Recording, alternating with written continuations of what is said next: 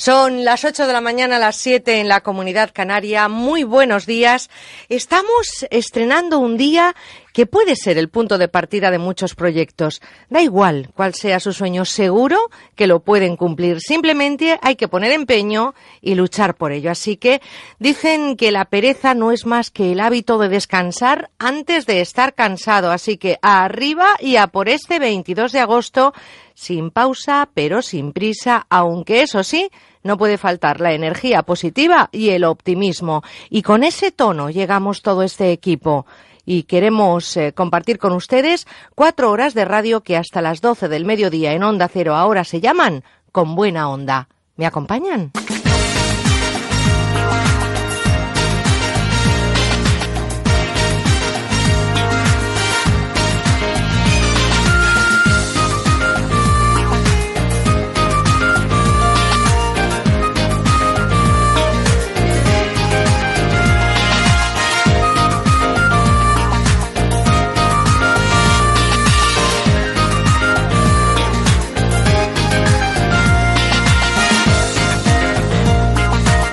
Merche Carneiro, con buena onda.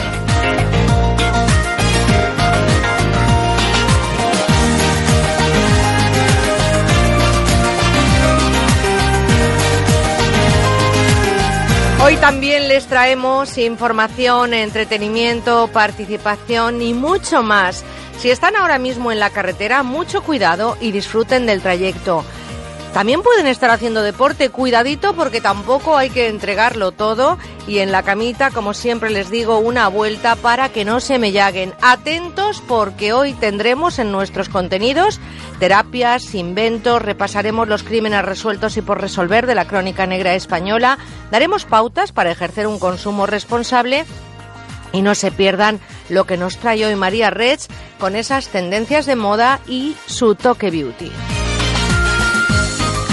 Estamos en esta séptima temporada recorriendo los rincones de España para escuchar sus sonidos. Vamos a contarles las raíces de nuestra banda sonora. A las 10 les espero bien despiertos en la tertulia que compartiremos con nuestros queridos eh, Manuel Ramos y José Manuel Zafra. Hoy les propongo para que participen con nosotros si es el trabajo el mejor lugar o es el idóneo para hacer amigos. También a las 9 espero que participen con nosotros llamando al 91 426 25 99 haciendo sus consultas a nuestro psicólogo Manuel Ramos atenderá sus llamadas y por supuestísimo que estaremos encantados de hablar con ustedes.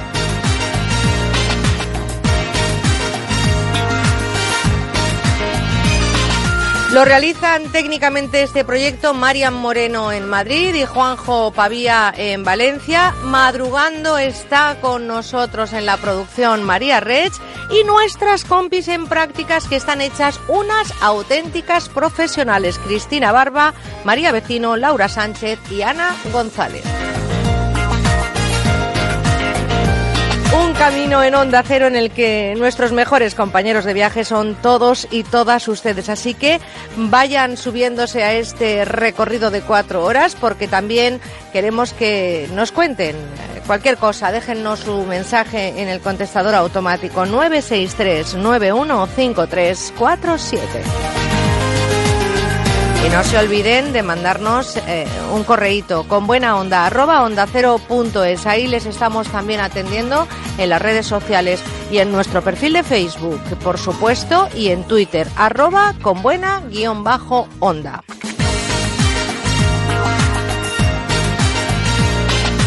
Y son muchas las voces que han protagonizado la información. No podemos contarles todo lo que ha sonado en la información esta semana, pero sí les resumimos las voces em, que han sido sin duda protagonistas en nuestros informativos. Son los sonidos de la semana. Estás con Merche Carneiro. Estás con buena onda. Los sonidos de la semana. Si iba a saber lo que había hecho, primero en mi casa no llega. Y si lo iba a enterarme en el momento, como diciendo, sí, pues directo a la policía, no dudo en nada, porque a mí Marina era amiga mía. Me llevaba hasta mejor que con él. ¿Cuál fue el itinerario que desde España siguió hasta llegar a Rumanía? Eh, ¿Por dónde y de qué forma eh, entró en Rumanía? E incluso conocer o complementar en su caso los datos relativos a la investigación que afecta al coche del detenido. Por ahora, insisto, no hay españoles eh, afectados. Estaba trabajando como siempre, estaba en la zona y de repente escuché una explosión que venía del río. El agua empapó toda la base de la vía del ferrocarril. La explosión fue muy estruendosa. Hay dos problemas con Gibraltar, un problema de soberanía y un problema de modelo económico que el PSOE ha abandonado la centralidad política, no va a aceptar que se rompa, no va a aceptar que se rompa la soberanía nacional, la igualdad entre todos los españoles. Los cantos de sirena del populismo acaban generando únicamente espejismos. Soy consciente de que no logramos todo lo que prometimos al pueblo, pero hemos salvado al país.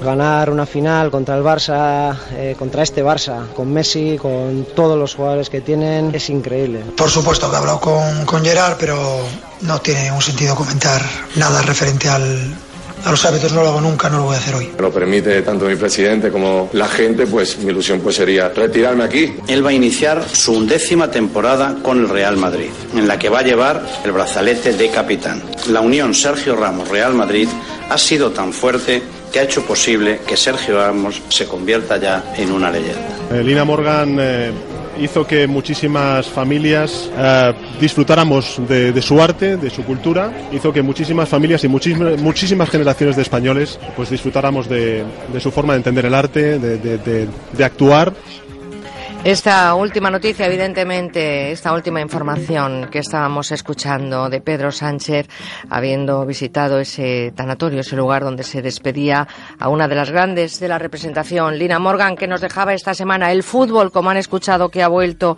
por supuesto, pendientes de Grecia con la actualidad política, que ya traspasa mucho más la política que la economía, y, por supuesto, muy pendientes de ese atentado en Bangkok y lo que ha sido también la la noticia triste de los últimos días y de las últimas semanas, ese doble asesinato de Cuenca y muy pendientes de lo que ocurre con Sergio Morate en Rumanía, pendientes de su extradición.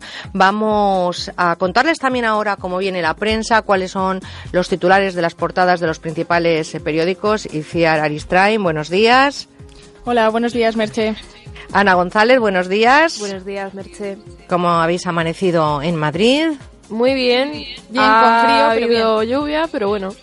O sea que ahí está lloviendo. Ahora mismo creo que no, pero sí, ha llovido bastante esta noche. Si es que la gente se coge vacaciones en agosto y es lo peor. Fíjate cómo están viviendo este agosto en lugar de estar fresquitos en un despacho como nosotros y levantándonos a las 5 de la mañana. Yo no entiendo de verdad esto de las vacaciones. Vamos a ver cómo viene la prensa y Ciar Aristrain, que nos trae en portada la razón. Pues el diario titula como noticia principal Varapalo al PSOE, la denuncia por la reunión con Rato no tiene fundamento. Tras conocer la noticia de que la Fiscalía ha archivado el escrito contra el Ministerio del Interior, contra el ministro del Interior Jorge Fernández Díaz. Además, la imagen destacada es del presidente de la Sociedad Civil Catalana, Josep Ramon Bosch, a quien el diario ha realizado una entrevista de la que destaca la frase En Cataluña no se ha hecho pedagogía de lo que es España. Y también vamos a repasar lo más destacado que nos trae en portada el país. Ana González. El país abre su portada con el titular El PP de Madrid desafía a Rajoy y dará sanidad a los sin papeles. El diario también destaca en cuanto a la situación griega que la izquierda radical rompe con Chipras y crea su propio partido. El periódico ilustra su primera plana con una foto de la crisis migratoria que vive Europa, en la que se ven algunos de los inmigrantes que se amontonan en las fronteras de Macedonia para llegar al centro de Europa. ¿Y qué vemos en la primera página de ABC y CIAR? Pues sorprende la elección del diario ABC de abrir su portada con una imagen del entrenador del Real Madrid, Rafa Benítez, sobre la que titula El objetivo es demostrar que somos mejores que el Barcelona. El técnico afirma tener la mejor plantilla de su vida y asegura que viene a conseguir títulos. Ahí está esa portada que ha sorprendido del ABC y vamos a ver cómo nos sorprende el mundo también en su primera página, Ana. Pues el diario El Mundo coincide con El País al llevar en su portada una imagen de las avalanchas de inmigrantes que intentan pasar las fronteras a pesar de los grandes cordones policiales. También destaca que el IBEX 35 ha perdido todo lo ganado en lo que va de año por el temor de un parón en la economía mundial a causa de Grecia y China y además también incluye que Cifuentes reta al gobierno y que dará sanidad a los sin papeles por obligación moral. Pues así están los periódicos, no hace falta que ustedes se molesten ahora mismo con esta puesta en escena de las eh, primeras páginas, se hacen una idea de cómo viene la actualidad en esta jornada. A las nueve nuestra compañera Laura Gil traerá en el boleto la actualidad nacional e internacional. Nosotros les acabamos de poner un poco en situación. Es sábado, es agosto, disfruten y si llueve, pues hacer cositas en casa. Ana González y Ciara Aristrain, gracias compañeras, un abrazote muy fuerte desde Valencia. Gracias, y a seguir Merche. trabajando, que esto es muy bueno en agosto. Hasta luego. Hasta luego. Este verano queremos escucharte. Déjanos tu mensaje en el 963 91 53 47.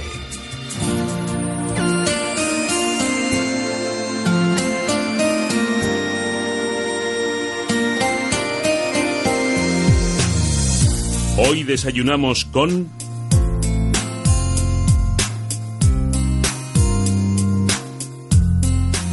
Vamos a tomar el desayuno y ponemos en las tostadas hoy arte, ingenio y profesionalidad. Nada sería igual en el mundo del humor sin su toque tan personal a la hora de estar en un escenario o en un plato de cine o de televisión. Yo le admiro porque además compartimos tierra. Francisco Rodríguez Iglesias, eh, ustedes le conocen como Arevalo.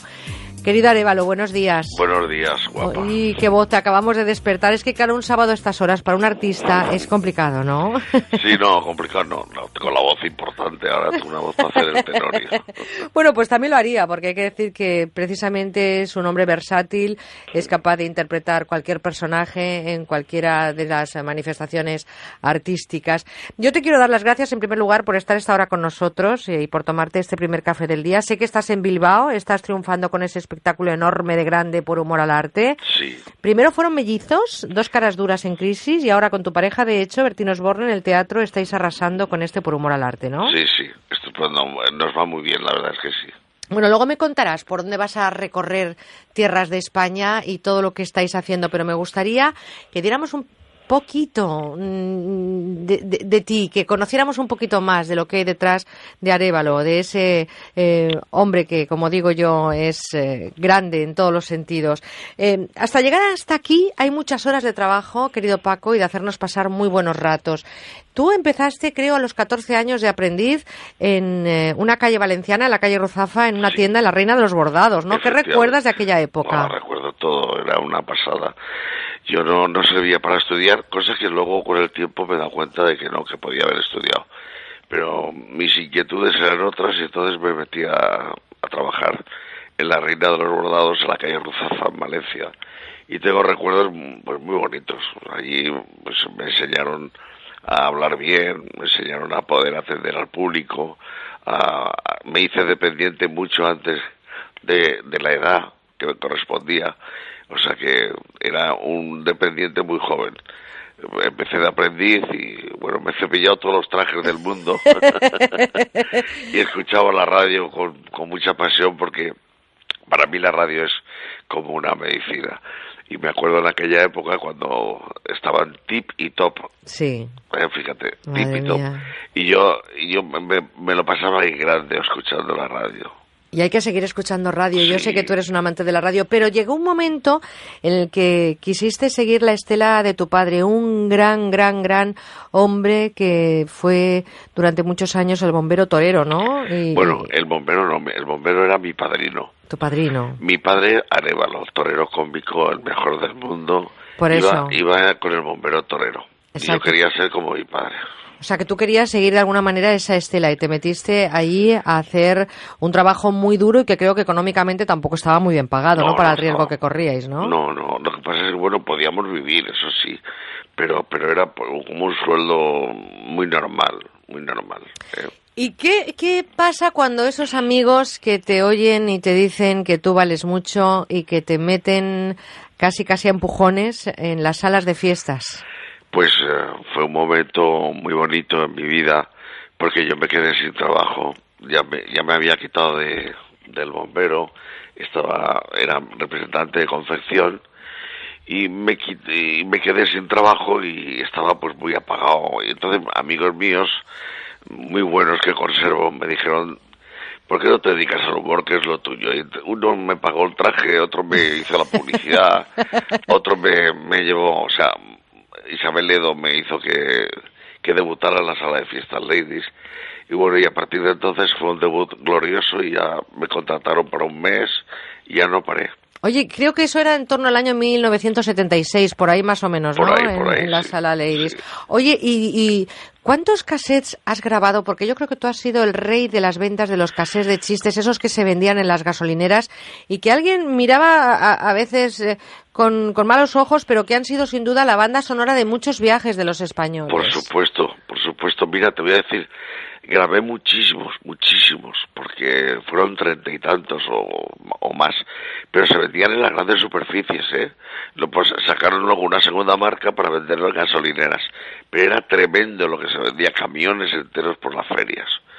Eh, La verdad es que la pena es que no me pagaron, pero bueno. Sí, porque ahí tú tuviste creo que un Una cierto estafa. engaño, ¿no? Te, Sí. te estafaron. Bueno, yo estaba tan tan contento y tenía tanto éxito que trabajaba tanto que no me no, no reparaba en, en los royalties de, de los gases. Pero bueno, Fíjese usted que, que mm, hacer un cassette de chistes no es fácil porque cada cara tiene 20 minutos, tenía 20 minutos y yo no sé cómo se crea un chiste, en qué se inspira el humor, Paco. bueno, el humor se inspira. Bueno, yo hacía chistes de todo, variados, de andaluces, de vascos, de eso era lo que quizás más popularidad le daba al, al tema, ¿no?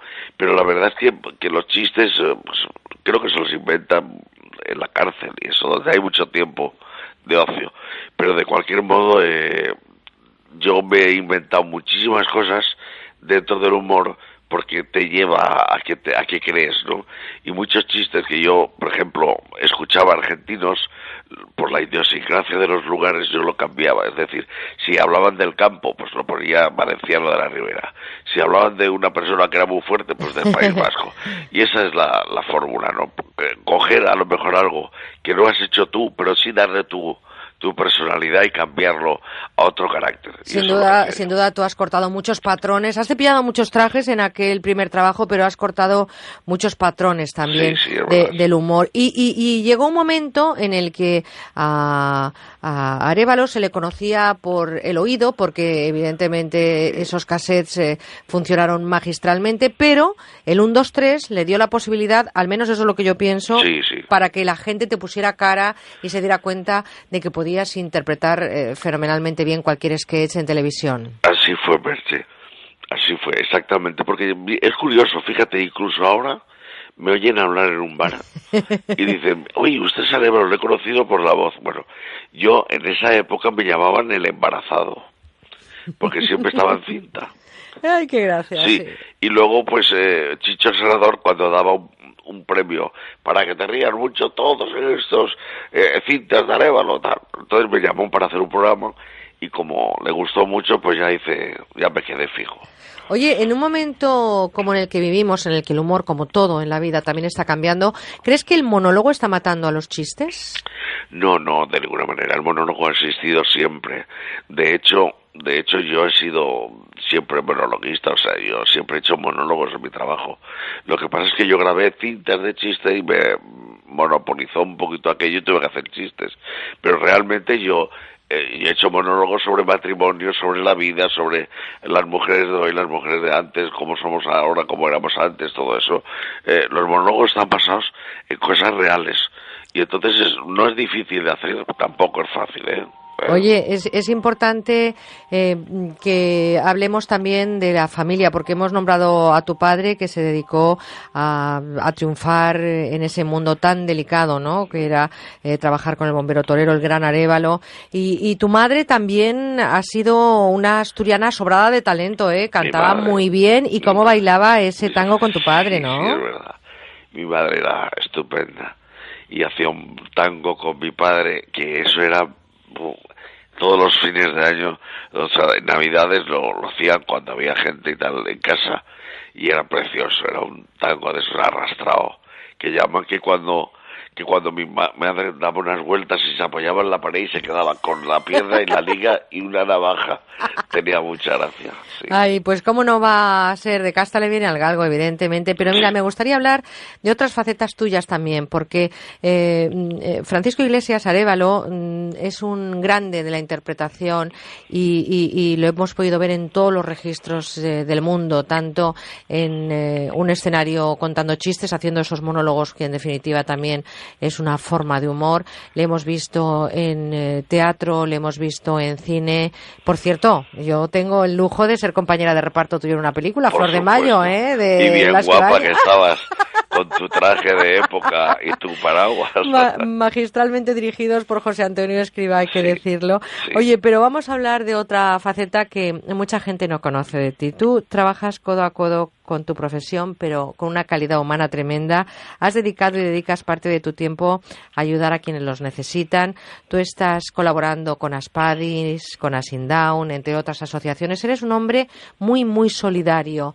Em, no hay mucha gente que sepa todo lo que tú haces, Arevalo. Bueno, realmente cuando haces estas cosas las haces porque te sales de dentro y tampoco me gusta manifestarlo por ahí, no sé, yo... Pero es importante que la gente sepa también todo lo que estás haciendo. a veces hay quien quiere hacer más cosas y tampoco lo saben, ¿no? Yo, yo sí, yo realmente soy solidario, lo confieso, y sobre todo pues los niños con problemas me pueden. Entonces me vuelco con, con todo ello no de hecho Villena te concedió el título de hijo adoptivo de la ciudad ¿eh? y tengo una avenida a mi, a mi nombre. Avenida de Paco Arevalo. Qué bueno. Pues fíjense ustedes que no cualquiera se gana una, una avenida de, de la nada. Por lo tanto hay mucho trabajo ahí detrás.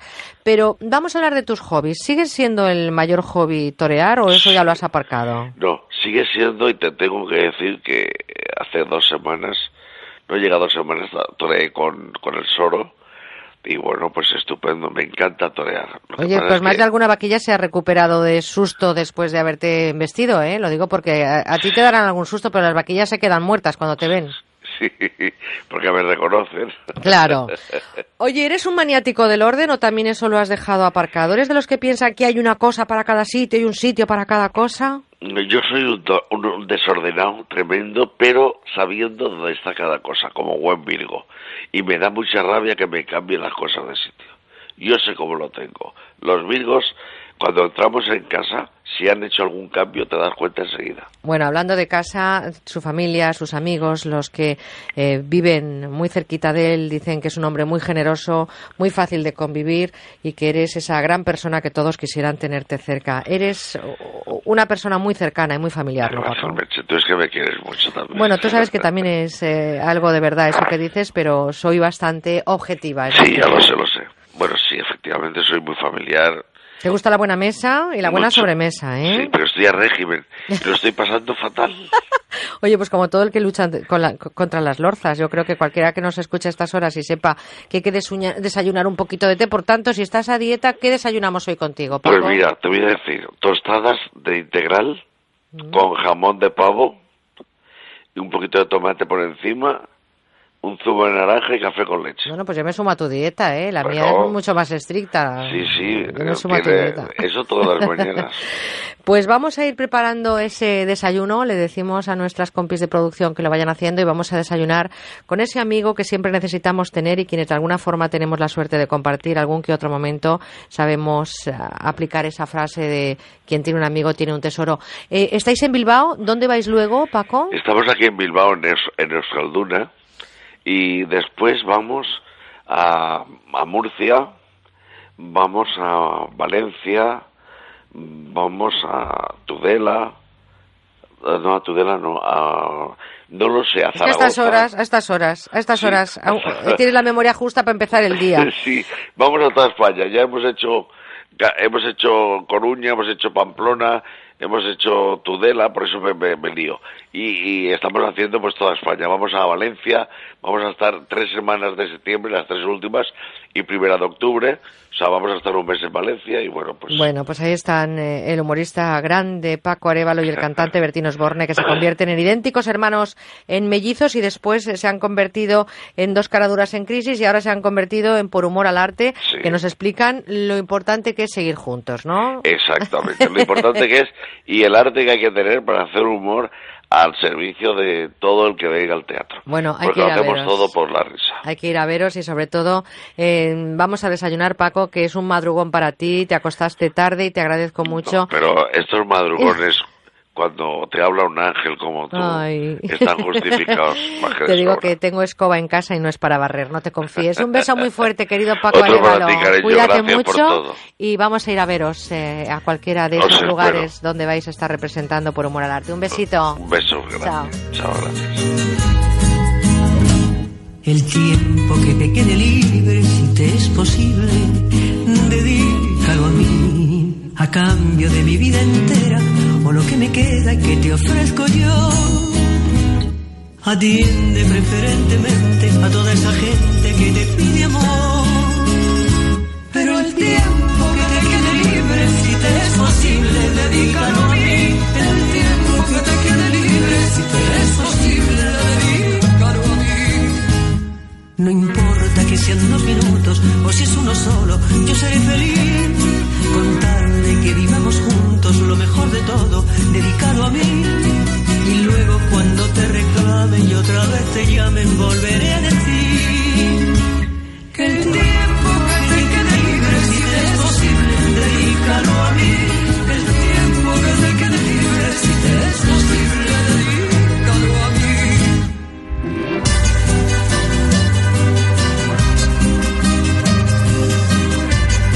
Son las 7 y 26 en Canarias, una hora más en la península. Vamos a disfrutar de ese tiempo libre que tenemos en este sábado, ¿por qué no? Escuchando la radio y todos los contenidos que todavía queremos compartir con ustedes.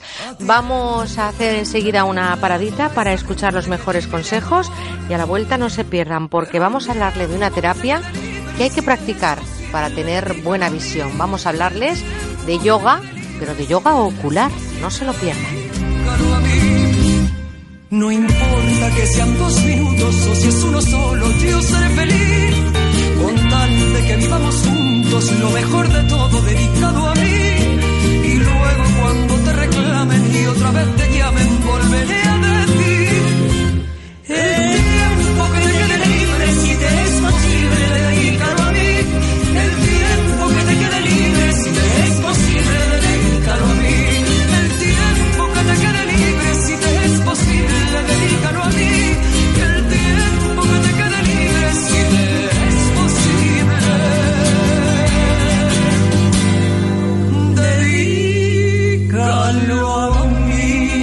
Estás con Merche Carneiro. Estás con buena onda. Y ahora el temazo que estabas esperando, el hit del verano, lo que suena hasta en tus sueños y bailas hasta dormido.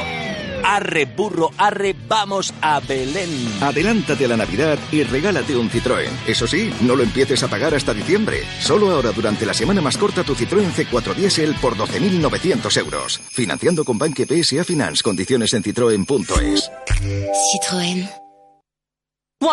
Prepararse para el curso que empieza siempre es más fácil en el corte inglés, porque para tus hijos tienes pantalones vaqueros desde 12,95 euros, sudaderas desde 14,95 y camisetas desde 6,95 euros. La vuelta al cole es un juego de niños en el corte inglés. ¿Se puede ser feliz en la adversidad? ¿Es la felicidad un objetivo o se puede encontrar cada día? Juan Ramón Lucas busca las respuestas a las cuestiones sobre esta aspiración universal en Hablemos sobre felicidad, un libro en el que dialoga con Sandra Ibarra y Javier Fernández Aguado sobre experiencias y reflexiones que te ayudarán a encontrarla siguiendo tu propio camino. Hablemos sobre felicidad, un libro publicado por Lid Editorial con el apoyo de Onda Cero, la guía para el viaje más importante de tu vida.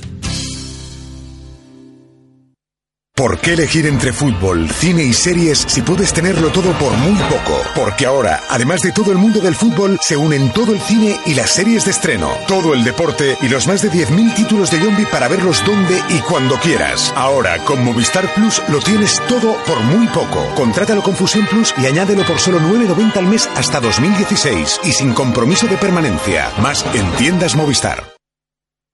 Cuando buscas unas gafas de sol en tu cuarto te puede costar encontrarlas. Pero cuando las buscas en el bolso o en la guantera mientras conduces, te puede costar perder el control del coche, costar un accidente, costar entender el número de víctimas que has causado y costar una llamada a tu familia.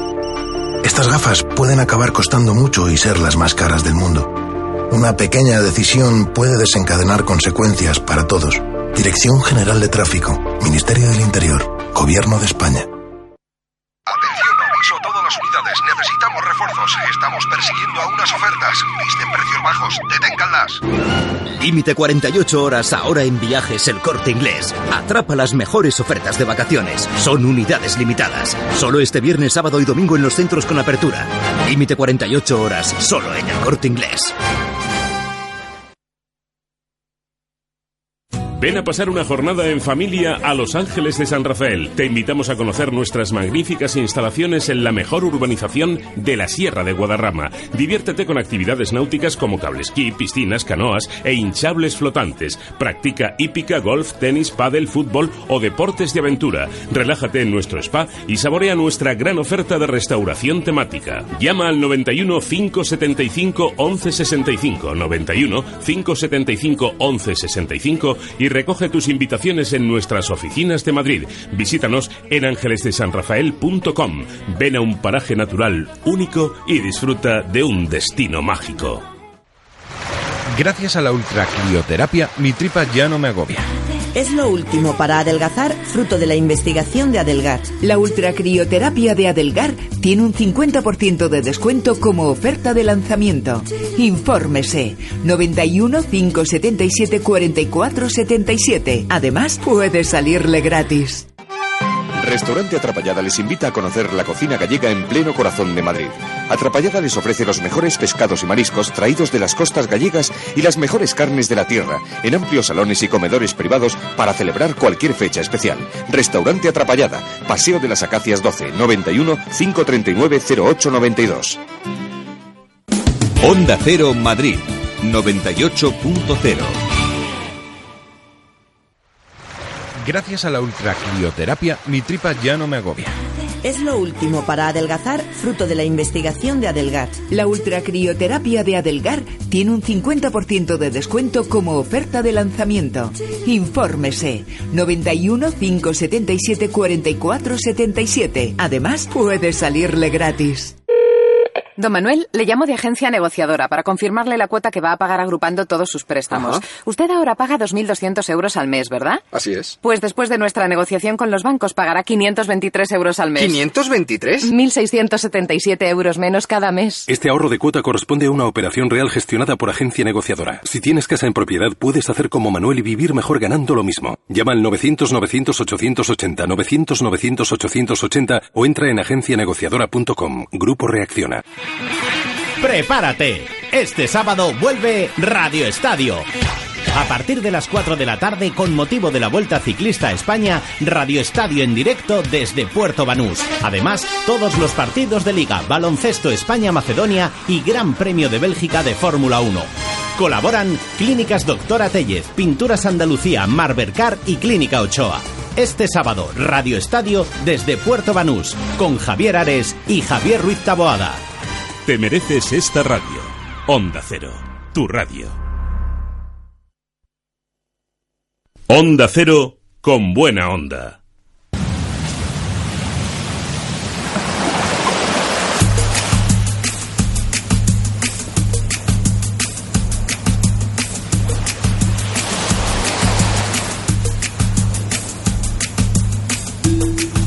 Estamos en terapia.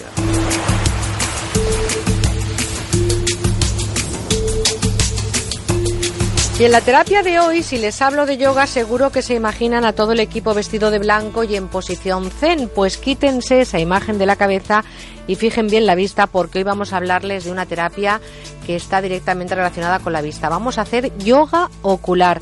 María del Mar García de Yoga Ocular Madrid, buenos días. Buenos días a todos. Gracias por estar con nosotros. Yoga ocular es una eh, terapia que consiste exactamente en qué? Pues mira, eh, el yoga ocular, que ya hace 30 años que está en España, aunque parezca mentira, nos ayuda a reeducar nuestra capacidad de acomodar la visión. Es decir, eh, los ojos, eh, la mayoría de las veces, y hoy en día mucho más, que podemos hablar de esto largo y tendido, ven mal. por diversas causas. suelen ser causas de tensión, principalmente mental y ocular en los distintos músculos que rodean al ojo.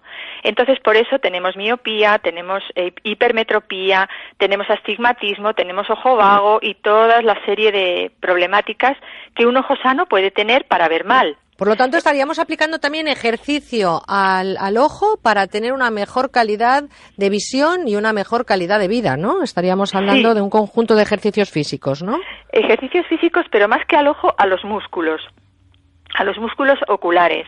Eh, sabemos que los ojos tienen seis músculos externos y tienen eh, unos músculos internos llamados ciliares que rodean en lo que es el cristalino, que es esa lente biconvexa que nos ayuda a acomodar la visión. Entonces, el yoga ocular iría principalmente, eh, lo primero de todo, a una distensión, a un conocimiento y a una toma de contacto con nuestros ojos. Porque parece mentira, pero realmente hemos perdido la sensibilidad de nuestros ojos.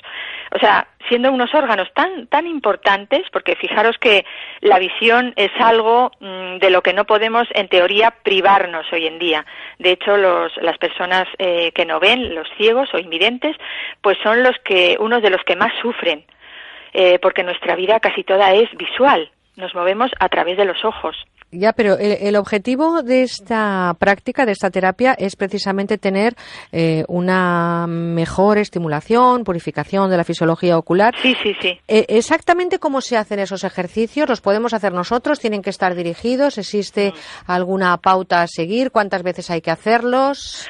Mira, eh, el método consiste normalmente en nueve tablas. Digo normalmente porque puede haber casos excepcionales de personas que tengan una visión muy mala, o sea, más de cinco o cuatro diotrías, y eh, personas que tengan muy poquita visión, por ejemplo, o sea, muy poquita diotría, perdón, que requieran pocos ejercicios. Pero normalmente son nueve tablas en las que empezamos a tomar contacto principalmente con los ojos, a distendernos a nivel mental, porque nuestra visión, eh, más que sensorial, es, mental. Es decir, vemos con la mente y no con los ojos y eso lo podemos eh, lo podemos constatar en el momento que muchas veces abrimos un cajón para buscar algo y no lo vemos y lo tenemos delante de los ojos. No lo vemos porque estamos pensando en cualquier cosa no no estamos en el presente.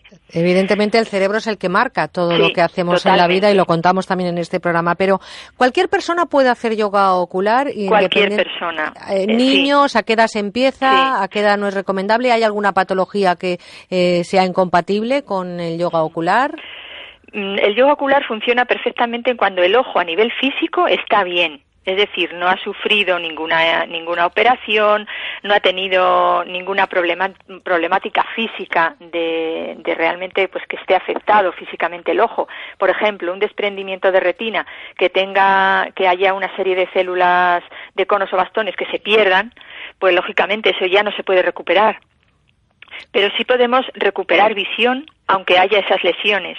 Pero donde mejor funciona el ojo, el yoga ocular es en el ojo sano, en el ojo que está sano pero ve mal. Es decir, una miopía, una visión mala de lejos, que es lo que más abunda, una hipermetropía, un astigmatismo, un estrabismo, un ojo vago, un glaucoma, que es una tensión mm, demasiado alta en el ojo, ¿no?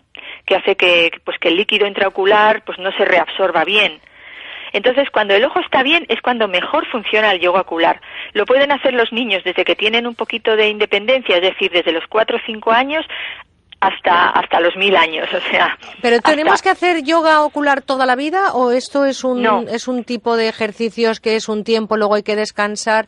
El yoga ocular exactamente cómo lo tenemos que practicar Eh, partiendo de la base como bien está diciendo María del Mar, partiendo de la base que tiene que ser con un ojo que esté más o menos sano, que no tenga evidentemente ninguna operación de cataratas, ningún problema de desprendimiento de retina, cosas que los médicos, por supuesto, valoren como que son incompatibles con este tipo de terapias. Eh, eh, ¿Cuánto tiempo tenemos que, que hacer este ejercicio y cuántas veces a la semana y cuánto dura una de las tablas que hay que hacer, por ejemplo? Sí, mira, son nueve tablas y depende de la, por ejemplo, la miopía y la hipermetropía duran unos 90 minutos de trabajo. De eso es el máximo. Luego cada persona lo puede adaptar al tiempo que tenga. Eh, son nueve tablas y una persona acude a clase dos horas a la semana para aprender la tabla y para tomar contacto con otros compañeros y con la persona que le va a guiar y luego el trabajo lo tiene que hacer en casa. O sea, que lo Durante- podemos hacer en casa tranquilamente, pero sin 90 ningún- sin minutos me parece problema. mucho tiempo, ¿no? Depende, o sea, hay personas que tienen tiempo y lo pueden hacer y hay otras personas que no pueden, pues entonces hacen lo que puedan, media hora, 20 minutos, lo que ellos puedan. Hoy precisamente a los ojos les hemos dedicado toda esta terapia que, como bien nos decía María del Mar al principio, está ya instaurada 30 años en España. Hablamos de yoga ocular.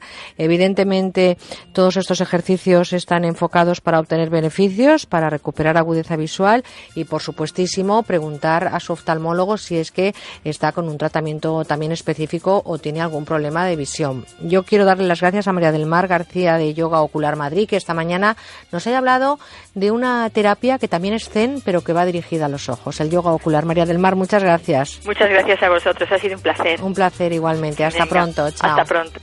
Este verano queremos escucharte. Déjanos tu mensaje en el 963 91 53 47.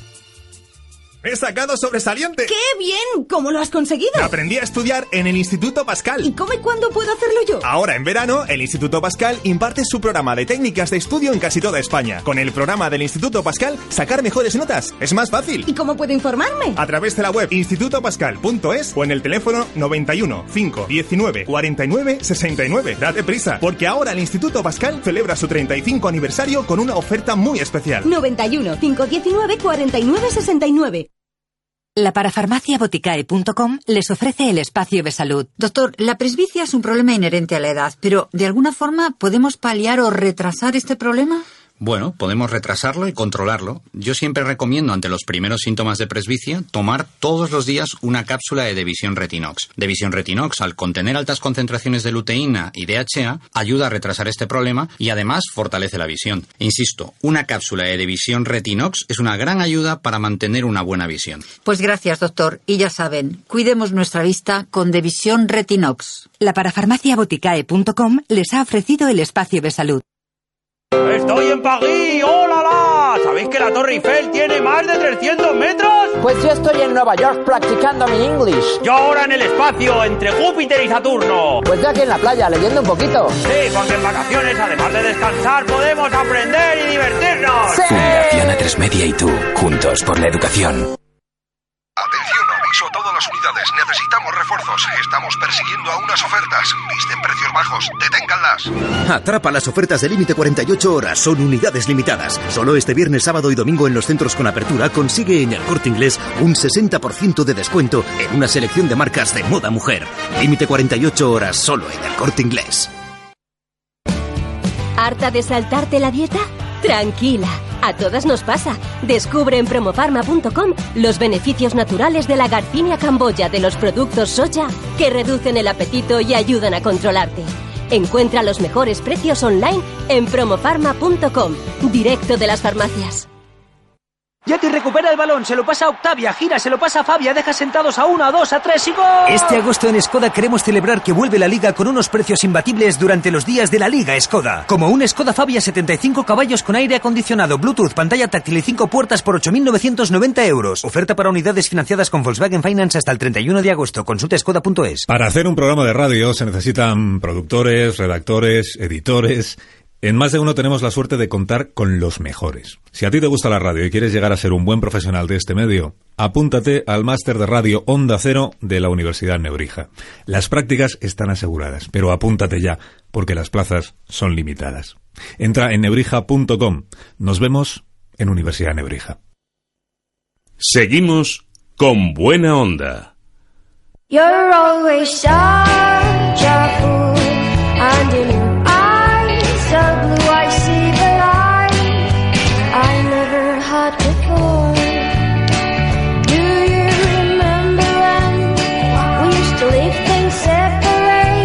musiquita para ir pensando en qué hacer este sábado si es que todavía no han hecho planes, pero también es una música para escuchar las tendencias de moda, lo que nos trae cada sábado a esta hora María Rech. María, buenos días. Buenos días. Qué bien te sienta madrugar hoy de vestidito. ¿Has visto? ¿Qué te parece? Está ella estupenda y además eh, no lo sabe, pero lo voy a decir, ayer fue su cumpleaños. O sea que todo el equipo te deseamos ese cumpleaños feliz. Feliz. Suena muy mal Me lo canto esto. a mí misma. Ah, mira qué raro que ¿Qué no has cantado nunca. Has tenido Sí. que llegar a los 48. Qué mala eres. Soy mala, ya lo sabes. Ya lo, digo siempre. Se lo he dicho a Paco Arevalo hace un ratito. Tengo en casa escoba y no es para barrer. Yo no os engaño. Yo voy a decir que soy de finales de los 80. Vamos a dejar. Y hablando de los 80, traemos sorpresa este fin de semana. Muy Sí. atentos mañana. Porque nuestros compis en prácticas, cuando llegue la sección Los Becarios a escena mañana, no se van a encontrar ustedes con la sección habitual. Mañana venimos con sorpresa y tú has dado la clave, los 80. Pero, ¿hoy de qué me hablas, María? Pues mira, mm, de algo que no me puedo creer que no te haya hablado aún a estas alturas del verano. Pues de los vestidos. Qué chulos, es verdad, los vestiditos. Nosotras hoy vamos, todas las chicas de aquí hoy vamos con vestiditos. Sí, y hasta Juanjo se ha puesto un vestidito hoy para Sí. venir, fíjate. Sí, está- Como sabía que son tendencia, ha dicho, pues yo me lo pongo. De cintura para arriba, solo dices, eh, evidentemente. bueno, pues es verdad, ¿eh? Los, los vestiditos que son súper monos. Sí, es que no hay mejor cosa en verano que llevar uno. Son tan frescos, son tan combinables, tan ponibles a cualquier hora del día. Y tan que son favorecedores. Ha hecho los deberes, lo he escrito un 1200 veces y ya lo dice bien, favorecedores. Ya me sale solo. ¿Sabes lo que pasa? Que como soy un año más mayor, Claro. pues ya lo he aprendido. Es que la edad es un grado, hija mía, es lo que tiene, y la experiencia más. Pero mm, los vestidos hay muchos, ¿no? Hay mil y un tipo de vestidos. Pero mira, ¿qué te parece si empezamos por los camiseros? Me gusta. Porque son todo ventajas con ellos. Y son además tan baratitos, oye, que nos vienen también al bolsillo. Ahí estamos, con la economía. Con los recortes hay que cambiar también el chip a la hora de ir combinando y poniéndose... No, no, no hace falta gastarse mucho dinero para ir a la moda. Para nada. Además, eso yo siempre lo he defendido a capa y espada. Fíjate que un vestidito camisero que nos puede costar mm, bien baratito, solo cambiando los accesorios y los zapatos sirven para estar tanto en la oficina por la mañana como para salir a tomar algo después. Mira, por ejemplo, eh, un camisero vaquero, se me ocurre, ¿no? Pues un poco así desabotonado, pero ya sabes, Oh, siempre cuidadito, con clase. cuidadito. Siempre con clase. Con un cinturón finito y con un maxi bolso. Ideal. O si no lleva cinturón, pues mira, podemos jugar con unas cintas o con un fajín, en función del modelo y también de la silueta de cada una. Claro, porque las modas luego hay que ir adaptándolas Por a lo que la naturaleza te ha dado. Y además, te haya dado lo que te haya dado, seguro que estás estupenda y estupendo. O sea, que es que no hay que tampoco complicarse mucho la vida. Eh, eh, eh, una de las máximas de estos vestidos, ¿cuál sería, María? Pues mira, que si llevamos algún tipo de lazada en el cuello o algún tipo de adorno, como por ejemplo el que llevo yo hoy, Sí, que me lo estás un- viendo ahora mismo, Un cordón cruzado. pues ya no añadimos nada más. Por favor, Mm, siempre decimos que el más es menos. No, que el menos es más. Ay, cómo estamos, la edad te ha sentado fatal. Sí, es que ayer me acosté tarde celebrándolo, ya lo sabes. Pues hay que hacer un pipilla en la cama, ¿eh? Pues sí, Cuando uno sí. tiene que trabajar al día siguiente, hay que hacer un pipilla en la vamos cama. A, vamos a recopilar un poco. Y Cuando nunca- llevas un vestidito que tiene muchos adornos, no le añadas nada más, porque el menos es más. Ahí estamos, muy bien, muy bien, muy bien. Oye, y en verano, ¿qué me dices de los vestidos blancos? ¿Se siguen Mira, llevando o no se es llevan? una maravilla, es un imprescindible donde los haya. Es fondo de armario. Es un fondo de armario. Todos los armarios deben de tener al menos uno, al menos. Quiero decir, le puedes poner luego todos los que quieras más. Mira, puede ser mm, ceñido, puede ser de corte lady, en palabra de honor. Hay, eh, como decíamos, pues mil y una posibilidades. Mira, imagínate un vestidito blanco con encaje para combinar con una chaqueta en crudo y unas sandalias destalonadas. También eh, con plataforma, es que quedaría súper ideal. Oye, pues eh, los vestidos que son sin duda mm, lo que, lo que me, me faltaba por escucharte. ¿El toque beauty que me das? Pues mira, el toque beauty parecen eh, las grandes olvidadas, pero son una parte súper importante de nuestra carta de presentación. Te hablo de las uñas. Fíjate. Es verdad, es verdad. Ah, Cuánta que verdad sí. tienes. Ah, que sí, sí, es que claro, o sea, al final cuando una se hace mayor es lo que tiene. Es lo que tiene. Pues mira, te voy a decir lo que se lleva ahora. Olvídate del tamaño XXL, de los postizos súper exagerados y vamos a abrir la puerta a la naturalidad de una uña, cortita, a ras de dedo, redondeada o cuadradita, eso ya en función de cada uno. Lo que se lleva, pues mira, los tonos maquillaje. Pero mm, a mí me encanta. Y, y es que no hay nada igual, yo siempre lo digo, que uña, una uña roja. Una uña roja, sí, según y además combinada con el labial también es eh, es muy muy favorecedor, son muy favorecedoras. Mira qué musiquita nos está poniendo de fondo. Paco Pavía, el Happy Birthday de Lenny Kravitz. Qué buena música. ¿Cómo lo sabes? Una frase para terminar esta sección eh, de esta mañana, María. Pues mira, si no puedes ser mejor que tu competencia, al menos vístete mejor, de Anna Wintour. Pues mira, sí, es la editora jefa de la versión norteamericana de Vogue. Es Ajá. una buena frase para terminar. Y si no puedes ser- ser mejor que tu competencia, al menos vístete mejor. Eso sin duda es la carta de presentación, nuestra imagen.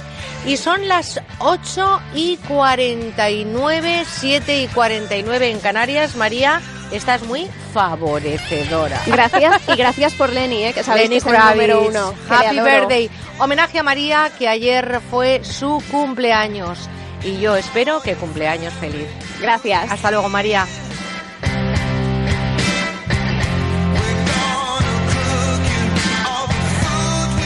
Con buena onda. Merche Carneiro.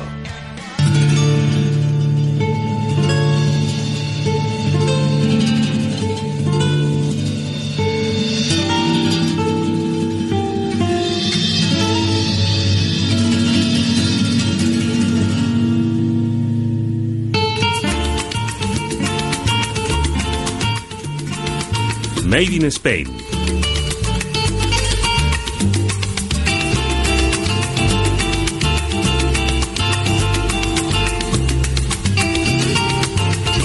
Y estamos eh, descubriéndoles las raíces de los sonidos de España. Es la banda sonora de nuestra cultura.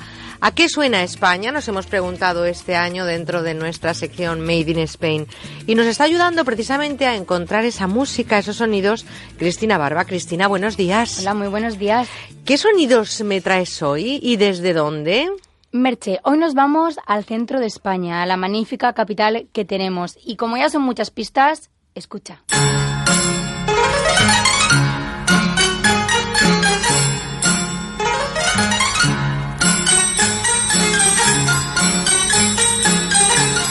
¿Te lo digo o me lo dices? ¿Cómo Dímelo, está? dímelo. Pues yo tengo muy claro que esto es un chotis. No sé si es chotis o chotis, nos lo dirán ahora eh, enseguida porque seguro que me has buscado a alguien para hablar eh, de chotis. Eh, te he traído a José Luis Campos, presidente de Los Castizos, agrupación de madrileños y amigos. Y él seguro que nos lo cuenta mejor. Pues vamos a hablar con José Luis. José Luis, buenos días. Hola, buenos días. Hablamos de chotis o chotis, no sé exactamente cómo se pronuncia. A ver, según el diccionario de la Real Academia, chotis. Chotis. Pues vamos a hablar del chotis porque Cristina ha seleccionado del territorio español esta temporada esa música que es la cultura de nuestro país y evidentemente Cristina no podía faltar, ¿no? El, chotis. Pues eh, cuéntenos eh, cuál es la procedencia del chotis porque parece muy castizo, pero creo que en realidad no lo es tanto, ¿no? Eh, bueno, es castizo, puesto que al final eh, el, pueblo, el pueblo de Madrid lo adoptó y prácticamente se puede decir que es uno de los pocos lugares del mundo donde se baila el chotis, pero efectivamente su origen se piensa que es de mm, una danza escocesa, una danza rural de campesinos escoceses eh, que pasó a Francia, de Francia a Alemania, de Alemania se extendió por centro de Europa y al final, pues de allí, de la región de, se cree que de la región de Bohemia, pasó a, a Madrid eh, como conocido como chotis, eh, lógicamente eh, eso no suena a escocés, y eh, también se la conocía como polka alemana. Entonces esto llega a Madrid en el año 1850 y la primera vez que se baila un chotis en Madrid es el 3 de noviembre de ese año en el Palacio Real en una fiesta que se organiza por la corte, por la reina Isabel II. O sea que la primera vez que se baila un chotis en España es en el año 1850 en una fiesta organizada por la reina Isabel. Por lo tanto, ya tenemos ahí más o menos un dato que le da un cierto origen a ese eh, baile que se ha convertido evidentemente en un baile castizo. Por cierto, un- una música y un baile, un baile que, que se escucha y se baila en las fiestas madrileñas. Yo creo que San Isidro, el patrón de Madrid, nunca sería eh, San Isidro si no sonara esta música de fondo, ¿verdad? Eh, sí, por supuesto, por supuesto. Eh, el chotis, eh, bueno, eh, mm, desgraciadamente no suena tanto como nosotros quisiéramos, pero bueno, hay sobre todo dos momentos del año que son las fiestas de San Isidro y las fiestas de San Cayetano, San Lorenzo y la Virgen de la Paloma, donde el chotis es absolutamente imprescindible y suena eh, más que el resto del año. Es que además es un baile muy peculiar. ¿Cómo se baila el chotis? Bueno, el chotis se baila eh, girando la mujer alrededor del hombre eh, con unos pasos, bueno, unos pasos cruzados, eh, no son excesivamente complicados, y el hombre gira sobre sí mismo en el mismo lugar en el que está. Es, es un baile que, eh, distinto a otros, eh, es la mujer la que, la que lleva, ¿no? Al hombre, es la mujer la que marca la pauta, he leído. Bueno, hay una, una cierta controversia sobre eso, pero bueno. eh, es que yo siempre- no nos ponemos de acuerdo en siempre- eso. No, siempre se, siempre se ha dicho que el chotis es el único baile donde baila, donde manda la mujer. Bueno, el hombre también colabora porque el hombre en ciertos momentos con la mano eh, para a la mujer para eh, que se cambie de sentido, si se está girando a la derecha, eh, para que se cambie de sentido y se gira a la izquierda, pero bueno, fundamentalmente es la mujer la que, la que marca en todo momento porque el hombre se, se limita simplemente a girar sobre sí mismo. Además, eh, ha estado muy presente en zarzuelas, el chotis, la vestimenta, ha estado muy presente también en, en el resto de músicas, ¿no? O de representaciones de Madrid. Madrid va ligado al chotis. Eh, sí, sí, sí, por supuesto. Eh, mm, todas las zarzuelas de ambiente madrileño, eh, yo creo que todas, vamos, no sé si habrá alguna que no, pero yo creo que absolutamente todas las zarzuelas de ambiente madrileño llevan uno o varios chotis en, eh, en, en su música. José Luis Campos, yo le quiero dar las gracias y quiero ver, Cristina, con qué chotis nos dice adiós en esta sección. A ver. Pues nos despedimos con las castigadoras. Bueno, las castigadoras, las letras además tan bonitas también que tienen los chotis. José Luis eh, Campos, yo le quiero dar las gracias, eh, es eh, muy amable por estar con nosotros a esta hora, es presidente de los Castizos, agrupación de madrileños y amigos. Espero que entre esos amigos también estemos nosotros desde hoy, ¿eh? Eh, por supuesto, todo aquel que lo quiera será amigo nuestro. Un abrazo muy fuerte y que usted Ahí. lo baile bien. Gracias. Muchísimas gracias. Gracias, Cristina. Música espléndida y además que nos lleva hacia ese centro de España para descubrir también a qué suena España. Gracias, Cristina. Y aquí tengo a todo el equipo bailando sobre un ladrillo, intentándolo, y es muy difícil bailar bien un chotis. Son eh, las eh, 9 menos 4 minutos, 8 menos 4 minutos en Canarias, 91 426 25 99. Después de la información que nos trae ahora nuestra compañera Yolanda Vila de Cans, estará con nosotros Manuel Ramos. Llámenos para hablar con él y hacerle su consulta. Nuestro psicólogo de cabecera, ya saben, celebramos la vida con Manuel Ramos, 91 426 25 99. Y ahora se quedan con la información nacional e internacional aquí, en Onda Cero. Con buena onda en Onda Cero. Ven a la Plaza de las Ventas, ven a los toros en agosto, domingo 23 a las 7 de la tarde, toros de Laguna Janda para López Chávez, Víctor Janeiro y Julio Parejo. Venta de entradas en las taquillas de la plaza, en internet las-ventas.com o llamando a Tauro Delta 91 356 2200. Las Ventas, experiencias por vivir. Gracias a la ultracrioterapia he bajado dos tallas. Es lo último para adelgazar, fruto de la investigación de Adelgar. La ultracrioterapia de Adelgar tiene un 50% de descuento como oferta de lanzamiento. Infórmese 91 577 44 77. Además, puede salirle gratis. Las fiestas de San Sebastián de los Reyes son mucho más que encierros. Este año llegan con los mejores conciertos del verano. Del 24 al 30 de agosto, Sweet California, Medina Zahara, Loquillo, Antonio Orozco y la gran noche indie con Jero Romero, La Habitación Roja, Smile y muchos más. Y si te gusta la música electrónica, disfruta del Festival of Colors con DJs como JP Candela, Tumaniax y la Fiesta Bacanali. También actuaciones infantiles con Juan de y Beatriz con los Lunis. Consigue ya tu entrada en Tiquetea, Ticketmaster y en la taquilla del ayuntamiento. Onda Cero Madrid 98.0 A ver, ¿qué es este mes? ¿No cae? Este es el mes de la alfombra. La alfombra española, la buena, la nuestra. 40% de descuento, 40% de descuento, 40% de descuento. Es que yo soy como un disco rayado. En los Fernández, que son muy amables. General Martínez Campos 29. Llámeles 91 308 5000. El 40, el 40 de descuento, el 40 de descuento, el 40. ¿Quieres ser voluntario con tu empresa y descubrir lo bueno que es ayudar a los demás? Pues no te pierdas la octava edición del Día Solidario de las Empresas, que organiza A3 Media y Cooperación Internacional ONG el día 25 de octubre en A Coruña, Bilbao, Madrid, Málaga, Sevilla, Valencia, Valladolid, Vigo y Zaragoza. Entra en diasolidario.com y apúntate. Día Solidario de las Empresas. No puedes faltar. Sea cual sea tu mascota, Carlos Rodríguez resolverá todas tus dudas. Hola Nieves, buenas tardes. ¿Qué me cuentas? Te cuento que yo ayer en mi puesto de trabajo me encontré un jilguero. Se la bajaba a coger. Recién llegado un mensaje de un seguidor de Twitter. Dice, mi perro ha llegado del paseo con esta herida en Bueno, una decirle pezuña". por un lado que un gato beba agua y que beba mucha no solo no es malo, sino al contrario, es bueno para el tema de... Preguntas, consejos, noticias, dudas, consultas, las mascotas y demás bichos, bichitos y bichazos tienen su espacio en Como el Perro y el Gato los sábados y domingos a las 3 de la tarde. Patrocinado por Royal Canin. Te mereces esta radio. Onda Cero, tu radio. Son, son las 9 de la mañana a las 8 de la mañana en Canarias.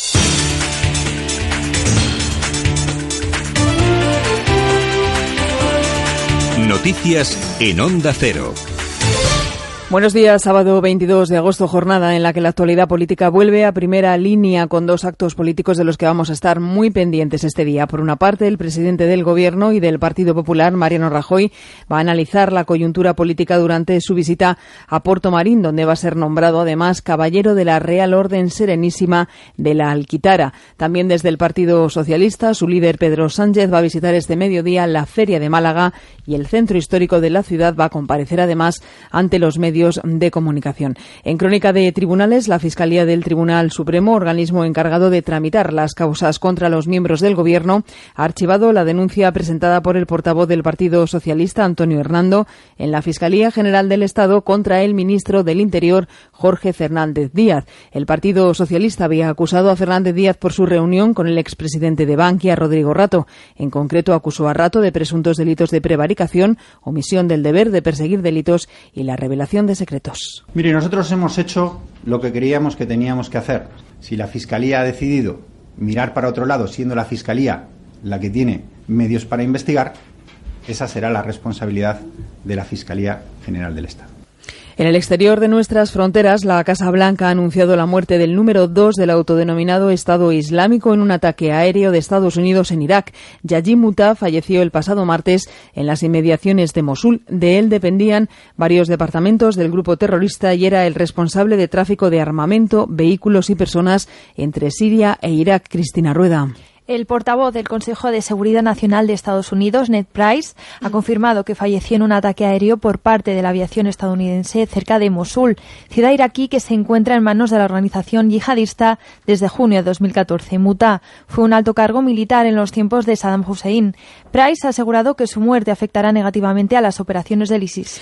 Además, los gobiernos de Corea del Norte y Corea del Sur han convocado mantener conversaciones de alto nivel para intentar solucionar la grave crisis militar desatada entre ambos países desde el intercambio de disparos de artillería el pasado jueves. Y un apunte más en crónica de sucesos que nos lleva de nuevo a nuestro país, a Granada, donde un varón ha fallecido apuñalado en plena calle de Huetor Vega. Fueron los vecinos quienes de madrugada alertaron de este hecho a las autoridades que se desplazaron hacia la zona sin poder salvar su vida porque el hombre sufría una puñalada en el corazón.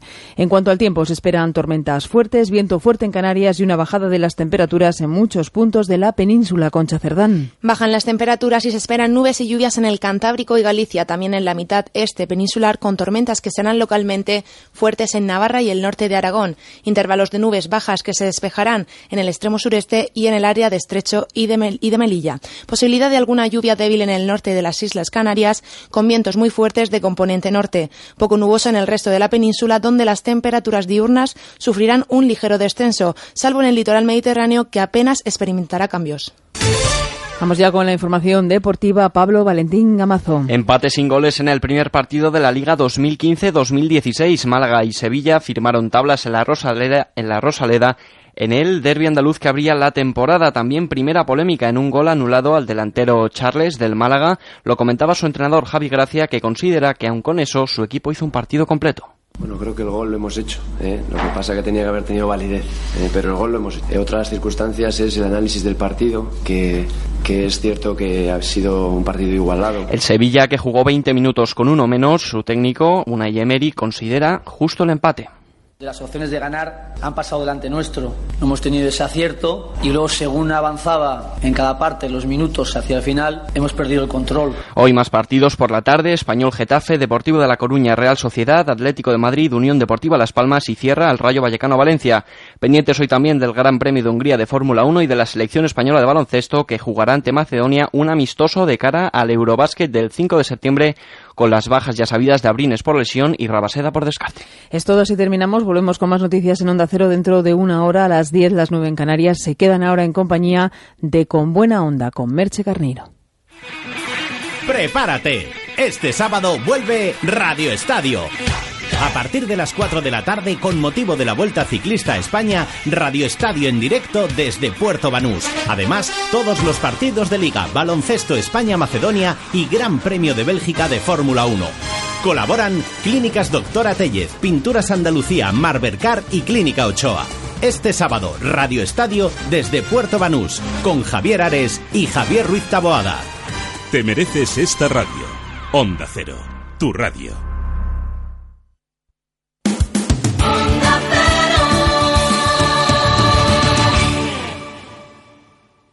Amor de una mujer llegué a llorar y enloquecer mientras que ella se reía. Bueno, yo creo que esta quizás sea una de las baladas más bonitas de nuestra música. Dejé mis venas desangrar, pues no sabía lo que hacía. Es Por el amor de una mujer, compuesta e interpretada por Dani Daniel. También la cantó otro grande de nuestra música, Julio Iglesias. Un canto a Galicia, cerrándome un Bueno, bueno, este es otro de esos grandes éxitos que se acaban convirtiendo en himnos. Y está en la colección que traemos ahora. Son tres discos cuyo título lo dice todo. Décadas de oro del pop español. Sé que para nuestro amor llegó el final. Ya de nada valen las palabras. Con las mejores canciones de los años 60 y los 70, porque ¿cuántas veces no habremos cantado esta canción? Como Pues miles, es que fue un bombazo como el resto de temas de esta colección que son todos buenísimos. Solo están disponibles a través del teléfono que damos aquí en la radio, el 902 29 10 29. Para que no me olvides, ni siquiera un momento. Con canciones maravillosas como esta de Lorenzo Santamaría o esta otra de Mocedades.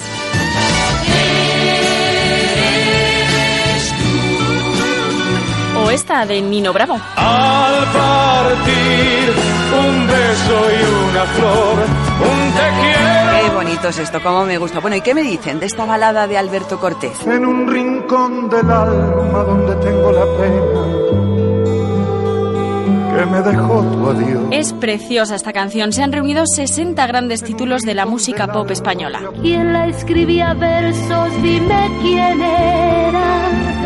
Quien la mandaba flores por primavera. Décadas de oro del pop español es una colección maravillosa que, por cierto, se está regalando muchísimo. Claro, porque es la música ideal para nuestras madres, por ejemplo. Se han vendido tanto que se nos acaba ya. Hay que entrar en la web musicadesiempre.com o llamar ahora mismo al teléfono 902 29 10 29 para reservarla antes de que se termine. Porque además viene con un regalo solo por pedir prontito la colección. Pues sí, Paloma, hay que darse prisa porque se acaban enseguida. Durante la próxima hora, solamente la próxima hora, vamos a regalar un reloj muy bonito de cuarzo a todos los que hagan su pedido. Todas las promesas de mi amor se irán contigo. Pero no solo eso, es que también vamos a regalar unas fabulosas gafas de sol unisex con alta protección a los rayos UVA, que además son plegables. En fin, dos regalos por una colección que solo cuesta 33 euros más unos pequeños gastos de envío. Merece la pena, ya saben, en la web musicadesiempre.com y en el teléfono 902 29 10 29. Recuerden que es el último día de esta promoción, 902 29 10 29. Este eres tú la próxima Navidad haciendo pedazos el periódico donde acabas de leer que el sorteo de Navidad de la 11 ha tocado en ese pueblecito en el que veraneas desde 1994 y donde este año no compraste. Ya está a la venta el cupón del sorteo de Navidad de la 11 con más de 44 millones de euros en premios, 70 de ellos de 400.000 euros. Tu cupón ganador de Navidad puede estar en cualquier parte. Cómpralo. Sorteo de Navidad, el de la 11. Si eres un verdadero viajero, deberías formar parte del exclusivo club Gente Viajera.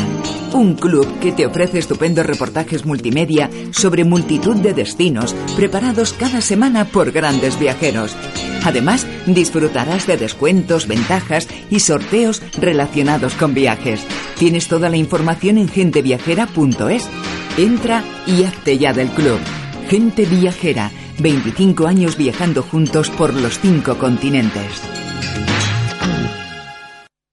¿Por qué elegir entre fútbol, cine y series si puedes tenerlo todo por muy poco? Porque ahora, además de todo el mundo del fútbol, se unen todo el cine y las series de estreno, todo el deporte y los más de 10.000 títulos de Yombi para verlos donde y cuando quieras. Ahora, con Movistar Plus lo tienes todo por muy poco. Contrátalo con Fusión Plus y añádelo por solo 9.90 al mes hasta 2016 y sin compromiso de permanencia. Más en tiendas Movistar. Con buena onda, Merche Carneiro. Debes brindar amor para después pedir. Hay que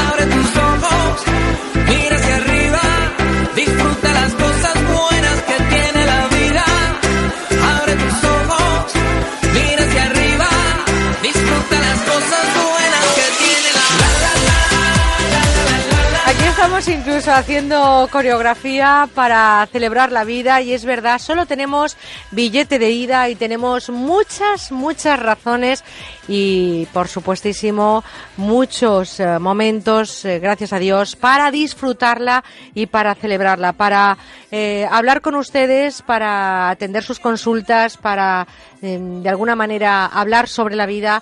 Está con nosotros aquí en el estudio Manuel Ramos, doctor en psicología y director del Instituto de Terapia Gestal. Querido Manuel, buenos días. Hola, ¿qué tal? Buenos días.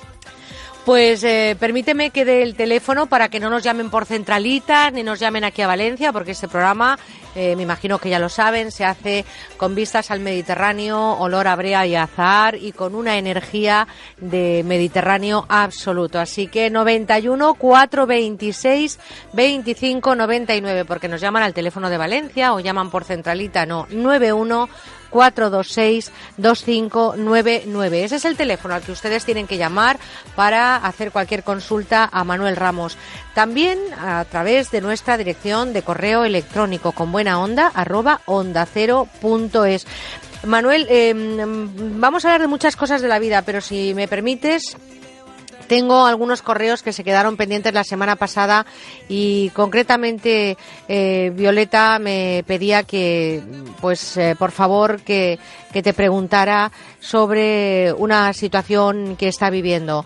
Está con eh, una situación complicada, no quiere que dé demasiados datos, entre hermanos como consecuencia de cuidar a su padre. Su padre está mayor, son cinco hermanos, solo dos hermanas y los tres chicos dicen que eso no es eh, cuestión suya, que eso es cuestión de chicas. No sé cómo luchar contra ese machismo, pero sí que dicen que cuando tengamos que repartir los bienes será partes iguales. Mi padre tiene 88 años, es muy mayor y además tiene un problema senil que no quiero tampoco comentar en antena por privacidad de la vida de mi padre.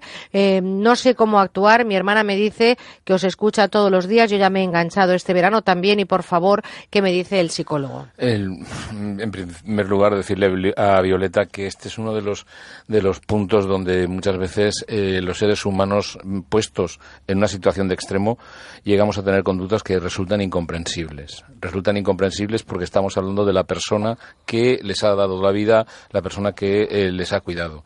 Es evidente también que hay un factor cultural que es el que hace que determinados comportamientos se entiendan, es decir, el creer que por ser mujer tienen que tener una dedicación especial a los padres, mientras que por ser hombres no es así. Yo creo que esto, como bien dice Violeta, ¿no? es un pensamiento bastante arcaico. Ahí la situación es la, la necesariamente desemboca en una situación de reivindicación, de reivindicar la igualdad. Lo que pasa que va a dar lugar a fricciones, porque precisamente estamos hablando de estereotipos, estamos hablando de creencias, que es lo que hace que determinados comportamientos se consideren aceptables. Pero claro, yo creo, en este sentido, yo lo que le diría a Violeta sería algo así como tomar en cuenta el hecho de que todo, si hay igualdad para lo bueno, por decirlo así, para el reparto de los bienes, hay igualdad para lo otro y reivindicarlo. Y evidentemente lo que sí que está claro es que va a venir esa fricción por ese estereotipo, por decir las, las hijas sí tienen que cuidar de los padres, los hijos no tienen que cuidar. Pero, pero son las situaciones donde viene la fricción porque hay dos criterios diferentes. yo creo que al final, y a mí no me gusta mm, hablar eh, desde el feminismo o desde el machismo, me parece que, hay que nadar siempre entre dos orillas y ser equilibrados sentido común es el a veces el sentido menos común. El menos común de los sentidos. El menos común de los sentidos, pero sí que es cierto que hay algunas generaciones que son generaciones sándwich, ¿no? Están entre los padres y los hijos y al final eso también eh, acaba minando, ¿no? Lo que es la vida de esas personas. Claro, porque... Qué bueno que es compartir, vaya. Sí, sí, pero es que además sucede que eh, nos encontramos con esa situación en la que se vive como una derrota el tener que hacerse cargo del cuidado de una persona mayor. Se vive casi como una pérdida de derechos, se vive como una especie de eh, algo así como de tener que renunciar a, un, a, un, a una situación. A ver, eh, eh, no estamos hablando de renunciar a una situación, estamos hablando de compartir equitativamente el conjunto de obligaciones, el conjunto de atenciones que requiere una persona de 88 años, como es este el caso. ¿no? Bueno, vamos a empezar con nuestras llamadas 91 426 25 99. Leonor desde Madrid, buenos días.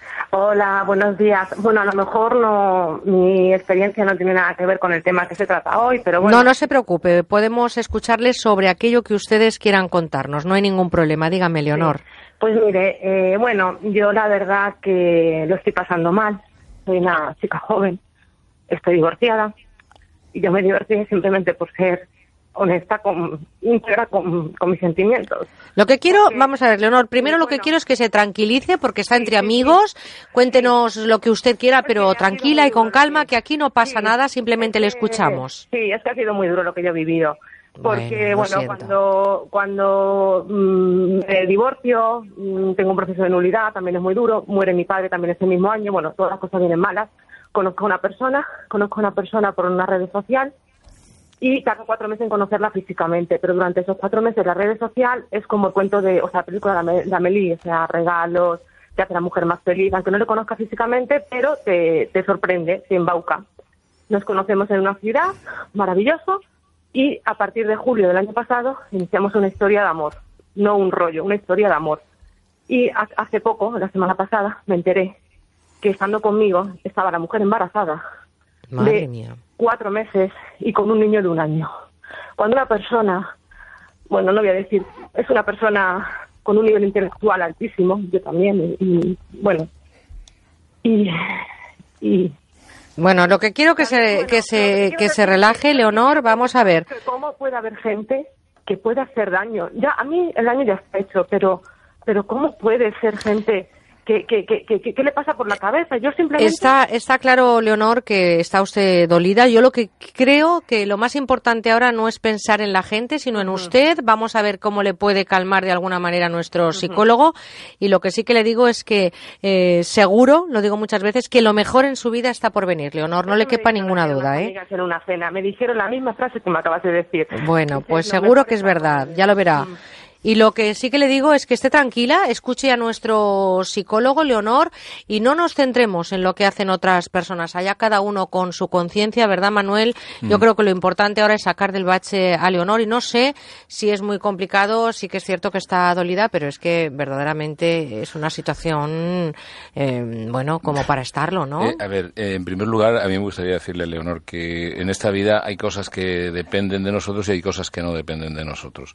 Es decir, eh, yo puedo confiar en que una persona se va a comportar de una determinada manera y esta persona, eh, como usted estaba diciendo, pues, eh, me engaña, ¿no? Eh, me hace, por, eso suele decir luz de gas y da una información que yo no puedo comprobar que yo no puedo constatar. Lo que sí que es una cosa, y yo creo que Leonor apunta también a un tema que es bastante, yo creo que está siendo bastante eh, impactante en lo que serían las relaciones interpersonales, es por una parte el- la cantidad de fantasías que en el mundo de la, de la realidad virtual, en el mundo de...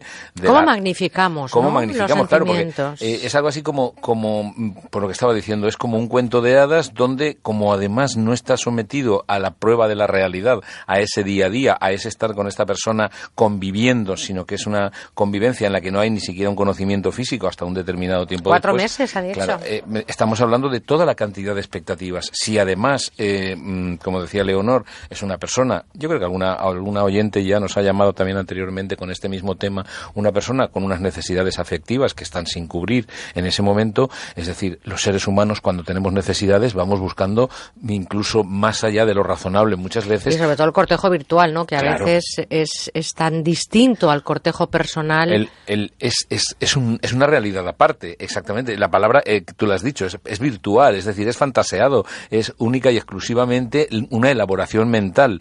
Eh, yo estoy seguro, y nuestros oyentes em, son, vamos a ver, son conscientes y pueden ser conscientes de hasta qué punto nosotros añadimos belleza, añadimos interés, añadimos... lo hacemos en lo personal, imagínense cuando nos lo imaginamos solo, ¿no? Claro, claro. Entonces la imaginación, eh, para mí, en este caso concreto, muchas veces es mm, juega en contra de la persona porque va a favor de las necesidades. Es decir, crea unas expectativas, crea un, un mundo ideal, un mundo ficticio que luego la realidad, es decir, cuando viene el, el poner digamos negro sobre blanco, ¿no? Cuando lo que yo llamo la tiranía de la física, el, el- el espacio y el tiempo. Cuando se, uno se ve en ese momento es cuando muchas de esas expectativas desaparecen. Claro, si la persona ha tenido muchas necesidades, pues el, el dolor, como decía Pero Leonor, es grandísimo. eh, eh, cuando te ocurre esto de forma virtual, ¿lo superas antes que cuando te ocurre de forma personal? Porque al final esto se ha convertido, como Sí. tú dices, en la tiranía física. Sí, se ha sí, puesto claro. negro sobre blanco y desde julio del año pasado, hace una semana, parece ser que se ha enterado. O sea, que ha pasado eh, un mes y pico con una Creo- yo creo- presencia física. Creo que depende no solo de cómo haya sido el cortejo virtual, sino también de las necesidades que tiene. Porque, claro, Leonor hace una pregunta. ¿Cómo es posible que una persona se pueda comportar así? A ver, por la misma razón que hay personas que de alguna manera necesitan eh, esta atención o, o se corresponde con su afectividad no satisfecha, también hay personas que necesitan sentirse importantes en la vida de otras personas. Y, claro, no son conscientes del daño que pueden llegar a causar. O, o sí lo son, pero lo que sí que está claro es que dependiendo del interés que tenga la persona, de la necesidad que tenga la persona, es la que va a modular o la que va a ¿Y indicar el tiempo de recuperación. ahora Leonor? ¿Qué es Con lo que- respecto de esta persona, yo Sí. supongo que habrá, habrá roto la Hombre, relación. claro, pero digo, para superar este bache, lo mejor... eh, Lo primero, lo primero, yo creo que una de las claves, y creo que es algo que hemos repetido en varios programas, ¿no? Es decir, el perdonarse a sí misma. Y yo muchas veces creo que el- somos el peor fiscal que podemos imaginar muchas veces, ¿no? Y nos, y nos, por decirlo así, nos descalificamos cómo he podido caer en la tentación, cómo es que esta Nos trampa. culpamos, nos ¿no? culpamos, claro. Y, es, y cuando en la práctica, lo único que ha hecho Leonor, que le ha salido, como ella dice, con, trágicamente el final, ¿no? Pero lo único que ha hecho Leonor ha sido buscar en la, en, en la práctica satisfacer sus necesidades afectivas como todo ser humano. Es decir, los seres humanos buscamos eso, ¿no? Bueno, vamos hasta Madrid de nuevo, porque allí está María Luisa. María Luisa, buenos días. Buenos días. Qué Un bueno, abrazo muy que fuerte, estoy díganos. fascinada con el doctor Manuel. Muchas gracias, María Luisa. Pues si usted le conociera, si pusiera esa besos. física no sería nada tirana, es estupendo. Y usted también es guapísima. Ay, Que muchas la gracias. desde las 8 de la mañana, hija. Muchas gracias, Ahí, muy Y amable. además echo de menos a Carlitos Herrera. Que Pues me voy a bien. pasar a la COPE. Bueno, eso es una opción. Nosotros somos evidentemente una una emisora, una emisora abierta, pero eh, pero es una opción. que escucha al señor Alcina. Pues no se lo pierda porque vuelve enseguida y viene cargadísimo, cargadísimo, cargadísimo de energía para esta nueva temporada. Así que no se lo pierda. Alsina está eh, no a la vuelta de la esquina. Fíjese lo que le digo, una rima. Otro. Y el otro chico también. El Hombre, claro, nuestro Juan Ramón Lucas, claro que sí. Está, hombre, guapísimo los dos. En esta radio, en esta radio no hay nadie feo, se lo digo yo, se lo digo yo. Guapísimos. Todos. Muy guapos. Bueno, Estamos que lo echamos. díganos, díganos. eh, Yo, pare- yo debía haber nacido para locutora. Bueno, pues véngase un día y le hacemos una prueba. María Luisa, ¿qué quería comentar con Manuel Ramos? ya soy mayor. Al doctor Ah. Manuel es que yo somatizo las emociones de las demás personas. Y me pongo muy triste por si le pasa algo a fulano, a sutano, y luego me levanto con, con un mal rollito y a ver cómo me puedo curar de este problema. Pues escuche a través de la radio, María Luisa, porque hay Sí. muchas personas, es verdad, que no viven su vida, ¿no? Viven preocupados eh, por, por lo que puedan vivir otras personas. Y yo creo que si vives la de otro, al final no disfrutas de la tuya, ¿no? Claro, ahí entramos en un terreno, yo creo que en la vida, y nuestros oyentes eh, y nuestras oyentes podrán pa- ser conscientes de esto, hay grados, ¿no?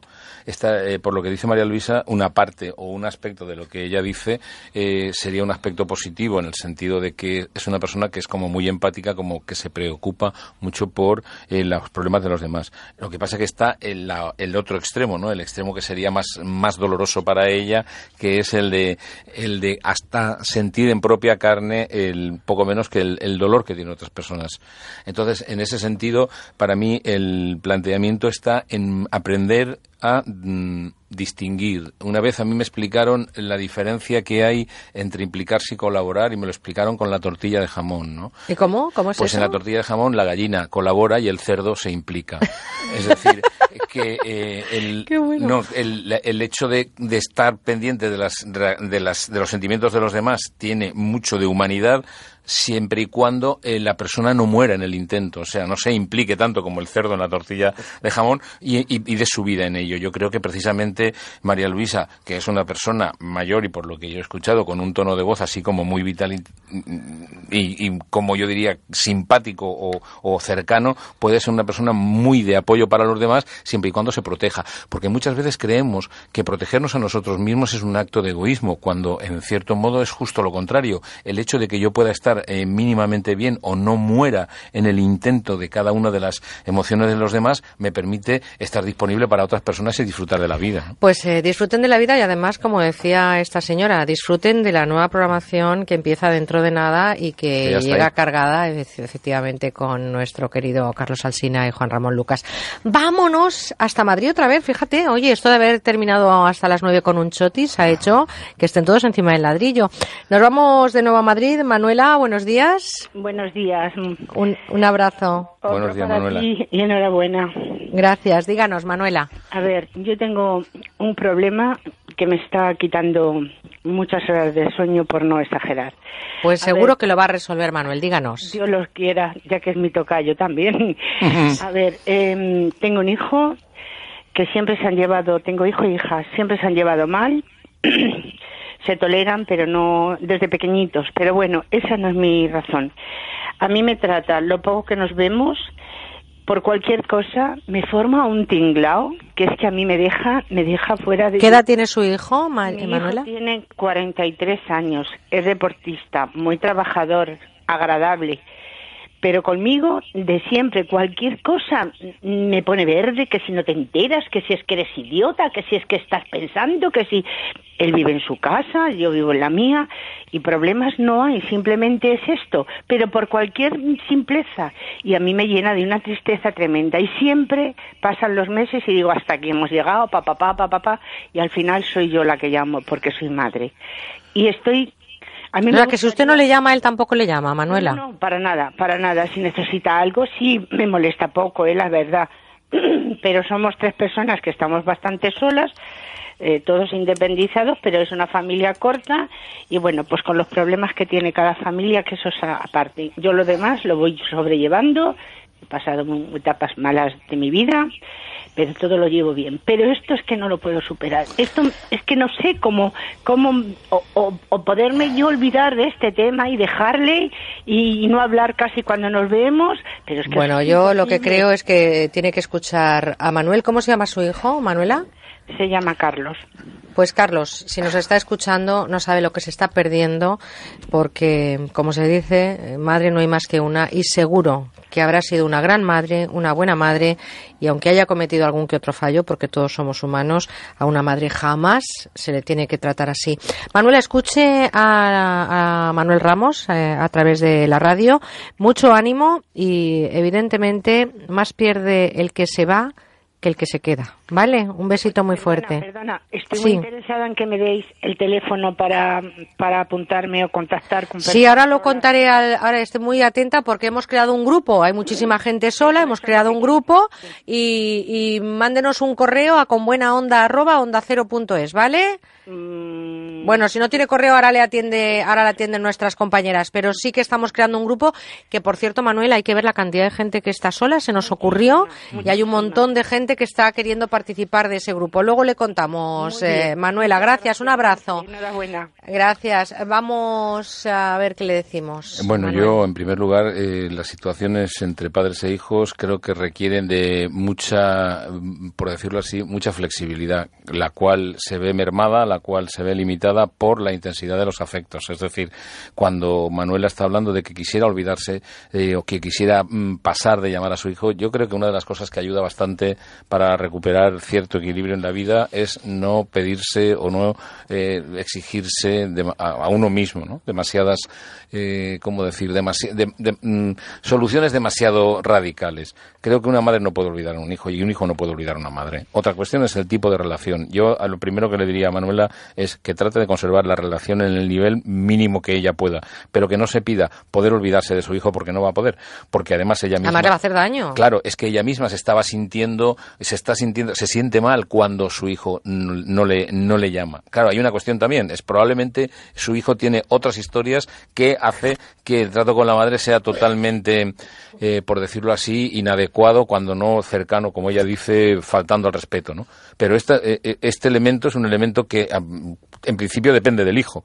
Ahora, de Manuela depende estar ahí, y depende estar ahí en el sentido de que si se empeña en querer olvidarse de su hijo, lo único que va a hacer va a ser torturarse más. Pero de todas formas sería bueno que hubiera una terapia con la madre y el hijo, ¿no? Ahí sería interesante ver que si el hijo entiende que esto es un problema o si el hijo está dispuesto a hacer, dar algún paso para contribuir al bienestar de la madre. Porque si el hijo tiene algo ahí larvado, lo normal es que también se lo cuente a la madre y diga, mira, yo me pasa todo esto contigo porque nos dejaste solos una vez para irte al cine. Pues, pero es que, es que muchas veces, pero, pero muchas veces, y ahí tenemos el, gran problema de la historia de los seres humanos, eh, llevamos a cuesta recuerdos de los cuales no somos muy consciente. Bueno, vamos con la última llamada para hoy, pero mañana a las nueve volverá Manuel Ramos, o sea que si quieren dejar su teléfono, mañana a primera hora también volveremos a celebrar la vida con él. Asun desde Cantabria. Asun, buenos días. Buenos días.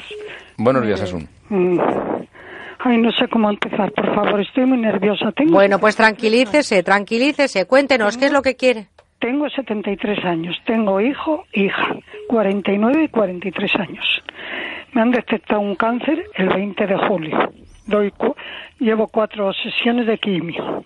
Me han dicho que las cédulas van muy deprisa. Entonces yo se lo he comunicado a mi hijo. Después ayer se lo ha comunicado una amistad a mi hija, llamándola anteriormente una amiga a mi hija, lo cual no ha hecho caso. Vive en un paso de peatones solo a mi casa, o sea, a la vez. Ni dos minutos tarda ¿Y usted cree que ha corrido donde su madre? He sido una mujer de veintitantos años viuda, muy luchadora. Saqué a mi hijo de un centro de toxicomanía cinco años pagando y vistiéndole, comprándole todo lo que le hacía falta. Mi hijo ha estado muy preparado cuando fue a la mil y ya llevaba dos carnés. Fue secretario de un general. Mi hija es profesora de deporte. O sea, habré luchado un rato cuando mi hijo pagaba 25.000 pesetas de pensión de, de centro y yo cobraba 24. Asun, eh, vamos a, a centrar un poquito el tema porque lo importante es cómo se encuentra usted y la relación que tiene con sus hijos. Estoy, estoy muy, alt- muy activa, que el médico y todo me lo ha dicho, pero estoy muy baja de moral. Porque claro, tú comunicas una cosa y es una cosa muy seria. Porque Muy grave, sí, día Me señora. han detectado que tengo algo del corazón. Me han detectado, pues que, que claro, que voy sola, que no hay quien me ampare. Vivo sola hace toda la vida, casi, desde que se fueron con sus parejas. Bueno, mi hija ha estado comiendo y todo hasta los 42 años el año pasado en casa, eh, hasta septiembre. Asun, vamos a hacer una cosa, vamos a hacer una cosa. Está usted muy nerviosa. Yo lo que creo es que lo mejor es escuchar a Manuel. Escuche atentamente a Manuel porque eh, son muchos temas para poder resolverlos también desde la radio. Yo le mando desde aquí toda la energía positiva para que se recupere pronto. Pero Manuel, ¿qué le podemos decir a, a Asun? ¿Qué le podemos eh, transmitir? Porque evidentemente es una situación angustiosa y que tampoco podemos hacer mucho más en la radio, ¿no? Esto Yo- es complicado.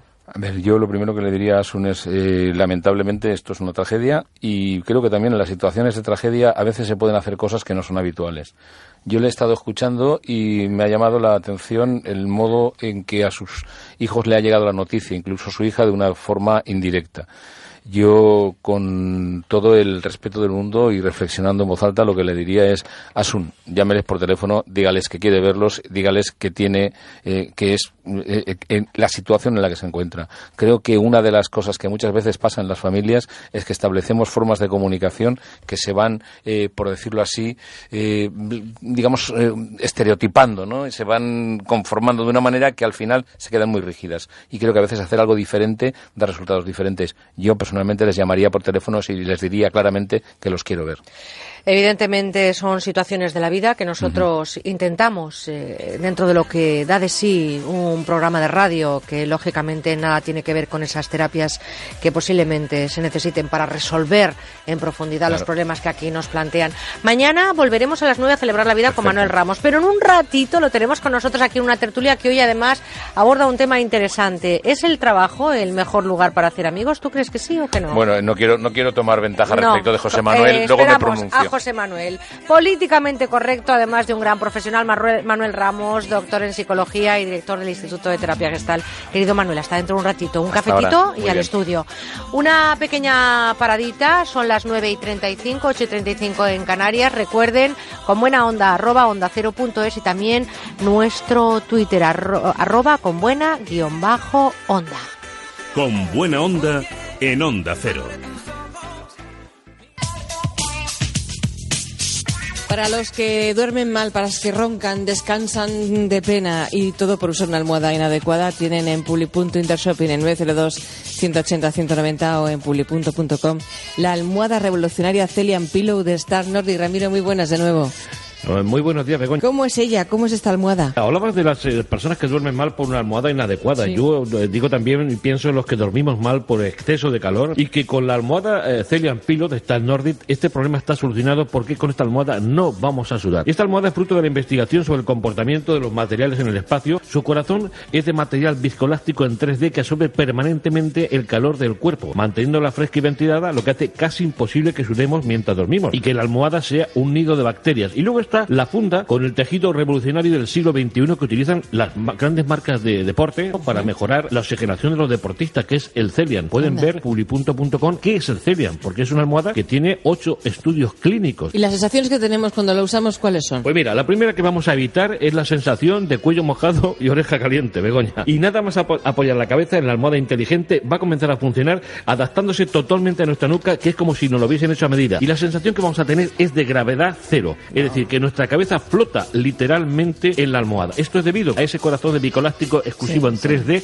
que es totalmente transpirable, Begoña. Nos ponemos Sí, no, sí, la almohada en la cara, podemos respirar a través de la almohada. Anda, esto no lo buena. podemos hacer con ninguna otra almohada. Bueno, y los puntos de presión se eliminan, claro. Bueno, bueno, por supuesto, eh, ten en cuenta una cosa, los músculos del cuello, la cabeza, hombros se relajan totalmente, mejora la circulación de la sangre y conseguimos un perfecto alineamiento de nuestra columna vertebral, no importa cuál sea nuestra forma de dormir. Y Begoña, al ser la única bizona, eleva ligeramente la cabeza y hace que respiremos mucho mejor y esas personas que utilizan dos o tres almohadas eh, porque tienen reflujo esofágico, que duermen mal, que van a notar una mejoría. Y los que roncan, Ah. está demostrado que el 80% deja de roncar. ¿eh? Y además te la puedes llevar a todos los sitios. Te la pones en tu la maletita ala, y para el hotel. es. A- Asociación del Sueño de Estados Unidos, cuando Sí. va de viaje, la recomiendan para llevársela. Y, y Ramiro López también se la lleva. ¿eh? Yo te puedo decir que la gente que ha probado esta almohada no querrá separarse de ella. 902-180-190 publi.com y la oferta, Ramiro. Pues mira, el precio de mercado de esta almohada tecnológica exclusiva Star Nordic es de 90 euros y pedidos que recibamos durante los próximos 30 minutos van a pagar tan solo 49,99. Todo un regalo. Pero llévese dos, porque como lleve una va a estar perdido y nos va a llamar otra vez.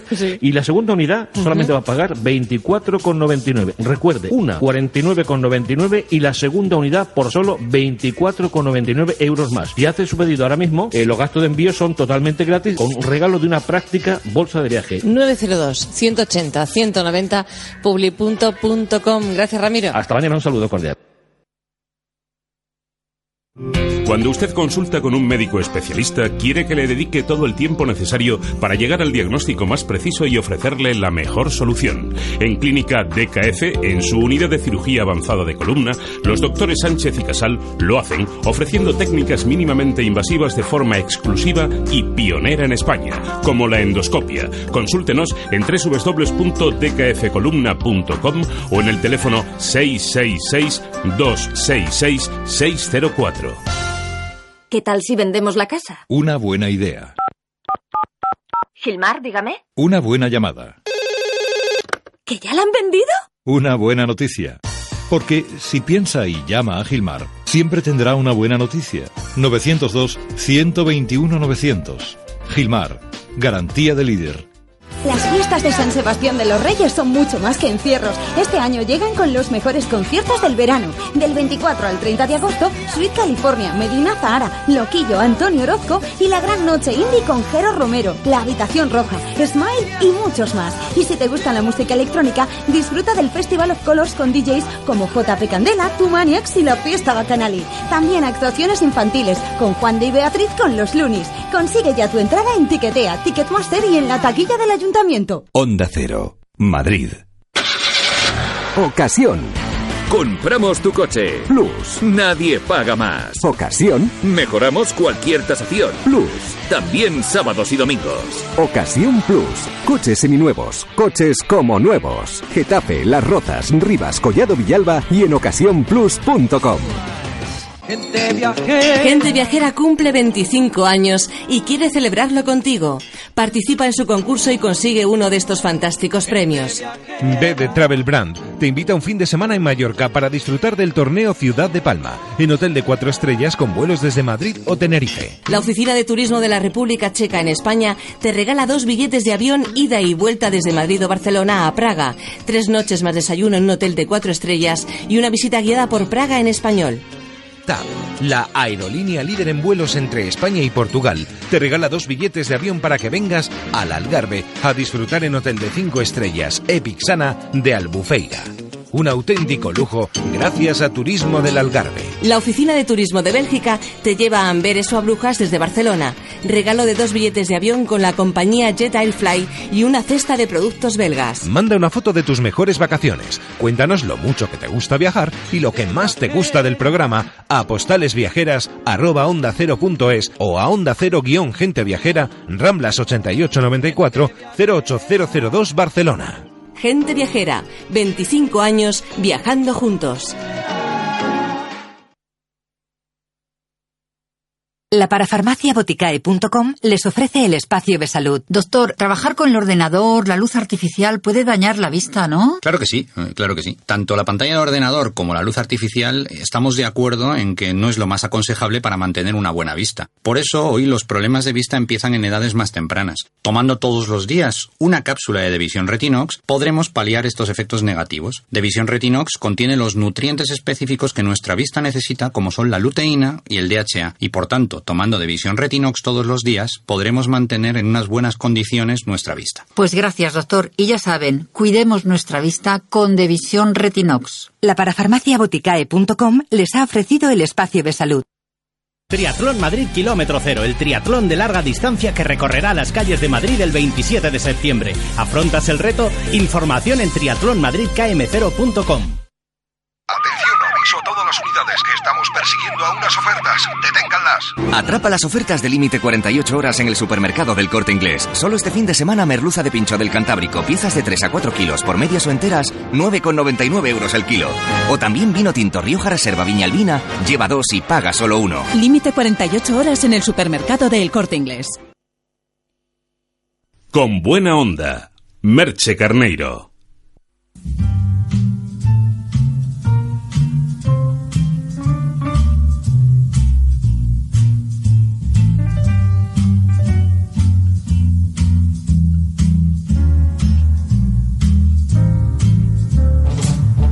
Nuestros crímenes. Y son nuestros porque es la crónica negra española, esa parte poco amable de los acontecimientos de España y que de forma excelente, con el cuidado que esta información requiere, abordamos cada sábado estos eh, tiempos de radio que compartimos con ustedes en agosto con Jesús Duba. Es jefe de la sección de España en el diario El País y con quien hablamos de un crimen resuelto y otro por resolver. Jesús, buenos días. Buenos días. Déjame que recuerde tus, recuerda, recuerda. tus obras en forma de libro, porque hay que leerlas. El verano puede ser la gran oportunidad. Emboscada en Fago, El solitario y Vida robada son ese compañero de viaje estupendo. Y, y también tengo que preguntarte, ¿no tenemos ninguno en ciernes? Pues estoy dándole vuelta a varios casos, pero, pero en fin, ando un poco atareado últimamente y con poco tiempo, pero sí que tengo alguna idea en mente. Bueno, tenemos eh, ganas ya de seguir leyendo más cositas tuyas, así que eh, ponte a ello, que es un lujazo leerte y, por supuesto, también tenerte con nosotros. Jesús, un caso tremendo, como muchos otros, con el que abrimos esta sección, pero que nos hace pensar lo que pudo pasar una joven danesa de 24 años cuando se cruzó con su verdugo en pleno apartamento turístico del centro de Madrid. Era la noche del 12 al 13 de junio del año pasado cuando Anne Strande fue asesinada cuando además llevaba solo 11 días en la capital de España. ¿Se cumple aquí la frase de estar en el lugar equivocado con la persona errónea? Pues sí, desgraciadamente sí, porque fíjate que esta chica tan joven de 24 años, danesa, había llegado a España, estaba muy contenta porque además había llegado con un contrato que era para seis meses de trabajo en el departamento de marketing de la compañía escandinava Tobacco Group. Ella estaba muy contenta, había encontrado un apartamento muy coqueto eh, justo al lado de la Puerta del Sol en fin, que, llevaba apenas 11 días y estaba acoplándose a Madrid cuando esa noche fue asesinada. Fue asesinada y murió estrangulada con, un cable, según determinó la autopsia. Eh, alguien la había atacado y la había estrangulado con ese cable y después eh, no solo se quedó ahí la, la acción del asesino, sino que quemó su cadáver cubriéndolo de papel higiénico, lo que encontró allí más a mano, y aceite de oliva, y le prendió fuego, y así fue como se descubrió el crimen, porque evidentemente al producir ese fuego vinieron los bomberos, apagaron el fuego, y lo que se descubrió en ese apartamento fue el cadáver de esta pobre joven, ¿no? Muchas veces detrás del fuego, y lo estamos viendo en las noticias que también hemos sufrido en los últimos eh, tiempos, detrás del fuego hay personas que han sido previamente asesinadas, ¿eh? Por eso es importante un labor. de los homicidios de tratar de desfigurar los cadáveres y de borrar mm, huellas y pistas, pero que en muchos casos afortunadamente no lo consiguen. El pasado mes de julio, por ejemplo, en Villajoyosa vimos como detrás de un incendio también había víctimas que habían sido presuntamente asesinadas. Por lo tanto, eh, reconocemos esa labor que hace la policía, los bomberos, la investigación. Se detuvo a un hombre de nacionalidad belga de 33 años, Dave, que parece que era desde el mes de marzo de ese mismo año el encargado de gestionar el alquiler y las reservas del apartamento turístico en el que se alojó la mujer. Y fue además el hombre, creo, que la recibió cuando llegó a Madrid a primeros del mes anterior, ¿no? Eso es, este hombre, este belga Dave Berbis, de 33 años, era el encargado de mantenimiento de ese bloque de apartamentos muy cerquita de la Puerta del Sol y eres el que se había ocupado de, de instalar a esta chica en el apartamento y por la investigación todo hace presumir que había intentado violarla o abusar de ella y que, que, como la víctima se resistió, pues cogió un cable que era el cable del router del móvil de esta chica y con ese mm, arma tan tan tan rudimentario pues la, estranguló y después para borrar sus huellas como recordábamos antes quemó el cadáver con papel higiénico y aceite de oliva y prendiéndolo fuego. Tremendo. Eh, este ciudadano belga pasó a disposición judicial un 21 de junio eh, en el juzgado de instrucción número 21 de Madrid. La magistrada acordó inmediatamente su prisión provisional comunicada y sin fianza por ese delito de homicidio pero ¿es verdad que el detenido confesó que había cometido este homicidio y que además podría haber participado en otro crimen de una mujer en Girona? Sí, eso es cierto. En, la, en el interrogatorio este hombre confesó que, que, había cometido otro crimen en Girona, no sabía ni cómo se llamaba la víctima, ni, ni, ni siquiera el día en que lo había cometido, simplemente recordaba que había sido en el mes de, mes de octubre de 2013 y la policía determinó, em, buscando en los archivos, a ver qué había ocurrido, qué caso había pendiente en esas fechas en Girona y descubrieron que había desaparecido una mujer, Montserrat Méndez, en esas fechas y que casi con toda seguridad eh, su cadáver no ha sido encontrado, pero casi con toda seguridad fue este individuo, este mismo belga, el que le dio muerte. Lo que se sabe de Montserrat es que había entablado conversación con, con un joven eh, en un local, en un bar de Girona y que nunca más se le volvió a ver. Por lo tanto, eh, y dado ese, esos indicios y la confesión de este detenido por el asesinato de la joven danesa, todo apunta a que estamos ante un auténtico depredador sexual que quizás había iniciado una carrera de asesino en serie que afortunadamente por el momento la policía ha puesto fin. Bueno, un personaje auténtico, ¿eh? Antecedentes de, abusos sexuales, algunos de ellos incluso en Bélgica, el resto los ha cometido en España y de hecho una de esas primeras hipótesis era que el presunto autor incendiara, como dices, el piso y por tanto el cuerpo para borrar esas pruebas genéticas de un delito cometido. Por lo tanto, de momento está la sombra, ¿no? Podemos de momento está la sombra y a la espera de juicio, sí. Bueno, pues eh, vamos a hablar ahora de un crimen por resolver porque cuando se produce una desaparición todos los mecanismos se activan y a veces es complicado seguir ese hilo desde donde empezar a desmadejar la historia de unos hechos. Lo que ahora les vamos a contar ocurre un 25 de febrero de 2006. Jesús, un chico de 34 años que trabajaba en Málaga, ya había desplazado hasta Granada para ver a su familia y amigos. Hasta ahí, todo normal. ¿Qué pasó? Pues que, como dices, se había ido desde Málaga a Granada para ver a su hijo, a su madre, eh, cogió el coche. Este hombre tenía, cuando desaparece en el año 2006, 34 años, trabajaba en Málaga, toda su vida es normal y corriente como la de cualquier otra persona, nada oscuro en su vida, según la investigación. Eh, estuvo en Granada, vio a sus familiares, estuvo con los amigos, se sabe que estuvo con su hija, con una niña de cuatro años, sobre las eh, siete y media de la tarde dejó a la niña de nuevo con su madre y estuvo con un amigo en un pub por aquella zona. Eh, dijo que, que, iba a recoger a, un amigo a las 23.30, en fin, se han seguido todos sus pasos, y, pero lo último, lo último que se sabe de, él es, es, esa pista y luego ya desaparece como por arte de magia o por ensalmo y no se ha vuelto a saber más. Evidentemente, eh, son de esos casos en los que es complicado entender por dónde empezar, como decía, la investigación, de dónde se tira del hilo, porque además su coche apareció tres meses más tarde en una calle de Málaga perfectamente estacionado. ¿Cómo volvió el coche solo hasta allí? Es decir, los hechos ocurren en un lugar, el coche aparece perfectamente aparcado en otro. Mm, mm, eh, ¿Qué te dice tu olfato periodístico? Pues, pues realmente es incomprensible. Hasta el momento no hay ninguna explicación lógica porque en el coche no se ha encontrado ninguna huella ni nada que lleve a pensar en, en fin, en una acción violenta o que haya intervención de terceras personas en su desaparición es un auténtico misterio de esos que luego a lo mejor cuando se aclara dices, bueno, pues era fácil, ¿no? Pero de momento es de esos casos que, que uno se pregunta, y yo me lo he preguntado a lo largo de todos estos años, ¿cómo es posible que una persona desaparezca y que, y que, que no se vuelva a saber nada de ella, ¿no? Que, porque ahora con la cantidad de rastros que uno va dejando sin querer, ¿no? Por cámaras de videovigilancia en la calle, por, por el uso de un cajero, porque entras en un local donde, en un comercio donde te graban, en fin, pues nada, no hay ninguna pista de este hombre. Y los rastros, además de las nuevas tecnologías, absolutamente no hay nada.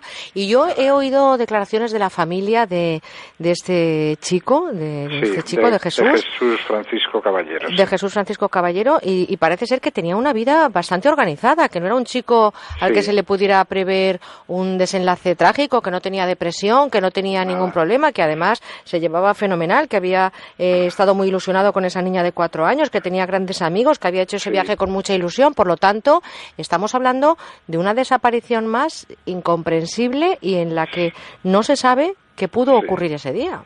Efectivamente, pero es de esas desapariciones que a veces la policía mm, califica de inquietantes precisamente por, por la normalidad de la vida de la persona que ha desaparecido, pues que la única explicación lógica es que haya ocurrido algo imprevisto y que algo o alguien se haya cruzado en su camino y que, haya desbaratado y roto esa vida por completo, ¿no? Desde luego, em, ocurrió en el 2006, el tiempo de nuevo, volvemos a hablar, corre en contra de cualquier tipo de, porque dato, se van borrando todas las pistas, todos los posibles testigos, la memoria de la gente va desapareciendo y, en fin, todo corre en contra, efectivamente. Desde luego es incomprensible cuando alguien tiene un niño de cuatro años, ¿verdad? Y cuando tienes una vida más o menos montada y no tienes ninguna causa aparente o por lo menos conocida que te pueda llevar a un final desenlace, pensar que él desapareció por su propia voluntad. Por lo tanto, mm. aquí de nuevo estamos frente a un suceso al que no le podemos poner eh, solución porque desconocemos por dónde pueden ir esas pistas.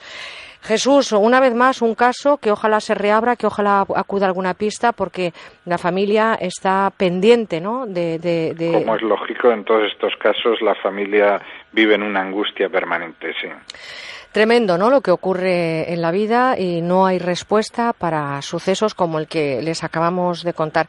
Jesús, se nos va el tiempo. Te tengo que dar las gracias de nuevo por todo lo que nos traes a estos ratitos de radio que estamos compartiendo y en los que estamos contando esa otra cara de la información que, como digo, quizás es la menos amable, pero es tan real como la vida misma y tan apasionante, ¿verdad?, como el que se dedica a la política o se dedica a la economía, hay que decirlo, ¿eh? Pues sí, eh, realmente esto es la, vida y la muerte, que son las dos caras de la misma cosa, efectivamente. Y en ese camino entre la vida y la muerte a veces no existe todo de forma natural, existen eh, sucesos, existen acontecimientos que no tienen razón, que no tienen sentido común, pero que nosotros lo intentamos contar con la mayor de las delicadezas.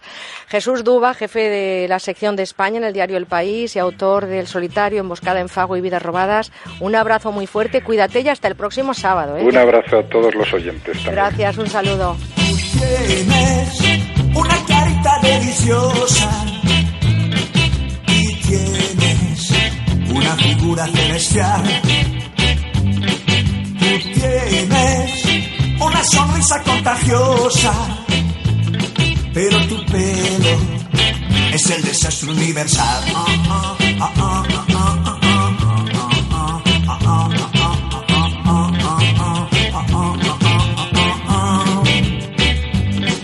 Tú tienes unos ojitos soñadores y tienes esa manera de mirar. Tú tienes una sonrisa contagiosa. Pero tu pelo, ay qué calamidad. Se paran de punta como un porco espín. Pareces la estatua de San Peluquín. Ni tres peluqueros que alcancen a ti. Con peines de acero y sierras sin fin. Despeinada, oh, oh, oh, oh, oh, despeinada. oh, oh, oh, oh. Pues es que en la vida también hay que despeinarse y hacer cosas diferentes y sobre todo disfrutarla cada instante, cada segundo. Y nosotros es lo que intentamos, que disfruten cada instante y cada segundo de este ratito de radio que hasta las 12 se llama Con Buena Onda. 91 426 25 99, porque les doy el teléfono, porque enseguida a las 10 vamos a abrir nuestra tertulia con Manuel Ramos y José Manuel Zafra. Hablaremos hoy de si el trabajo es el lugar idóneo para hacer amigos. ¿Qué opinan ustedes? ¿Tienen alguna experiencia que contarnos? Llámenos. Nosotros ahora les dejamos con la información nacional e internacional con nuestra compañera Laura Gil y después de la información volvemos con nuestra tertulia. Con buena onda. Merche Carneiro. Saludos amigos. Cuando pasamos muchas horas sentados, la espalda se resiente, ¿verdad que sí, Marga? Eso es verdad, Paloma. Y además, fíjate, según la Organización Mundial de la Salud, el 80% de la población padece o ha padecido dolor de espalda en algún momento de su vida. Bueno, es un porcentaje altísimo. Por eso los médicos recomiendan que utilicemos asientos adaptados a nuestras necesidades. Y para adoptar la mejor postura, lo mejor es el extraordinario cojín Conforgel que tanto se ha vendido en todo el mundo. Un cojín de gel de última generación que garantiza el mejor descanso, pensado para nuestro máximo confort por expertos en terapias posturales. Se puede conseguir hoy, ahora en el teléfono que damos aquí en la radio, el 902 29 10 29. Bueno, es que este cojín se ve en todas partes. La verdad es que yo lo he visto anunciado en la televisión. Se usa muchísimo en las oficinas, los estudiantes, en casa. De hecho, mis padres lo tienen, que lo sepan. Y si ustedes lo quieren, hoy está disponible aquí en la radio con una oferta sensacional. Recuérdanos por qué es tan cómodo. Porque este cojín Paloma combina dos capas de espuma de alta densidad, la más cómoda que existe, con una capa central de gel. Esto hace que el peso de la parte superior del cuerpo se distribuya por todo el cojín, eliminando puntos de presión en músculos, huesos y articulaciones. Así podremos pasar más tiempo sentados sin que se resienta nuestra espalda. Es comodísimo. Pueden probarlo pidiéndolo en este número 902 29 10 29 y también en la web universotao.com. Es un regalo fantástico para nuestros padres. Siempre es un buen momento para regalarles algo que mejore su calidad de vida porque ellos se lo merecen. Desde luego que se lo merecen. En cualquier momento, Paloma, se merecen nuestros padres un regalo. Y precisamente con este cojín, las personas de mayor edad están más cómodas en el sofá y al estar un poquito más altas, pues les cuesta menos levantarse. También es muy práctico para el coche porque les facilita la entrada y sobre todo la salida. Yo desde luego les recomiendo que lo comprueben llamando a este número 902 29 10 29. Pídanlo hoy en el 902 29 10 29 y lo recibirán en su casa por un precio buenísimo. Porque este cojín cuesta solo 39 euros más unos pequeños gastos de envío. Es muy poco dinero, desde luego, para lo cómodo que es. Y es que hoy, Paloma, tenemos una oferta fantástica. En este momento y durante la próxima hora nada más, ponemos a la venta dos cojines por el precio de uno. Llame para encargar este cojín en los próximos 60 minutos y se llevará dos cojines de gel.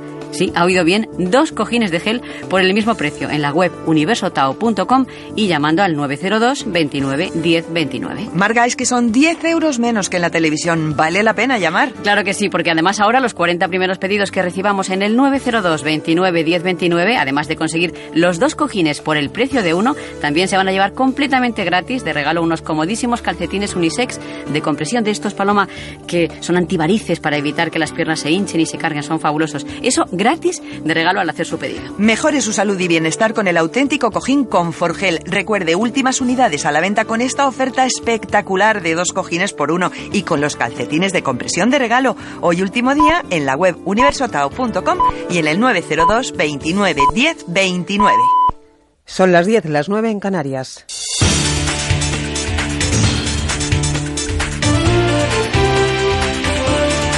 Noticias en Onda Cero.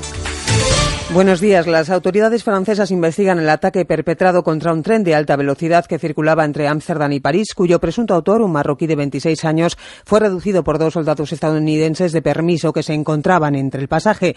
El suceso terminó con dos heridos, los marines que redujeron al atacante. El ciudadano marroquí, que tenía antecedentes por terrorismo, ha sido trasladado hoy a la sede de la subdirección antiterrorista de la policía, situada a las afueras de la capital francesa. El ministro de Interior galo, Bernard Cazeneuve, ha confirmado que los hechos están siendo investigados por la Fiscalía Antiterrorista. El presidente norteamericano Barack Obama ha agradecido el coraje y la rapidez de los dos norteamericanos que impidieron una masacre mayor al reducir al hombre que inició el tiroteo. El gobierno galo también ha expresado su agradecimiento a través del ministro del Interior. Me gustaría, en nombre del presidente de la República y del primer ministro, expresar a estos dos pasajeros americanos que han hecho gala de una gran valentía en una circunstancia extremadamente difícil. Toda nuestra gratitud, nuestro reconocimiento y nuestra admiración por el esfuerzo que han realizado, sin el cual nos podríamos haber enfrentado a una terrible tragedia. La Casa Blanca, por otro lado, ha confirmado en las últimas horas que el ejército estadounidense ha acabado con la vida del número dos del Estado Islámico en un ataque aéreo en Irak, con Cerdán. Según Washington, el líder del grupo yihadista Fadil Ahmad al-Hayali murió en un bombardeo el 18 de agosto cerca de la ciudad iraquí de Mosul. En un comunicado, el portavoz del Consejo de Seguridad Nacional, Ned Price, ha detallado que al-Hayali era el segundo al mando del grupo terrorista y también uno de los coordinadores del movimiento de grandes cantidades de armas, explosivos y personas entre Irak y Siria. Más cosas. El presidente de Venezuela, Nicolás Maduro, ha decretado el estado de excepción en los municipios fronterizos con Colombia durante 60 días, medida que ha explicado puede prorrogarse 60 días más y que adopta para restablecer el orden y la convivencia en la región. Declarar el estado de excepción constitucional en los municipios fronterizos Bolívar, Ureña, Junín, Capacho Libertad y Capacho Independencia. Las ministras de Exteriores de Colombia y Venezuela han mantenido un primer encuentro especial para rebajar la tensión bilateral tras el ataque transfronterizo a militares venezolanos. Y novedades en otro conflicto entre vecinos ya histórico. Los gobiernos de Corea del Norte y Corea del Sur han decidido mantener conversaciones de alto nivel en las próximas horas para intentar solucionar la, grave crisis militar que enfrenta a ambos países desde el intercambio de disparos de artillería registrado el pasado jueves. Corea del Norte amenaza a Seúl con una guerra total mientras la ONU apela a la contención de ambos estados en su escalada belicista. En la calle, grupos de activistas surcoreanos piden una respuesta contundente del exterior. Pedimos a Naciones Unidas y a la comunidad internacional que castigue duramente a la dictadura de Corea del Norte con sanciones fuertes y le obliga a renunciar al desarrollo de armamento nuclear. Recordamos ya el pronóstico del tiempo para nuestro país que viene marcado este fin de semana por un breve respiro dentro del ambiente cálido de este verano. El termómetro desciende en todo el país, salvo en la costa mediterránea. Cristina Rueda. Un frente hace descender las temperaturas y deja también lluvias y tormentas en el tercio norte, pudiendo ser localmente fuertes en el área pirenaica. En Canarias estará nuboso en el norte de las islas y despejado en el sur. Los valores térmicos caen notablemente este fin de semana en el noreste peninsular, con 17 grados menos en Orense, 13 grados en Bilbao, 12 en Badajoz y 10 grados menos en Cuenca, Guadalajara, Logroño y Madrid.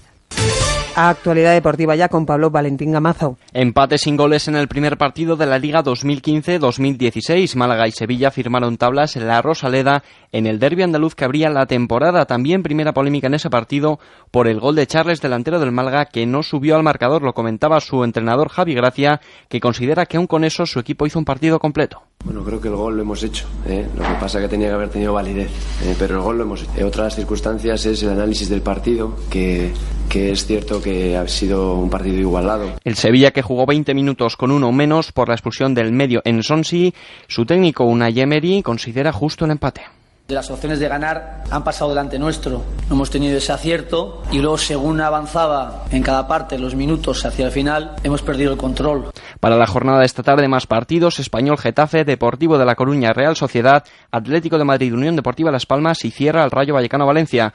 Pendientes hoy del ciclismo desde Onda Cero con Javier Ares de la 70 edición de la Vuelta a España que empieza hoy en Puerto Banús en Málaga. Hoy cita con el motor además con el Gran Premio de Hungría de Fórmula 1 y de la selección española de baloncesto y su amistoso de esta noche ante Macedonia. No estarán en este partido ni en el Eurobasket del 5 de septiembre Alex Sabrines por lesión y Xavi Rabaseda por descarte. Más información a las 11, las 10 en Canarias. Escuchan ya con buena onda y Merche Carneiro. Prepárate. Este sábado vuelve Radio Estadio. A partir de las 4 de la tarde, con motivo de la Vuelta Ciclista a España, Radio Estadio en directo desde Puerto Banús. Además, todos los partidos de Liga, Baloncesto España-Macedonia y Gran Premio de Bélgica de Fórmula 1. Colaboran Clínicas Doctora Tellez, Pinturas Andalucía, Marbercar y Clínica Ochoa.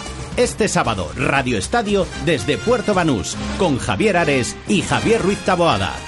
Te mereces esta radio. Onda Cero, tu radio.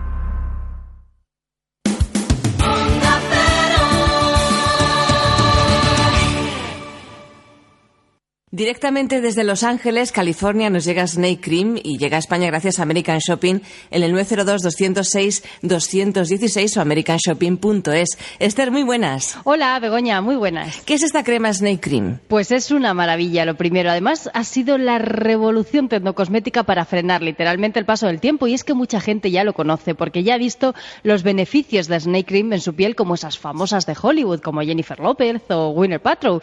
Y es que Snake Cream es mucho más que una crema antiarrugas. Realmente, por fin, estamos hablando de rejuvenecer alisando la piel. Y todos nos preguntamos, ¿por qué veneno de serpiente? No es para menos, como que nos da un poco de yuyu, pero que no, que es todo lo contrario. Fíjate, han sido numerosos los test in vivo, in vitro, pruebas clínicas que han comprobado que en el veneno de la víbora del templo existe un polipéptido exclusivo que lo que hace es detener automáticamente la aparición de arrugas y va un pasito más allá. Tiene excelentes propiedades alisadoras en esas zonas más conflictivas. La frente, el entrecejo, el código de barra, las patas de gallo, en definitiva, nos quita arrugas en el rostro y en el cuello. En los 90 teníamos el Botox, ahora tenemos Snake Cream. Exacto, se trata de evolucionar, es un antes y un después en cosmética. Fíjate que mucha gente ya le llama la cirugía de la cosmética porque conseguimos el mismo efecto, un lifting natural, pero sin pasar por el quirófano. Es una maravilla y es que Snake Cream, sin duda alguna, es el tratamiento más eficaz y más de moda en este momento. ¿Indicada para todo el mundo, Esther? Lo mejor de todo es cosmética universal, para todo tipo de pieles, para cualquier edad. Incluso si ya vamos teniendo unos añitos es aún mejor porque potencia otros activos antiedad como son el colágeno, la coenzima Q10 y el famosísimo ácido hialurónico. Y algo importante, los resultados, ¿cuándo los vemos? Estamos hablando de cosmética para impacientes, Begoña, una maravilla. Fíjate que se ha comprobado clínicamente como Snake Cream es un 60% más rápido que cualquier otra crema de las que hay en el mercado, porque en tan solo dos horas el polipéptido del veneno de serpiente ya comienza a actuar y en la primera aplicación Snake Cream revitaliza, regenera, ilumina, unifica el tono de la piel y lo más importante, elimina arrugas en rostro y en el cuello. En definitiva, Snake Cream nos cambia la piel. Pues solamente está en American Shopping en el 902 206 216 o en americanshopping.es y un precio. Tenemos una fantástica oferta para el fin de semana. El envase que cuesta 70 euros se lo dejamos a tan solo 49,95 más gastos de envío. Pero atención, porque por solo 10 euros más tenemos un pack belleza total. Dos envases por solo 59,95 más gastos de envío. Pero atención, oferta última hora, solo para los más rápidos. Los 50 primeros pedidos en el 902 206 216, pidiendo dos envases por tan solo 59,95, le vamos a regalar el tercer envase completamente gratis. Si hacen cuentas, cada envase por menos de 20 euros. Pues ya saben, 902 206 216 o americanshopping.es. Hasta luego, Esther. Un beso fuerte. Miles, millones de personas escuchan la radio cada día. Y la mejor forma de hacer buena radio es tener buenos profesionales. Si quieres ser uno de ellos, apúntate al máster de radio Onda Cero de la Universidad Nebrija. Porque vas a aprender con los que más saben. Tienes las prácticas aseguradas, pero apúntate ya porque las plazas son limitadas. Infórmate en nebrija.com. Nos vemos en Universidad Nebrija aviso a todas las unidades. Estamos a unas ofertas. Deténganlas. Atrapa las ofertas de límite 48 horas en el supermercado del Corte Inglés. Solo este fin de semana tienes la segunda unidad de Bonito del Norte en aceite de oliva consorcio tarro de 260 gramos con un 70% de descuento y todo un 50% de bonificación en pizzas. Límite 48 horas en el supermercado del Corte Inglés. Estás con Merche Carneiro. Estás con buena onda.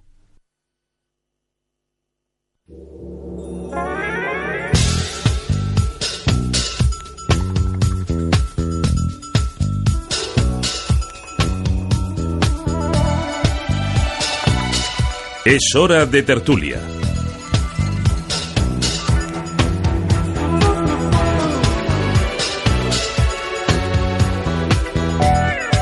La Real Academia de la Lengua define la amistad como afecto personal puro y desinteresado compartido con otra persona que nace y se fortalece con el trato. Y el trabajo lo define ese mismo diccionario en primer lugar como acción y efecto de trabajar y en segundo ocupación retribuida. ¿Creen ustedes que estas dos definiciones pueden maridarse cual buen vino y viandas? ¿Es posible hacer amigos en el trabajo?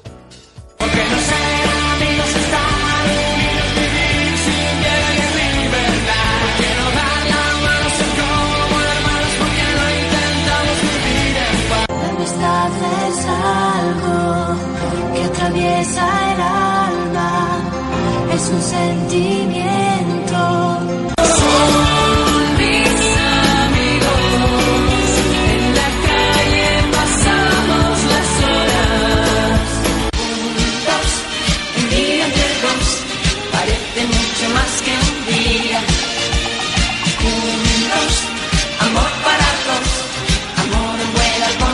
Bueno, ya si hablamos de amor, ahí la cosa se pondría un poquito más eh, complicada, pero sí que es cierto que es un tema en el que queremos que ustedes participen. ¿Creen que el eh, puesto de trabajo, el entorno laboral es el más adecuado para que nazca una amistad? ¿Tienen alguna experiencia que nos quieran contar? Pues ya lo saben, 91 426 25 99. Tenemos por delante una hora para debatir con ustedes esta cuestión. Con ustedes y con nuestros compañeros y espero que amigos, José Manuel Zafra Hernández, licenciado en Derecho, con más de 20 años de experiencia, especialista en arbitraje y derecho procesal civil y mercantil y además socio director de Pedros Abogados. José Manuel, buenos días. Muy buenos días. Amigo. Y por supuesto que sí, faltaría.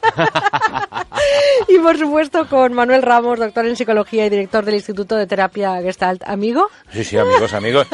Aunque uno en este terreno ya, amigos, pero hasta dónde, como así, como para hacer afirmaciones como rotundas para hacer estamos. afirmaciones, evidentemente. Bueno, pues bienvenidos y gracias a los dos, gracias por esa fidelidad y por supuesto a ustedes, que sí que les consideramos amigos de la radio. Vayan marcando el 91 426 25 99 y participen con nosotros. Cuéntenos qué opinan sobre el tema que hoy debatimos y por supuesto que aunque amistad y trabajo no tienen por qué estar reñidos, empiezo con una frase, seguro que la habéis escuchado, yo vengo aquí a trabajar, no a hacer amigos. Eso yo creo que debería ser también una bandera porque no sé hasta qué punto es eh, eh, conveniente marcar el territorio. ¿Cuál es vuestra reflexión? ¿Quién empieza de los dos? No sé, vamos a quedar como amigos al final, pero... Evidentemente, que sí. sí, Manuel. Yo, yo creo que en las relaciones personales es interesante que se establezcan los contextos, que se establezca, que quede claro a qué se está, cuál es el interés principal, porque en muchísimos grupos parece que eh, se prima una cosa cuando el objetivo es otra. Es decir, esto que tú decías, yo vengo aquí a trabajar y no a hacer amigos, si lo que venimos es a que sea eh, a que haya un rendimiento, es evidente que nos vamos a centrar en la tarea y las relaciones, eh, digamos, más eh,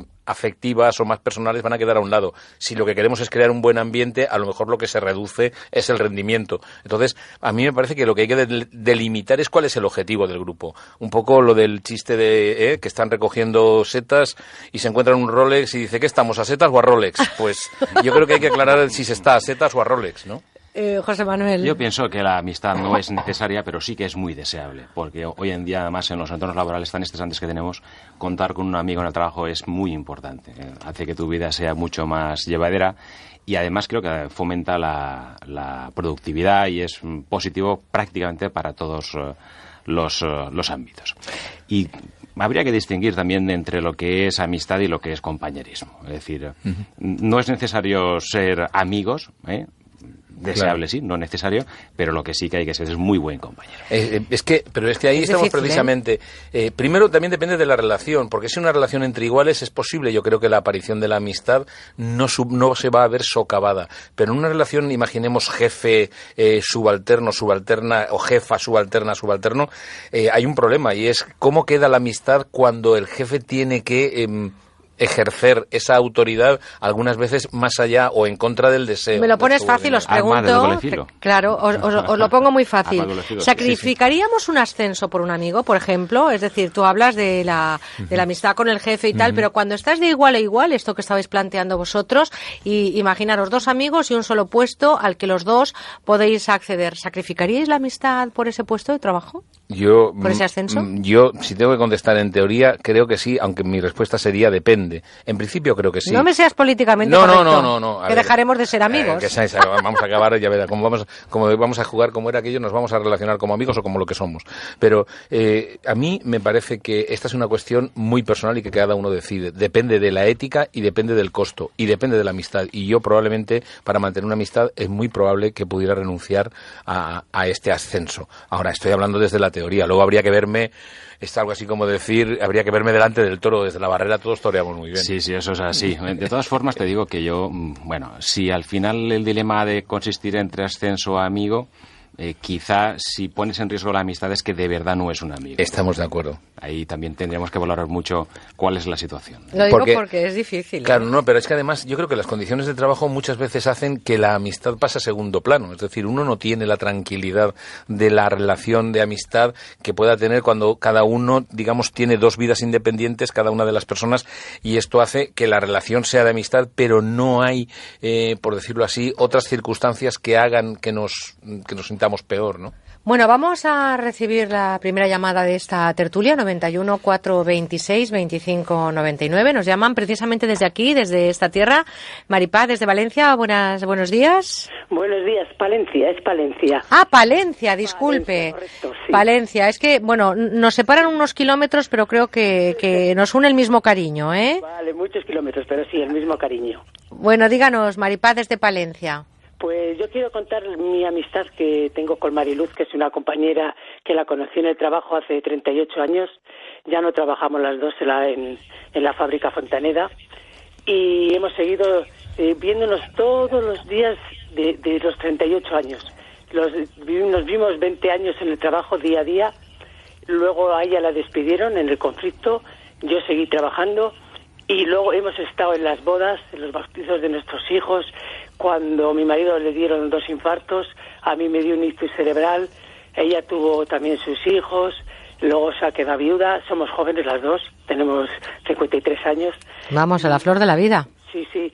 Y nos han pasado tantísimas cosas en el trabajo porque ella estuvo en el comité de empresa, yo, yo la seguí a ella cuando a ella la echaron. eh, y ha estado siempre, siempre a mi vera en manifestaciones, en todos los conflictos que puede ser, los conflictos que tuvo Fontanera. Cuando nos vendieron, cuando nos, nos vendieron a la Unión Biscuit, cuando... Vamos, que los peores momentos que ustedes han vivido es como cuando más se ha consolidado esa amistad, ¿no? Siempre trabajábamos juntas en el surtido, que entonces era surtido, las galletas surtidas. Trabajábamos al lado. Eh, las horas se nos pasaban, fueron unos años maravillosos. Luego la eché tantísimo de menos en el trabajo porque el trabajo cambió tantísimo que ya eran todos conflictos, unos que estábamos apoyando la causa, bueno, pues estábamos apoyando Sí, lo típico que pasa cuando una empresa pasa por situaciones. Pero nos quedamos con un testimonio precioso, Maripaz, porque nos pone sobre la mesa que, lógicamente, la amistad, la sana, la de verdad, eh, la que está también en los malos momentos. Dicen que un amigo es el que se queda cuando todos se van y ustedes, cuando todos se iban, las dos eh, se quedaban. Por lo tanto, Maripaz, gracias por ese testimonio, Manuel, eh, José Es Manuel. un vínculo las gracias a ella porque ha, ha seguido estando en mi lado cuando hace tres años tuve el ictus, ya cuando, bueno, pues cuando nos compró Siro y ya todo, todo se acabó, pues tuve un ictus porque seguía en el comité de empresa un ictus a causa de todo el estrés y todas las emociones. Pues, ¿qué le quiere decir a Mariluz? ¿Le mando un abrazo desde aquí, desde la radio? ¿Le parece? Le mandamos un abrazote muy fuerte a Mariluz. ¿Le parece, eh, Maripaz? Pues eso es lo que, lo que hacemos. Eh, eh, un 38 años es toda una vida, como el bolero, Toda ¿no? vida, sí, sí, porque además se crea un vínculo afectivo muy importante, podría decirse que son prácticamente familia, por lo que parece. ¿eh? Sí, y, y en ese sentido es la parte, digamos, de relaciones personales que se prolonga más allá de la, de la jornada laboral, ¿no? En ese, eh, para mí la cuestión es si es posible mantener esto y que el- las circunstancias laborales no hagan eh, que haya un enfrentamiento, porque o tener la capacidad de dejar las circunstancias laborales en lo laboral si lo personal compensa. Pero esto requiere de un esfuerzo, por una parte, y requiere de algo que comentaba Maripaz, que era el, el- el regar, ¿no? El, el- estar pendiente de, de cuidar y de cultivar esa amistad eh, que puede ir más allá del compañerismo que en el trabajo se maneja de una determinada manera y fuera se maneja de otra. Si se mantienen los, digamos, los contextos claros, yo creo que eso es lo que hace que se pueda prolongar en el tiempo, ¿no? Siempre y cuando el hecho de ser amigo en el trabajo no implique que siempre debas estar hablando, incluso fuera de la jornada laboral, del de trabajo. Sí, porque entonces ya la familia, la familia acaba. No, no, pero a ver, me- esto- Eso pasa. Yo no sé si a vosotros, eh, eh, no sé, los abogados, en cuanto se junta eh, alguien, varios de un colectivo, el tema suele ser ese hasta que haya alguien Yo, ese trato siempre de evitarlo. Nunca Sí. quiero hablar de trabajo Pero- con mis amigos. Pero no os Claro. pasa que también, como Sí. eres abogado o tu Sí. psicólogo, cuando estás en una reunión, oye, mira, ¿tú qué sabes de esto? ¿Por Sí. qué no nos dices, oye, qué nos pasaría con una herencia de no sé cuánto? Y a ti. Manuel, oye, mira, estoy Es- pasando por una mala racha. Sí. Es decir, que a veces cuando- tú no sacas el tema, pero te laboral. lo sacan, y si te no, no. Y bueno, yo seguro que José Manuel también lo ha experimentado, ¿no? Es decir, la gente que no, no te habla de él, pero tiene un primo que tiene esa problemática. Sí, sí, sí, sí, por supuesto. Eso forma, Vamos- forma parte de la, La vida. familia. Vamos a hablar con Margarita, que nos llama desde Ciudad Real. Margarita, buenos días. Buenos días. Un abrazo, díganos, Margarita. No, es que me ha gustado el tema porque yo llevo, tra- bueno, ya estoy jubilada, pero he estado trabajando toda mi vida, desde los 18 años. Nunca he tenido problemas, pero al final de mi vida, el último trabajo, tuve la suerte de encontrar una compañera fabulosa. Bueno, en el trabajo divina, competente, colaboradora y muy bien. Y, pero luego a nivel personal, aunque no mezclábamos las churras con las merinas, Ay, se ha portado conmigo fenomenal. Yo cogí una enfermedad de esas raras, ella ha sido mi compañera, mi niñera, tuve problemas con la enfermedad de mi marido, ella ha colaborado como si fuéramos uno de la familia, sigue pendiente de mí, ella, su marido y sus hijos, y es una persona encantadora. Sé que se va a llevar bien con cualquiera que esté, porque además la quiere muchísimo, porque el trato nuestro era con el público. Pero es como si me hubiera tocado la lotería. Pues Margarita, seguro que tener un amigo es tener un, un tesoro, eso lo dice Sí. muchas veces, pero fijaros que mm, llevamos dos de dos que sí que dicen que es bueno o, o- que se puede tener una buena amistad en el trabajo, ¿no? Sí, yo me insisto en el tema del contexto y, y José Manuel antes ha dicho una cosa que me parece muy importante también, el estrés, el, el tipo de trabajo que, que hoy en día en muchas situaciones se genera, hace imposible esa relación. El tipo de trabajo, eh, por decirlo de alguna manera, más estructurado, más claro y cada uno más sabiendo dónde está, yo creo que contribuía a esto también. ¿eh? Hay eh, un factor muy importante. Aparte de lo que es el trabajo, cuando trasciende la relación a nivel personal, el tener un apoyo emocional, tanto a nivel laboral como personal, como digo, pues es muy gratificante. Y además en el trabajo pues se dan eh, las condiciones idóneas el roce hace el cariño, como decíamos antes, y eh, bueno, pues con esas condiciones de laborales de estar prácticamente ocho horas o más todos los días con una persona, pues mm, lo normal es que se acabe fomentando esa relación. de Pero no amistad. estáis idealizando mucho, José Manuel. Por ejemplo, Manuel, hay profesiones que se nutren más de la envidia que de la amistad. No voy a citar ninguna porque no quiero, No quiero eh, meterme en un poner, lío. no, no quiero meterme en un lío, evidentemente. No quiero poner el dedo en la llaga en ningún colectivo. Pero yo, de verdad, y además me encanta escuchar lo que estoy escuchando de nuestros oyentes, pero me parece que las relaciones en el trabajo no son tan idílicas, que existe también, perdonarme la expresión, mucha puñalada por la espalda y que hay profesiones, yo no sé, en derecho, en eh, psicología, sé lo que pasa en periodismo, no lo voy a decir evidentemente aquí ahora en los micrófonos, pero sí que creo que las relaciones en el trabajo no son tan idílicas y a lo mejor me estoy convirtiendo un poco en la abogada del diablo. Y ya que hablo de abogada del diablo, ¿qué pasa con los abogados? ¿Os lleváis todos muy bien? ¿Os pasáis las togas? ¿Os dejáis, eh, pase usted, no, usted, de- te usted las, juicio, to- ¿no? las togas las recogéis en, en una sala de togas, ¿no? Nuestra, Pero que hay. nuestra labor es batallar diariamente. Estamos peleándonos todo el día. Y eso lleva a que exista un código mm, de caballeros, de tratarnos eh, de forma muy correcta y muy educada para que justamente esas eh, líderes en las que nos vemos envueltos pues no nos afecten a, a, a nivel de trato personal. Claro, pero Aunque, entonces- claro está, cuando hay que dar, se da. ¿eh? No pero, aclaremos una cosa. Dar una- cera, pulir cera. Sí, Yo creo que hay muchas Pero- profesiones de pero- dar cera, pulir cera. Yo creo concretamente que una cuestión es mantener la- lo políticamente correcto y otra cosa es la amistad. Son dos cosas diferentes. Incluso aquí estamos hablando de una profesión, como es el caso de los abogados, donde digamos que se llaman entre ellos compañeros cuando generalmente en, el ju- en los juicios cada uno está en una de las partes, ¿no? Por ese- pero, pero que esto se estaríamos hablando de la educación o de las formas. Y esto, estamos hablando de amistad. Y amistad, mm, yo, tú hablabas de las puñaladas traperas, de, de, esto, de las envidias. Depende también de que tú has hecho antes una pregunta que mm, se ha quedado ahí y tú decías que no fuera políticamente correcto, es decir, ¿cuánto pesa la amistad en una carrera profesional y cuántas personas están dispuestas a sacrificar lo que sea porque su carrera profesional sea un éxito y cuántas personas no están dispuestas a sacrificar una amistad a pesar que eso suponga una no una no evolución o un no crecimiento en lo profesional tan Pero espectacular? fíjate, y vamos a dar paso enseguida a una llamada que está Ángela esperándonos desde Madrid. Eh, eh, eh, habéis puesto también en la Eh, en derecho estáis cada uno en un bando, pero yo estoy convencida que nos sorprenderíamos mucho cuando vemos a sus señorías en el Congreso en esos largos debates, por ejemplo, del Estado de la Nación, que se dicen las mil perrerías y luego cuando se bajan del atril, cuando van por los pasillos del Congreso, se toman incluso algún que otro café juntos. Lo digo porque a veces también hay profesiones que, que proyectan eso y a lo mejor son más amigos de los que están todo el día, ay Cari, ¿sabes lo que te eh, quiero decir? sí, ¿no? puede ser. Yo creo Yo- que, no sé no. si a vosotros os pasa, José Manuel, en derecho. En, en mi caso particular, no. No. Es decir, a mí me sigue hirviendo la sangre hasta bastante tiempo después de Claro. una buena batalla. ¿eh? Claro, yo- pero a ver, es que si no, no, no sería una batalla importante, ¿no? Es decir, a ver, yo creo que uno puede ser po- mm, políticamente correcto, puede ser educado, pero si estoy en contra de un argumento, estoy en contra de un argumento. Aunque mantengas las formas. Sí, pero sí, sí, la Sí, va por la dentro, va por. Me parece a mí que José Manuel tiene carácter ingenio, Sí, de los sí, que me sí. gustan a mí. Ángela, desde Madrid, buenos días. Hola, buenos días, Merche.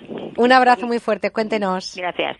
Pues mira, yo ya estoy jubilada hace 11 años, pero yo mantengo la amistad de la única amiga que tengo, hace 35 años.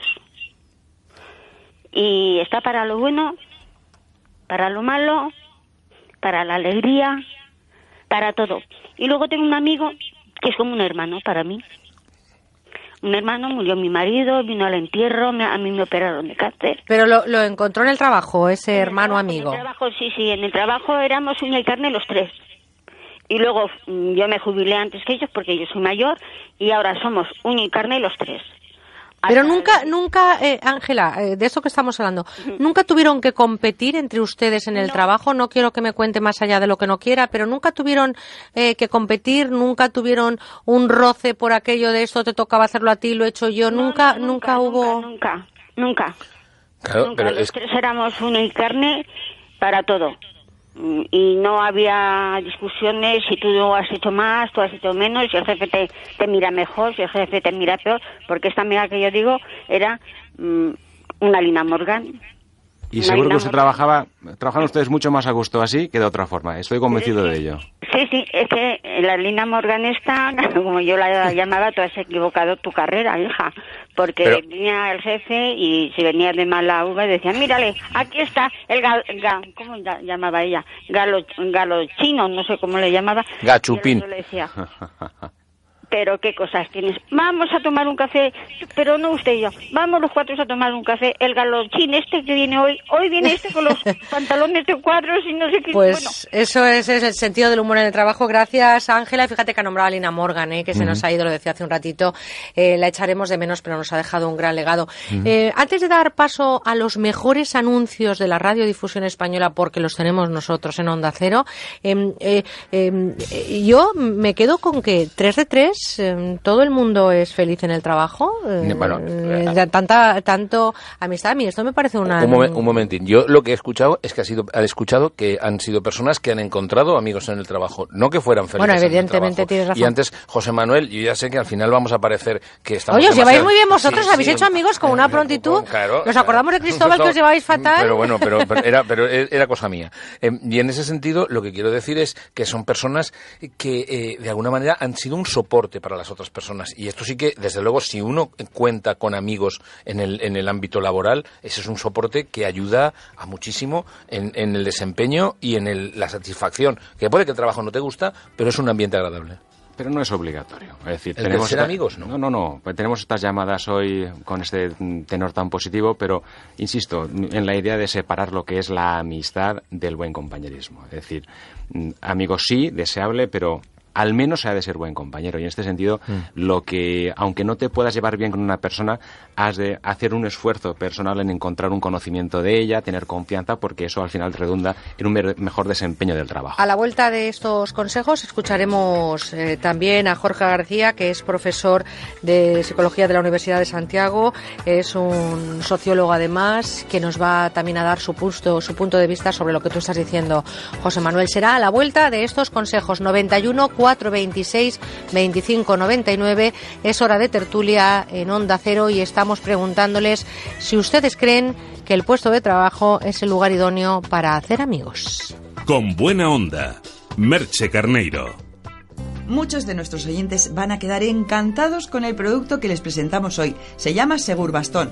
Es un bastón, pero es el más seguro del mercado y lo tienen en exclusiva todos ustedes en la radio a través del 902 29 10 29. Hola Marga. Hola Paloma, pues sí, son muchos los oyentes que tienen que recurrir a la ayuda de un bastón para sentirnos seguros cuando caminamos. El peligro que tiene a veces es que este bastón pues se puede resbalar, se puede caer de las manos, se puede hundir en terrenos inestables. Por eso el Segur Bastón el bastón más seguro del mundo, gracias a su innovador sistema antideslizante que está basado en cuatro puntos de apoyo. O sea que podemos decir que es un bastón todoterreno. Pues así es, porque tiene una base redonda muy ancha de la que salen cuatro puntos de apoyo para que se pueda utilizar en cualquier tipo de terreno, por muy inestable que sea.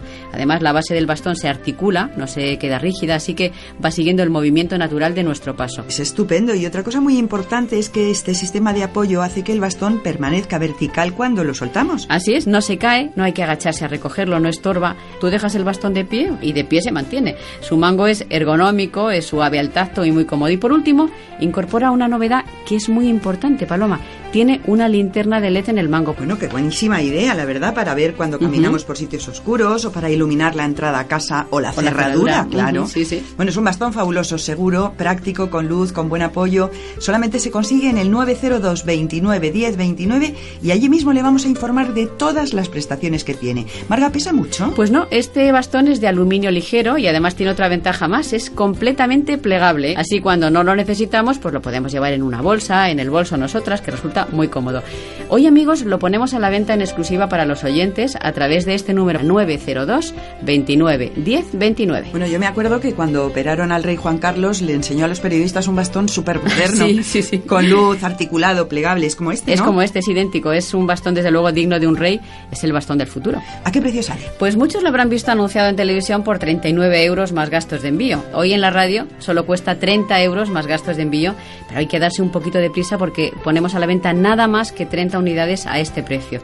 O sea que se pueden ahorrar bastante dinero. Un regalo práctico para nuestros padres y madres por un precio excepcional en la web universotao.com y en este teléfono que le damos para que llame ahora mismo 902 29 10 29. Pues tomen nota, el bastón todoterreno es plegable, es seguro, se mantiene de pie cuando se suelta, lleva una linterna de LED y solo cuesta 30 euros en el 902 29 10 29 y con un regalo por hacer el pedido. Pues un regalazo, un fabuloso reloj de pulsera elegante, grande, con la esfera redonda, solo por hacer su pedido durante la próxima hora.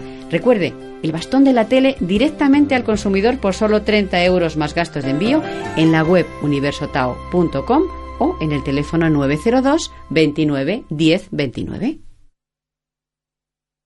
Hola, amigos de toda España, soy Concha Velasco. Les confieso que tengo una manía, la ducha. Después de interminables horas de grabación, solo me apetece una cosa, una ducha relajante. Desde que Ducha Manía me cambió la bañera por un plato de ducha, no veo la hora de llegar a casa. Me dejaron todo impecable y en solo 24 horas. Duchamanía, te lo instalan desde solo 990 euros IVA incluido. Paseo del Molino 6 en Legazpi, 91 468 4907 o duchamanía.es. Ven a pasar una jornada en familia a Los Ángeles de San Rafael. Te invitamos a conocer nuestras magníficas instalaciones en la mejor urbanización de la Sierra de Guadarrama. Diviértete con actividades náuticas como cablesquí, piscinas, canoas e hinchables flotantes. Practica hípica, golf, tenis, pádel, fútbol o deportes de aventura. Relájate en nuestro spa y saborea nuestra gran oferta de restauración temática. Llama al 91 575 1165 91 575 1165 y recoge tus invitaciones en nuestras oficinas de Madrid. Visítanos en ángelesdesanrafael.com.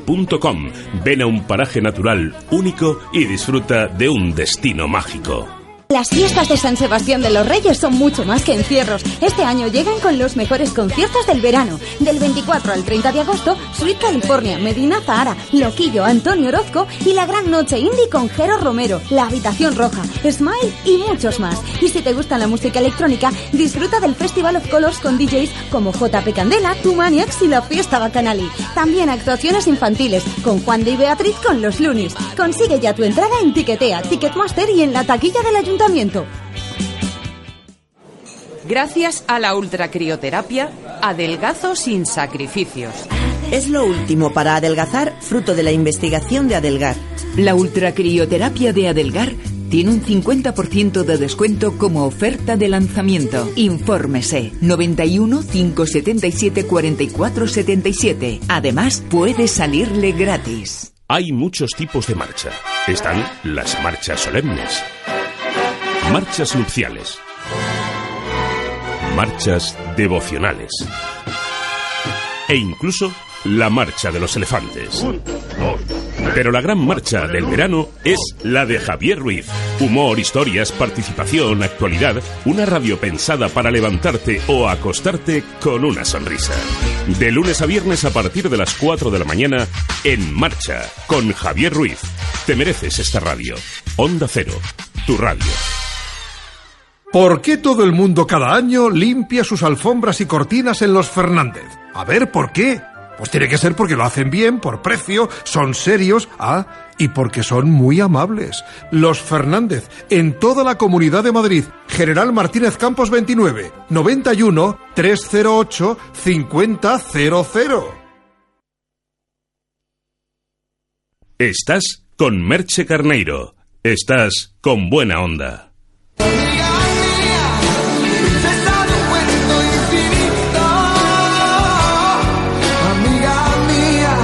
Hay un amigo en mí. Hay un amigo en mí. Amiga, algo muy mal ha pasado. Siento que te he fallado. Amigos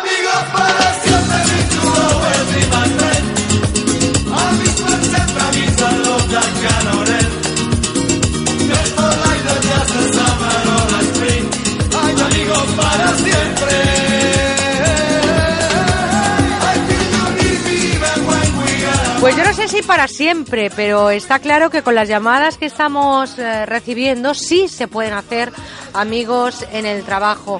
No sé si usted tiene otra experiencia, si tiene otra vivencia, si tiene otra opinión. Aquí en este ratito de radio caben todas las opiniones y esperamos recibirlas a través del teléfono 91 426 25 99. Gracias también a todos los correos que nos mandan a conbuenaonda arroba onda cero punto es. José Manuel, Manuel, yo decía cuando estábamos dando paso a la publi que nos dejaba José Manuel eh, ese último comentario, ¿no? Que lo importante no sé si es tanto hacer amigos como ser buenos compañeros y yo mm, de verdad que comparto 100%, ¿no? Porque a veces yo prefiero una persona que se solidarice y empatice con lo que yo estoy haciendo si me puede echar una mano y puede hacer que mi trabajo sea más fácil que no que me invite luego a su casa a comer una paella. Esto es un comentario personal, pero sí que es cierto que los sociólogos también nos van a dar su opinión. En este caso, Jorge García, eh, de la Universidad de, de Santiago. No cabe duda de que el tener amistad con los compañeros de trabajo tiene más ventajas que desventajas, ¿no? Porque vamos a pensar que en muchas situaciones de trabajo tienes que compartir muchas vivencias, estrés, experiencias, ¿no? Y entonces el hecho de tener una amistad, evidentemente, primero te hace más llevadero lo que es la jornada laboral y por otra parte favo- favorece rendimiento, motivación, ¿no? Y también productividad. O sea, en ese sentido, el tener amistad eh, es positivo, ¿no? Para la empresa y de hecho hay empresas que incentivan que haya un buen clima laboral Un buen clima laboral, lo que hablábamos, ¿no? Es eh, Determinante. determinante. Así es. Yo no, yo cuando hablamos de buen clima laboral, insisto en, en, el, en la posibilidad de que no sea un impedimento. Es decir, si estamos hablando de situaciones de estrés donde el compañerismo es importante para el desempeño de la labor es posible, pero si estamos en situaciones de cierta competitividad, muchas veces la competitividad, durante, y lo vemos incluso en los deportes, durante el partido o durante la competición, amistades las justas. Luego nos abrazamos antes y nos abrazamos después, pero cuando digamos que si el contexto demanda una confrontación, una fricción, la amistad es difícil. La amistad se puede tener fuera y yo imagino, pues eso, cuando de- estoy pensando en deportes de, de contacto, donde hay mucho enfrentamiento, donde hay mucho en juego y... Eh, boxeadores no pueden ser amigos. Sí, hombre, ¿qué, qué hacen? ¿Se pegan como amigos? Mm, Estamos hablando de un, de- de un deporte. Sí, sí, sí, sí. Competitivo, pero no deja de ser un deporte, no es una guerra. ¿eh? No, no, no, no, no. Eh, claro, no, yo no, yo no defiendo que sea una guerra. Eh, Lo que, de- lo que digo precisamente es que en, en muchas pro- mm, Merche hablaba de puñaladas por detrás, pero en muchas profesiones hay una competitividad donde para un solo puesto el, el hecho de ser amigo puede hacer que tú incluso bajes el rendimiento de cara a no perjudicar al otro. Y en ese sentido, eh, creo que la amistad, eh, el- la persona que hemos escuchado hablaba de una mejora del rendimiento, evidentemente, pero es una mejora del rendimiento cuando se contribuye a crear un clima, un clima laboral. A mí, en ese sentido, creo que una cosa es el clima de, de- de camaradería y otra cosa muy distinta es lo que sería. No leyendo, sé. Manuel, mira, y en países, eh, José Manuel, en países como la India o Indonesia, la amistad en el trabajo está muy presente y parece que el paño de lágrimas real de la vida de estos eh, eh, habitantes en la India o en Indonesia, que insisto, la amistad en el trabajo está muy presente, realmente los paños de lágrimas son los compañeros de trabajo. Fíjate, también dependerá. Yo creo que eh, esto también puede tener un, un toque cultural, es decir, también la amistad en el trabajo puede nacer de una cultura. Bueno, entiendo que cuando se te refieres a estos trabajadores, me da por pensar en principio que se trata de personas que se pasan prácticamente todo el día Claro. laborando en una fábrica. Con Están más- están más juntos ellos que la familia. Claro, claro. Si están más de 8, 10, 12 Oye, horas. y en una redacción hay veces que estamos 8, 10 y 12 Claro, horas también. Y eso favorece el que se produzca una- un clima de confianza, de conocimiento que lleva a la amistad, que puede llevar a la amistad. Es decir, que, que no hay por qué excluir la amistad si esta nace, con independencia de, si- de si es en el trabajo o, o fuera de él. Y respecto de la cultura merche, pues mm, yo pienso que mm, también podemos establecer diferencias. Bien, no hace falta irnos a, a- a la India, es decir, O a Indonesia. o a Indonesia. Podemos estar hablando perfectamente de la distinción que puede existir entre el clima de trabajo en una empresa de ámbito anglosajón a una empresa de ámbito continental o incluso mediterráneo.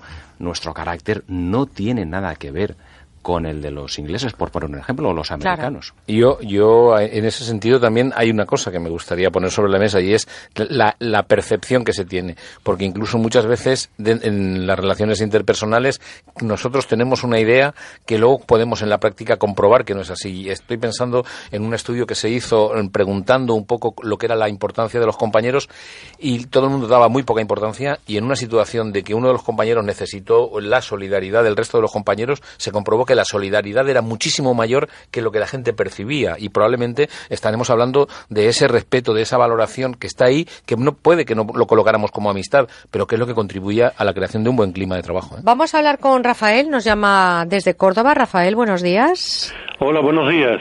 Un abrazo, díganos. Igualmente para vosotros. Vamos a ver, es muy interesante el tema y tiene mucho de qué hablar. Yo voy a resumir. Yo creo que precisamente del trabajo, por los intereses que hay en el trabajo, es donde se ve la grandeza o la miseria humana, porque deberíamos tener muy claro que el cargo nunca hace a la persona, siempre es la persona la que hace al cargo. Es decir, el hábito no hace al monje, es el monje el que hace o deshace el hábito. Donde precisamente hay una rivalidad, si se hace con grandeza humana, con ética, con los valores por delante de la persona, si los tiene, porque si no los tiene, no los tiene, ni en su casa, ni en el trabajo, ni jugando al tenis, ni en un duelo. Entonces, mm, esa rivalidad con ética no tiene por qué romper una amistad. Han eh, puesto usted el ejemplo de los boxeadores. Unos boxeadores que están compitiendo y que respetan unas reglas no tienen por qué perder la amistad. La amistad se pierde cuando viene el trepa, el indecente, el jefe autoritario que no sabe ser jefe, Ahí es cuando surge el problema. En definitiva, cuando faltan los valores personales. A mí no me importa que haya alguien que lleve los mismos apellidos que yo, que sea de mi familia, eso no quiere decir que sea amigo mío. Mis grandes amigos han salido del trabajo, de los que me han ayudado a mí, de los que han dado la cara por mí. Y yo he intentado, no sé si lo he conseguido, en mis 30 años de banca, en dos bancos y en la caja de ahorro, porque hablaban ustedes hace un momento del mundo de la abogacía, que tiene guasa, el navajeo trapero que se trae. Uy, José Manuel, ahí estás, ahí está, José Por Manuel. alusiones. Por alusiones. El de la banca no se queda muy atrás. Ahí estamos, en todos ahí. los sitios cuecen habas. Y en algunos calderadas. No saben ustedes detrás de algunas corbatas la miseria que se puede encontrar. Entonces, ahí es donde se ven a las personas. Y yo he intentado hacer lo mismo, ayudar al que está abajo, dar la cara por él, eh, que se sienta en el mismo barco que estoy yo, no tiene por qué haber esas diferencias. Y cuando alguien ha ganado un puesto que me lo ha ganado precisa a mí, y, precisamente a mí y lo ha hecho éticamente, yo he sido el primero en felicitarlo. Así es como hay que ir por la vida y desgraciadamente esas malas personas que después han sido evidentemente malos compañeros, fijaros que se jubilan y mueren rápido, porque se los carga su propia conciencia. Ahí, ahí, Rafael, ahí. Ay, Un Rafael. abrazo para todos. Un Gracias por llamar. gracias. Hoy se ha metido con los abogados. eh, Bueno, bien, por alusiones. Yo quería solamente Sí, un- una sí, cita sí. De, de Lichtenberg que decía que cuando el que manda pierde la vergüenza, los que obedecen pierden el respeto. Y en ese sentido creo que eh, Rafael ha puesto el dedo en la llaga. Es decir, hay una parte que es la ética, que es lo que contribuye a que las relaciones sean mucho más humanas. y Detrás de las corbatas hay mucha malaje. Y, y en las togas, no sé yo. Y si antes distinguíamos entre trabajo, amistad, compañerismo, también habría que distinguir entre amistad, amigo y amiguismo. Ahí, estoy de acuerdo. sí. Y ahí también tenemos un buen terreno. Es un para buen poder- matiz ese que acabas de, de poner eh, en esta tertulia, José Manuel.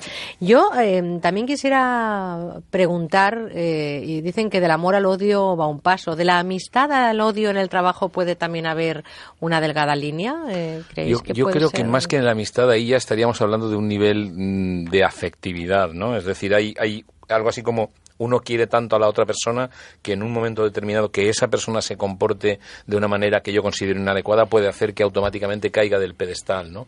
Creo que muchas veces el principal problema para la ruptura, para, la ruptura, para que se para que se fragmente y que se rompa una relación tiene que ver más con la idealización si mm, precisamente creo que lo grande, la grandeza de la amistad, como decía Ra- Rafael, es esa poder aceptar al otro como es. Es decir, en la amistad uno no tiene que cambiar para estar con el amigo. El amigo sabe cómo eres y, está.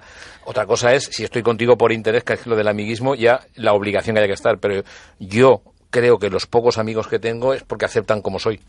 Y si ha habido, Manuel, verdadera amistad, el hecho que deje de haberla no significa que tengas que cargarte a tu ex amigo. Claro. En- Ex amigo, comillas. ex amigo. Em, tenemos a Josefina que nos llama desde Madrid. Josefina, buenos días. Hola, buenos días. Encantada de oírles. Todos los sábados lo oigo. Muchas Bueno, gracias, yo- un abrazo. Gracias, igualmente. Yo voy a contar un, un brevemente mi caso. Yo he trabajado 48 años en una academia de idiomas. Mi jefa es una, se- era una señora francesa y la verdad, hasta que ella se puso enferma 10 años antes, pues éramos amigas, pero amigas confidentes, siempre recordando que ella era la jefa y yo era la secretaria. Y cuando ella ya, bueno, ya perdió movilidad y todo eso, estuvo una, en una, en una residencia, pues yo iba dos veces a la semana a contarle las novedades, pero más que nada hacerle compañía, porque era una señora que estaba muy sola. Y yo la recuerdo, vamos, la recuerdo porque empecé con nada, con 16 años hasta que me jubilé. y, y bueno, y también todos los compañeros que tenía cuando ya me jubilé hace ocho años, pues nos reunimos periódicamente porque somos como una familia, ¿sabe? Vamos, como una familia, pero de mucha amistad, mucho nos llamamos, en fin, como si acabásemos de trabajar hace unos meses.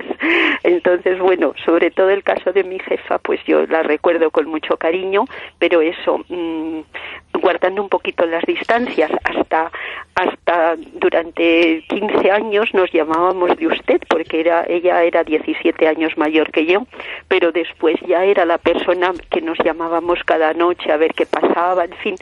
mucha, mucha, confi mucha Pues, confianza. Jos- Josefina, gracias. Nos ha puesto sobre la mesa algo que también cabe en este debate, no solo eh, eh, amigos en el trabajo, en un ambiente laboral, evidentemente no todos somos iguales. Y yo no sé si una amistad con un jefe o con una jefa puede poner en peligro tanto el vínculo como el puesto y la credibilidad en el entorno. No sé qué pensáis cuando esa relación ya no es entre compañeros, no estoy hablando de una relación de amor, porque ahí ya podíamos ver lo que significa enamorarte del jefe o la jefa, vivir con él o con ella 24 horas, en fin, eso sería quizá a lo mejor otra tertulia. Pero ponemos la amistad, cuando tenemos la amistad con el jefe o la jefa, en peligro nuestro puesto de trabajo y credibilidad en el entorno, porque claro, tú eres el amigo del jefe o la amiga de la jefa. Es una situación que añade complejidad.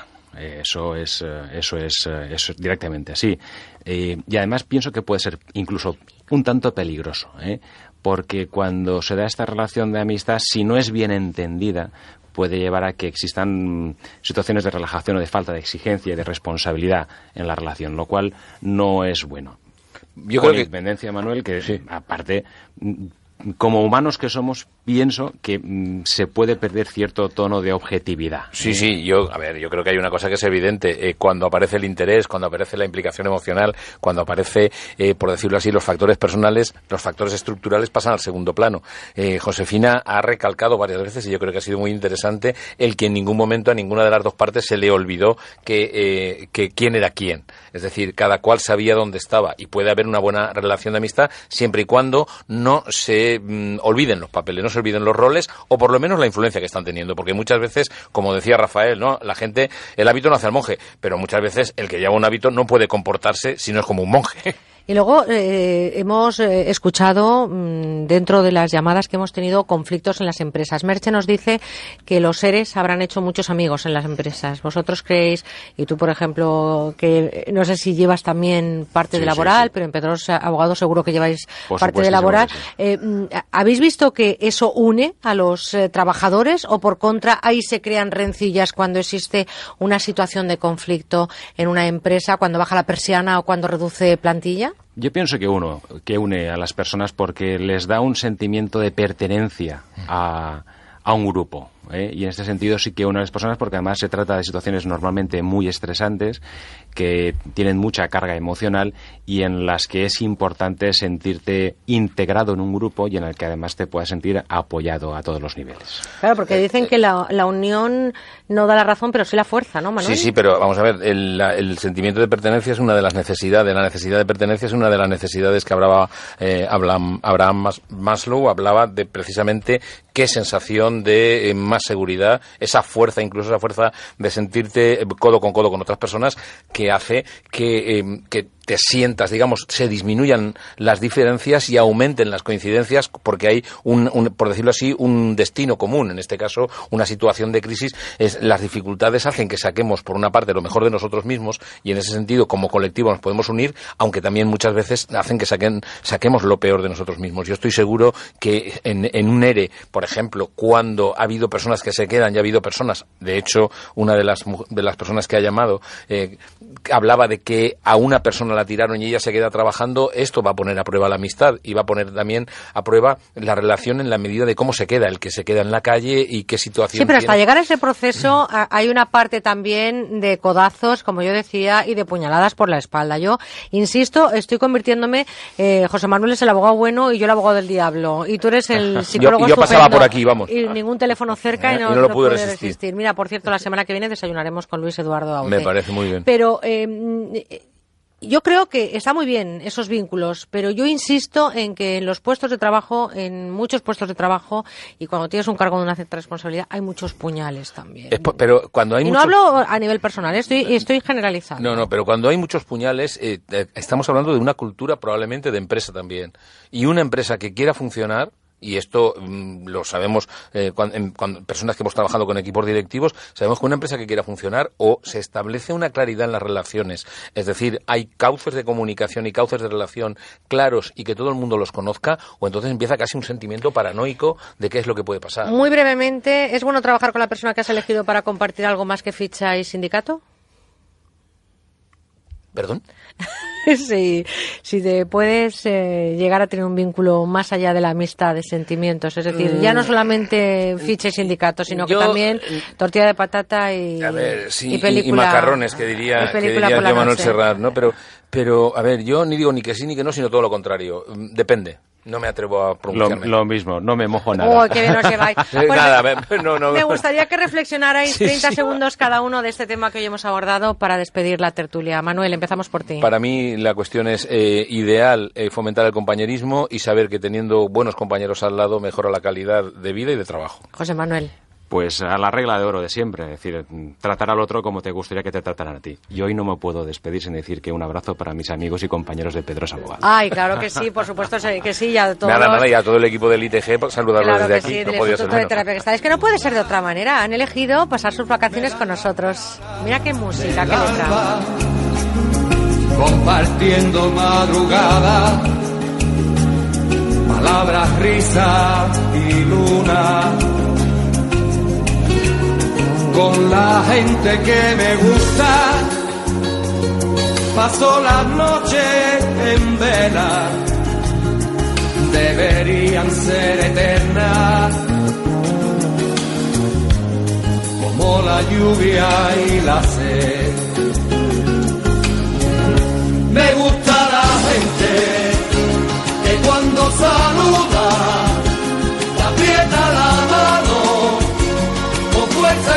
Ellos son de los que aprietan la mano con fuerza y sin duda. La gente que mira los ojos, como no puede ser de otra manera, y que comparte con nosotros estos ratitos de radio. Querido Manuel Ramos, eh, eh, doctor en psicología, director del ITG, del Instituto de Terapia Gestal, gracias por estar con nosotros. Y Gracias mañana a a las nueve más. Esta noche un pipilla a la cama, ¿eh? Enseguida, sin, sin duda. Con la gente que me gusta alrededor. Pues alrededor de esta tertulia se ha incorporado este año y espero que haya surgido al menos una amistad. Querido José Manuel, gracias por estar con nosotros. ¿eh? Un auténtico placer. José Manuel Zafra Hernández, licenciado en Derecho, ya saben, con una mochila cargada de experiencia, más de 20 años en arbitraje y derecho procesal, civil y mercantil. Además, es socio director de Pedros Abogados, a quienes les mandamos también desde aquí todo nuestro cariño. Gracias por estar con nosotros. Y ahora es que nos vamos a la información nacional e internacional con nuestra compañera Laura Gil. Vamos a conocer las noticias de España y del mundo y a empezar esa hora de 11 a 12, 10 a 11 en Canarias, que sigue con nuestros contenidos, con los contenidos de este ratito de radio que en Onda Cero se llama esta hora, con buena onda. Cuando te te mira los ojos, te mira te dice a la cara aquello que siente. Y nada se calla y no tiene dobleces, me gusta esa gente. Me gusta la gente que cuando saluda Con buena onda en Onda Cero. Angel Driver les presenta el mejor avisador de radares del mundo para evitar que le fríen a multas, el F10. Y está en publi.902-180-190 o en publi.com. Ramiro, muy buenas. Muy buena, Begoña, un saludo cordial. ¿Cómo es este avisador de radares F10? Bueno, pues el mejor del mercado, un nuevo multiavisador de radares para un nuevo tiempo que incorpora la tecnología multicanal más moderna que le permite conectarse con 20 satélites a la vez para no perder cobertura. Y luego en tecnología chip GPS M-Star de última generación con máxima sensibilidad y por supuesto máxima precisión. Un error que no llega a un metro en cuestión de lo del mundo mundial. Es la máxima tecnología en estos momentos disponible y es tan bueno que lo recomienda la revista del motor La Mejor Autofácil. ¿Y qué es lo que le hace diferente al resto, Ramiro? Pues mira, excelente cobertura que garantiza siempre la información incluso cuando existen edificios altos o condiciones climatológicas adversas, como en invierno o en las grandes ciudades, ¿no? Que se puede utilizar en cualquier vehículo o moto, que tiene actualizaciones gratuitas para siempre, que llevamos siempre la visualización permanente de la velocidad real, que es la que nos va a medir el radar, Los cuentakilómetros de los coches tienen errores de 3 o 4 kilómetros, Begoña. Y los han afinado más que los Stradivarius, te lo puedo asegurar que si te pasas un kilómetro, tienes recuerdo. Y luego mucho más sencillo de utilizar, llegar, enchufar y a funcionar. Más ligero, tamaño reducido y el recordatorio de que es un avisador para que a usted no le pueda multar. Es totalmente legal. Y muchas más novedades, me imagino, ¿no? Que presenta el F10. Pues sí, la pantalla en color de LEDs adaptables día y noche, que es preciosa para conducir en un tono relajado, nuevas alertas configurables de velocidad, los radares trampa los tenemos también incluidos y, por supuesto, la base de datos dinámica, la nueva base de datos dinámica con todos los radares que existen en el mercado. Es todo. Incluso, no solamente los de la DGT, sino los de la Generalidad de Cataluña y del Gobierno Vasco, en farolas, semáforos, ocultos, tramos de velocidad controlada, nuevos radares multicarril y todo a- con actualizaciones permanentes y actualizadas prácticamente al día. Y es el único Begoña que nos avisa no con luces ni con sonidos, sino con mensajes de voz tan Anda. claros como estos. Atención, radar móvil. Límite de velocidad 110. Velocidad excesiva. Reduzca. es tan bueno, Begoña, date cuenta que es tan bueno, te iba a decir, que, que, que- que llega a ser casi, casi, casi un avisador siendo legal, ¿eh? Ujú. Pues están en el Publipunto, en el 902-180-190 publipunto.com con alguna oferta. Hombre, hoy vamos a hacer una oferta de los días felices. Mira, el precio internacional son 205 euros. Siempre tenemos 50 unidades a tan solo 129,99. Esta mañana vamos a poner 50 unidades, pero ni una más ni una menos, a tan solo 109,99 con gasto de envío gratuito. 50 unidades a 109,99 eh, con gasto de envío incluido. Mejor imposible, 902-180-190 o publipunto.com. Gracias, Ramiro. Gracias, buen día.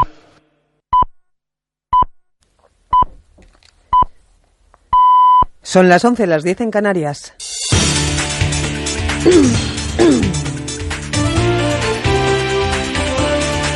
Noticias en Onda Cero. Buenos días. El gobierno de Macedonia mueve ficha en la crisis humanitaria y permite abrir la frontera con Grecia para el paso gradual de refugiados después de que esta semana decretara el estado de emergencia ante la masiva entrada de indocumentados en el país. Según medios locales que citan a fuentes policiales griegas, a partir de las 5 de la mañana hora local de este sábado se facilita la entrada de 300 personas cada dos horas. Médicos Sin Fronteras ha calificado de indignante la violencia con la que han actuado las fuerzas macedonias para controlar la presión migratoria en la frontera con Grecia por el uso de gases lacrimógenos y granadas de aturdimiento. Mientras en alta mar se siguen sucediendo historias de inmigrantes náufragos. Precisamente la Organización Médicos Sin Fronteras ha informado hoy del rescate en las últimas horas de casi un centenar de personas frente a las costas libias. Informa el corresponsal en Italia, Manuel Tori. Buenos días. Buenos días, efectivamente, así es. eh, Salvamento a última hora de la jornada de ayer frente a las costas eh, de Libia. El buque Bourbonargos eh, de Médicos Sin Fronteras rescataba ayer a 93 migrantes entre las 20 y 30 millas de la ribera africana. Estamos a la espera de conocer si los refugiados se transbordarán a otro barco cercano o serán desplazados directamente a las costas de Sicilia. Médicos Sin Fronteras también tiene otros dos barcos en la zona, el Dignity One y el Moas, que desde la pasada primavera se han desplazado al límite de las aguas internacionales libias para evitar más muertes en el canal de Sicilia. De todos los eh, rescates eh, que tienen lugar en el Mediterráneo central, eh, es responsable el centro operativo de la Guardia Costera con sede en Roma y que coordina todas las acciones. Con este salvamento son ya 103.408 las personas rescatadas este año en el canal de Sicilia. Compás de espera también en Grecia tras la dimisión del primer ministro Alexis Tsipras y el adelanto de elecciones seguido de la escisión del ala radical de la izquierdista Syriza y su transformación en un nuevo partido que se llamará Unidad Popular y contará con su propio grupo parlamentario con 25 diputados. El líder de esta nueva formación será el exministro de Energía, Panayotis Lafazanis, que defiende la vuelta al dracma como moneda nacional y ha sido muy crítico con las negociaciones entre el gobierno de Tsipras y los socios europeos al oponerse a nuevos rescates.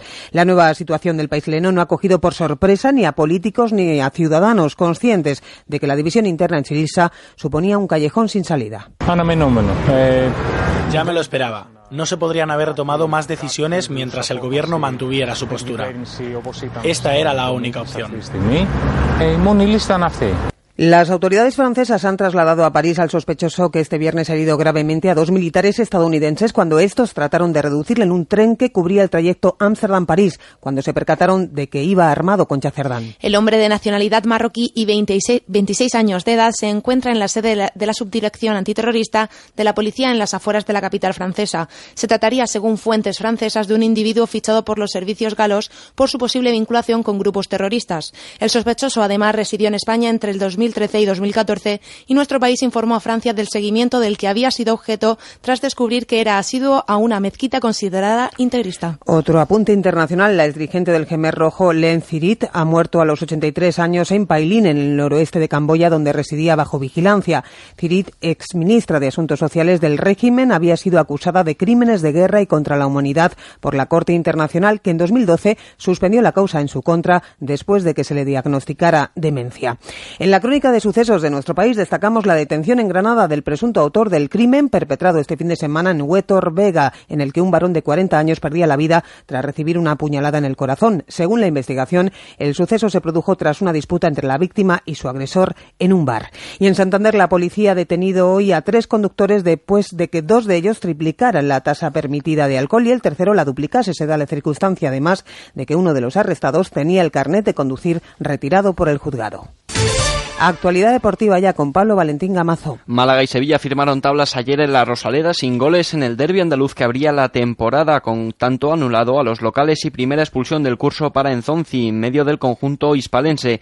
En la jornada de esta tarde más partidos, Español Getafe, Deportivo de La Coruña, Real Sociedad, Atlético de Madrid, Unión Deportiva Las Palmas y cerrará esta noche el Rayo Vallecano Valencia. Pendientes del ciclismo desde Onda Cero con Javier Ares de la 70 edición de la Vuelta a España que empieza hoy en Puerto Banús en Málaga con polémica por los terrenos para la contrarreloj de hoy. Los ciclistas hablan de imprudencia y riesgo. Escuchamos a Nairo Quintana. Un poco vergonzoso y, y falta de respeto contra los ciclistas, poner un poco de ese tipo de recorridos. Será una prueba que no contará en la general individual a efectos de tiempo. Representantes de la UCI también se han solidarizado con los corredores y estos se lo han agradecido. Eso está dicho en, en, enero, pero hemos llegado ahora con el problema y el problema, pues eh, la UCI ya se ha encargado de resolverlo. Por parte de los corredores solamente nos queda el, el agradecérselo y sobre todo mandar un mensaje a los corredores y que, y que mañana sea un día de competición para todos. Y en motor tenemos el Gran Premio de Hungría de Fórmula 1 y en baloncesto amistoso esta noche de la selección española de baloncesto ante Macedonia. Más noticias a mediodía, las 11 en Canarias. Siguen ahora en compañía de Con Buena Onda y Merche Carneiro. Prepárate. Este sábado vuelve Radio Estadio. A partir de las 4 de la tarde, con motivo de la Vuelta Ciclista a España, Radio Estadio en directo desde Puerto Banús. Además, todos los partidos de Liga, Baloncesto España-Macedonia y Gran Premio de Bélgica de Fórmula 1. Colaboran Clínicas Doctora Tellez, Pinturas Andalucía, Marbercar y Clínica Ochoa. Este sábado, Radio Estadio desde Puerto Banús, con Javier Ares y Javier Ruiz Taboada. Te mereces esta radio. Onda Cero, tu radio.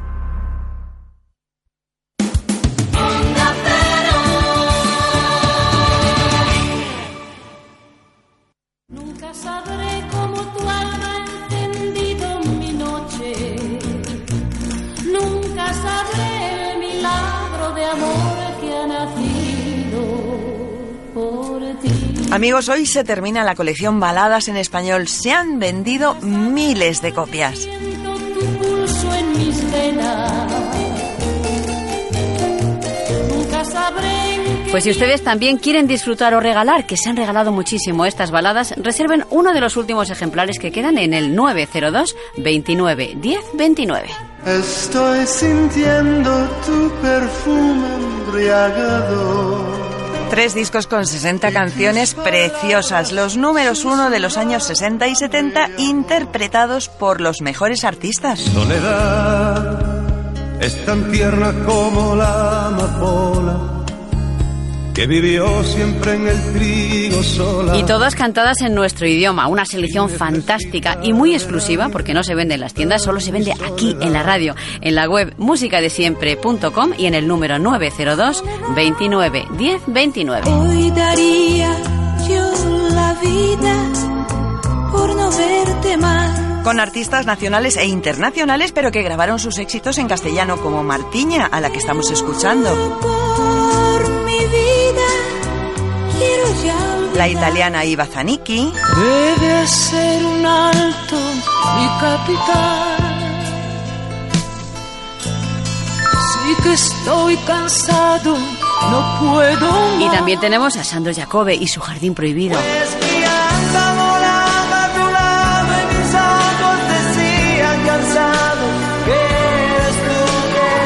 regalo precioso para nuestros padres o nuestra pareja que sale muy bien de precio. Reserve su colección porque se termina en el 902 29 10 29 y también en nuestra web musicadesiempre.com.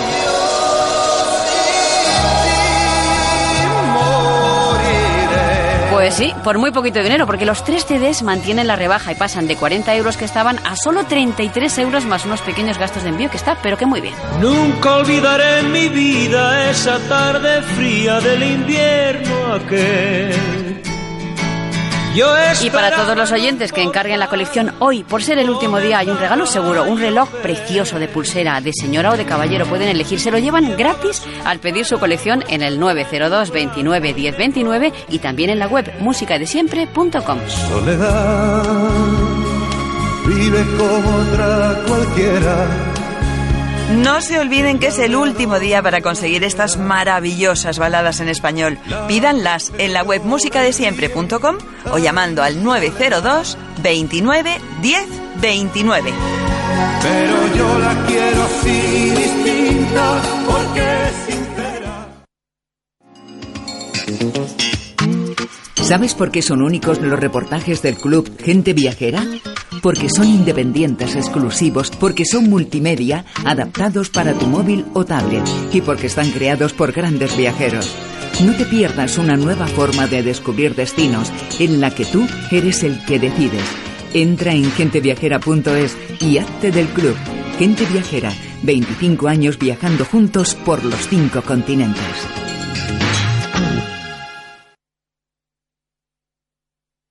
Cuando usted consulta con un médico especialista, quiere que le dedique todo el tiempo necesario para llegar al diagnóstico más preciso y ofrecerle la mejor solución. En Clínica DKF, en su unidad de cirugía avanzada de columna, los doctores Sánchez y Casal lo hacen ofreciendo técnicas mínimamente invasivas de forma exclusiva y pionera en España, como la endoscopia. Consúltenos en www.dkfcolumna.com o en el teléfono 666 266 604. Residencial Jaras de Boadilla. Exclusivos chalets independientes con parcelas privadas de 300 metros, en urbanización cerrada con amplias zonas comunes y piscina, con vistas al Parque Regional de Guadarrama desde 349.000 euros. Llámenos al 91 209 3280 o entre en gilmar.es. Gilmar, de toda la vida, un lujo. Las fiestas de San Sebastián de los Reyes son mucho más que encierros. Este año llegan con los mejores conciertos del verano. Del 24 al 30 de agosto, Sweet California, Medina Zahara, Loquillo, Antonio Orozco y la gran noche indie con Jero Romero, La Habitación Roja, Smile y muchos más. Y si te gusta la música electrónica, disfruta del Festival of Colors con DJs como JP Candela, Tu Maniacs y la Fiesta Bacanali. También actuaciones infantiles con Juan de y Beatriz con los Lunis. Consigue ya tu entrada en Tiquetea, Ticketmaster y en la taquilla del ayuntamiento. Onda Cero. ¿Te imaginas poder hacer una reforma sin preocupaciones, sin riesgos, sin adelantar dinero? Con Grupo Lenda sí es posible. Contamos con una sólida experiencia en reformas de baños, cocinas, puertas, tarimas, etc. No cobramos nada hasta que la obra esté terminada. También damos facilidades de pago. Grupo Lenda. 902 29 30 60. Grupolenda.com. Gente Viajera cumple 25 años y quiere celebrarlo contigo. Participa en su concurso y consigue uno de estos fantásticos premios. Renfe, en colaboración con el Ipsos, te lleva a una de las ciudades francesas con más encanto, Marsella, en un viaje de ida y vuelta para dos personas. MSC Cruceros te regala un crucero para dos personas con salida desde Barcelona para conocer el Mediterráneo Occidental. Con turismo andaluz, disfruta de dos noches para dos personas con alojamiento y desayuno en cualquiera de los hoteles Villa de Andalucía. Turismo de Galicia te invita a la novena edición del Otoño Gastronómico, un fin de semana para dos personas combinando turismo rural y productos gallegos. Turismo de Puerto Rico y Air Europa te llevan a la isla Estrella. Vuelo directo Madrid-San Juan y cuatro noches en el Hotel La Concha de la capital puertorriqueña. Manda una foto de tus mejores vacaciones, cuéntanos lo mucho que te gusta viajar y lo que más te gusta del programa a postalesviajeras@ondacero.es o a Onda Cero, Gente Viajera, Ramblas 8894 08002 Barcelona. Gente viajera, 25 años viajando juntos. Seguimos con buena onda.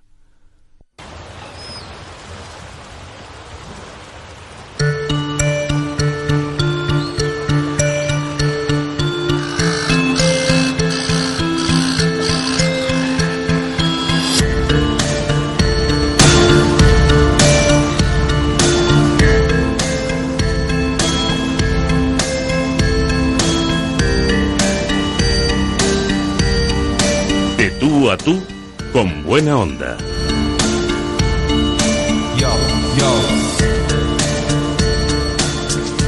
Son muchos los factores sociales, culturales y económicos eh, los que retrasan la maternidad en España. Fíjense ustedes que en los años 90 las mujeres tenían su primer hijo alrededor de los 27, más o menos de media, y en el 2014 esa media crece hasta los 31 años. La ciencia está avanzando en este sentido y como en tantos apartados de la vida se ha tenido que reinventar. Por eso cada vez se empieza a hablar más de la criopreservación de óvulos para ser madre. Hablamos esta mañana con Anabel Salazar, es ginecóloga y especialista en medicina reproductiva. Anabel, buenos días. Buenos días, Merche. Una maternidad que se retrasa con una técnica que es todo un éxito desde los años 80. ¿Qué es exactamente la criopreservación de óvulos?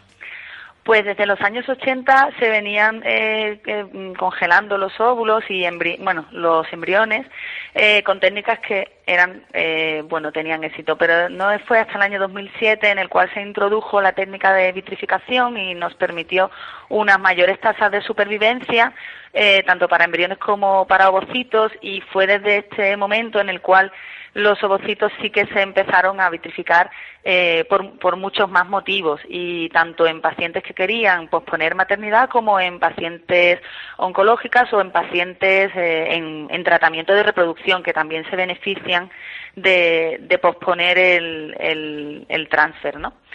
Entonces, la, la, diferencia está en que la técnica de vitrificación eh, permite eh, que no se formen cristales de hielos en las células, eh, que era lo que, lo que dañaba la estructura y, y hace que el éxito sea mayor en su supervivencia posterior. Por lo tanto, la tasa de implantación y los resultados conseguidos son mucho más positivos que con la técnica anterior.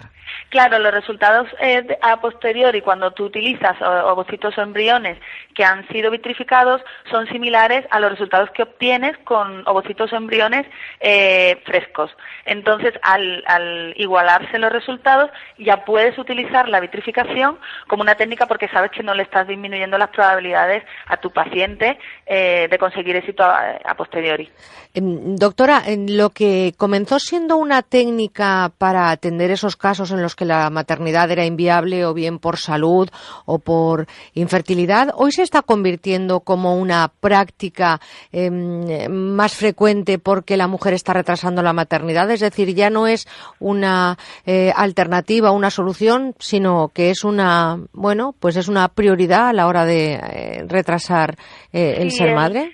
Cuando en 2007 comenzó eh, la vitrificación, pues la verdad es que las primeras en beneficiarse fueron más que nada las pacientes que iban a sufrir tratamientos eh, de, por, por, motivo oncológico, pues que en este caso esta era su única opción, pues sabían que, que luego, pues en muchos de esos casos iban a tener dificultades y, y, lo, y lo comenzaron a realizar eh, en ese grupo de pacientes al, al inicio. Luego se vio que que se beneficiaban eh, las pacientes por muchos otros motivos.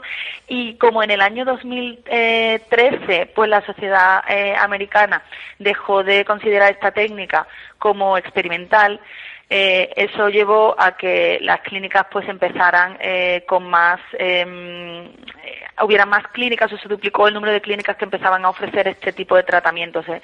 A día de hoy, el 90% de las indicaciones para vitrificar ovocitos son por motivos no médicos, no como ocurría eh, al principio y, y, eso viene motivado sobre todo por, por los cambios en, la, en, en, el momento, como bien has dicho tú antes, eh, en el que buscamos el primer embarazo. Y, y, nosotros lo vemos en las clínicas porque es verdad que en 10 años ha cambiado eh, mucho la edad media de nuestras pacientes. En 2003, por ejemplo, los grupos de edad más frecuentes estaban en 33, 35 y una década después eh, gran parte de las pacientes están entre los 36 y 40 años incluso el, el año 2014 más de un 30% de pacientes tenían más de 40.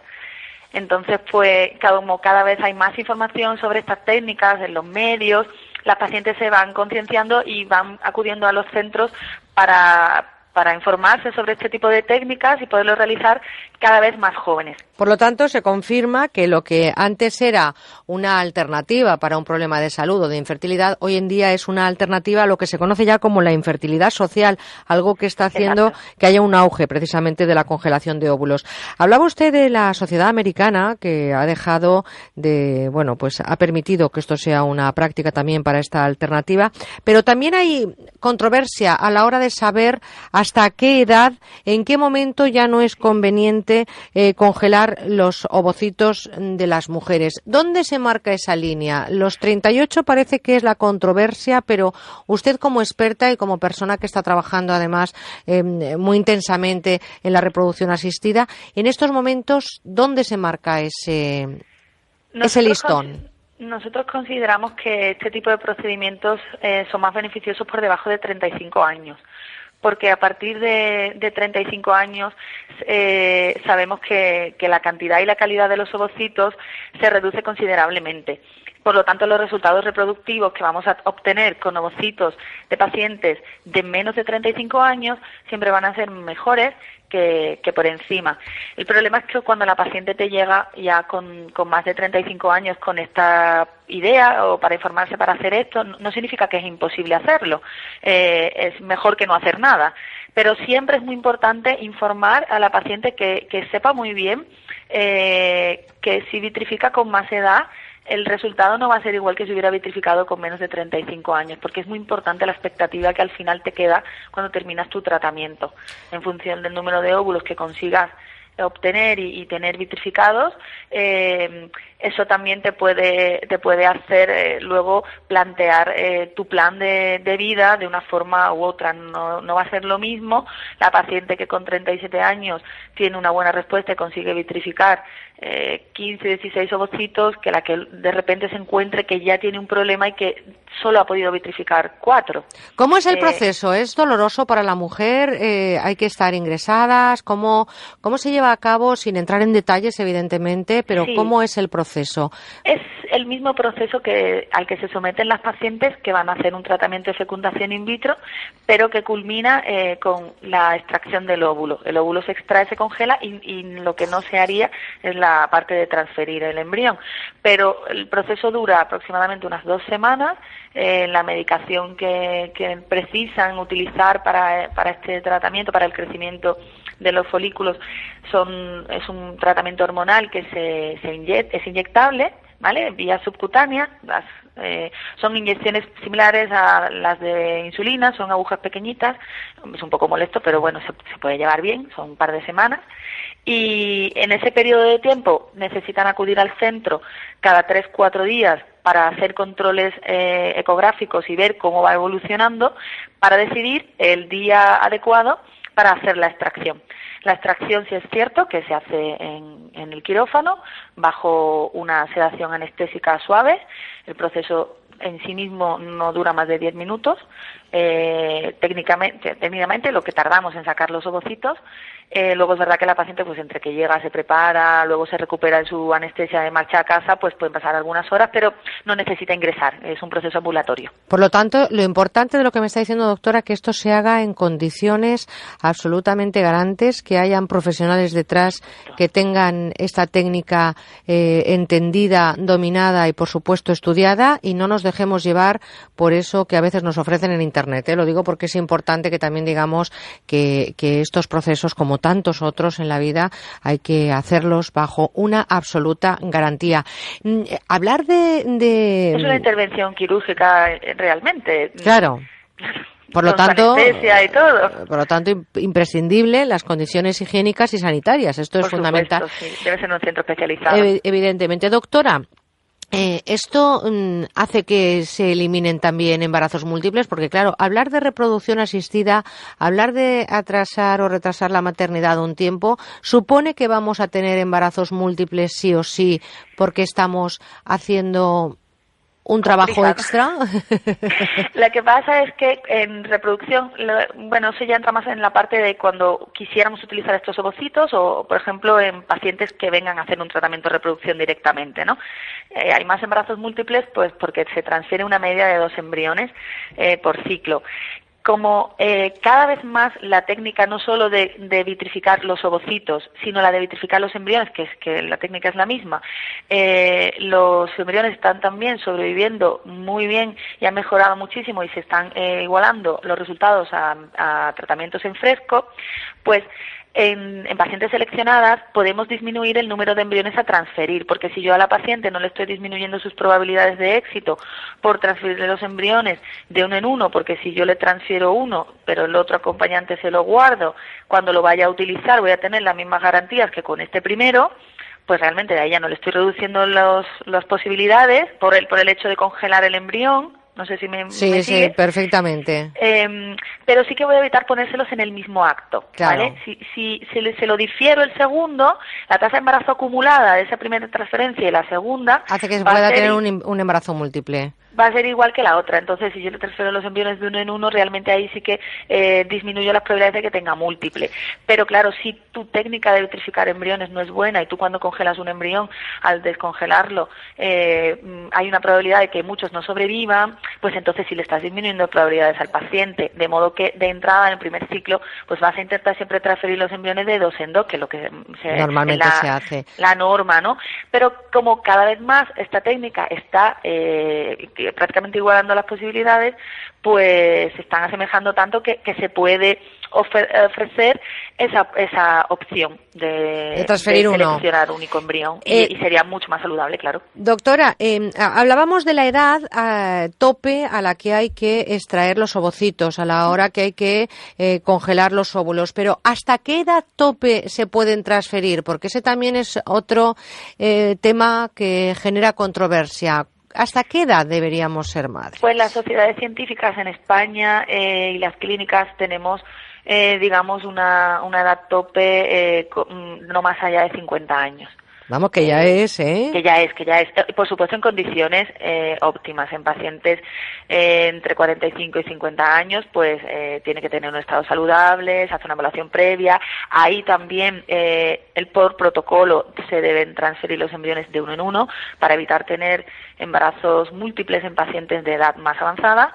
Eh, porque hay más riesgo de, de otras patologías médicas asociadas al embarazo, como la hipertensión, la diabetes, solo por la edad. Pero vamos, a los Eh, 50 años ser madre yo creo que ya es eh, llegar a, superar límites que hace tan solo unos años eran impensables. Por lo tanto, también hay que dejar... al- tope es alto, es alto. Claro, hay que dejar a la naturaleza Pero que bueno. luego duelen los riñones y hacer cuadernillos rubio también cuesta mucho, ¿eh? No solamente Claro. hay que hablar de salud, sino también de vivir en una sociedad La en la que todo claro. esté un poco más equilibrado.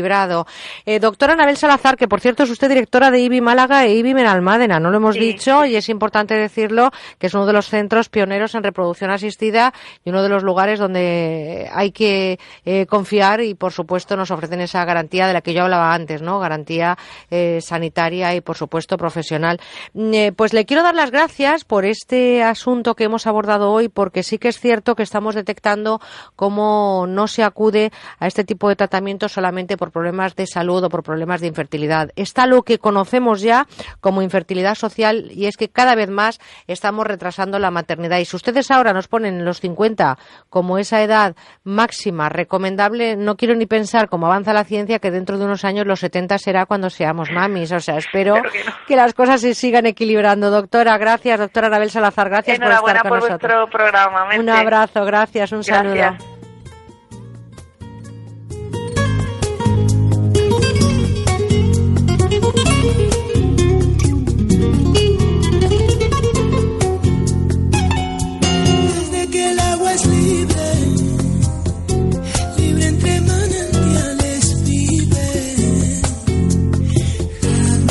Jardines han llorado y yo no comprendo cómo en tus ojos, niña, solo hay desierto.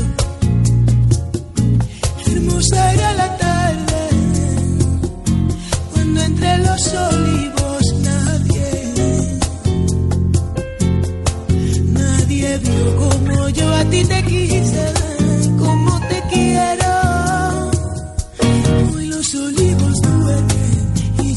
yo no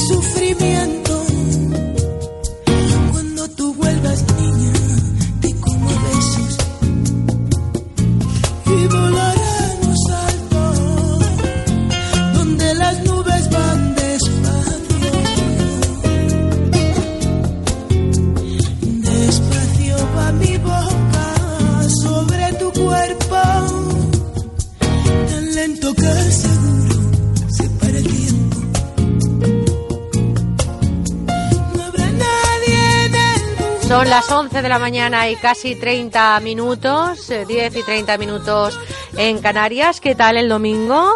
Hay que ir planificando y aunque haya que comer el sábado, el sábado, me dicen mis compis, claro, es que creemos que es domingo, no, no, no, no nos quitemos ni un solo día de vida y mucho menos ni un solo día de con buena onda. Mañana volveremos, pero ahora estamos viviendo el sábado. Si hay que ir a comer, decía paellita a casa de la suegra, no pasa nada. Seguro que está riquísima y la habrá hecho con todo el calorcito del mundo. Estamos eh, viviendo esta última hora de un programa que comenzó a las 8 de la mañana y en el que espero y deseo que sigan siendo nuestros cómplices. Hacemos una paradita para la publi y enseguida volvemos todo el equipo. Ya saben, contestador automático, déjenos un mensajito 963 915347 o mándenos un correíto electrónico con buena onda arroba onda cero punto es. Este verano queremos escucharte. Déjanos tu mensaje en el 963 91 53 47. Aviso a todas las unidades que estamos persiguiendo a unas ofertas. Deténganlas. Atrapa las ofertas de límite 48 horas en el supermercado del Corte Inglés. Solo este fin de semana tienes la segunda unidad de Bonito del Norte en aceite de oliva consorcio tarro de 260 gramos con un 70% de descuento y todo un 50% de bonificación en pizzas. Límite 48 horas en el supermercado de El Corte Inglés.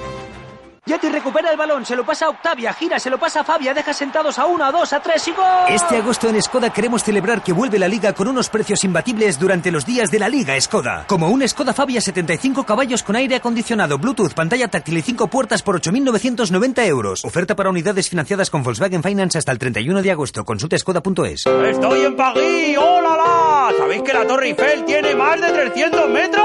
Pues yo estoy en Nueva York practicando mi English. Yo ahora en el espacio, entre Júpiter y Saturno. Pues yo aquí en la playa leyendo un poquito. Sí, porque en vacaciones, además de descansar, podemos aprender y divertirnos. Fundación A3 Media y tú, juntos por la educación. La parafarmaciaboticae.com les ofrece el espacio de salud. Doctor, la sequedad del ambiente nos irrita mucho más los ojos, perjudica la vista. ¿Y hay algo que podamos hacer para evitar esto? Bueno, esto es muy frecuente, sobre todo en zonas cálidas, ambientes secos, con mucha contaminación. Yo en estos casos siempre recomiendo tomar una cápsula diaria de Devisión Retinox, porque Devisión Retinox contiene una alta concentración de luteína y DHA que ayuda a mantener una buena salud ocular. Tomando Devisión Retinox podremos contrarrestar estos efectos del medio ambiente y nos ayudará a mantener una buena visión. Pues gracias, doctor. Y es muy importante, ¿eh? cuidemos nuestra vista con Devisión Retinox. La parafarmaciaboticae.com les ha ofrecido el espacio de salud.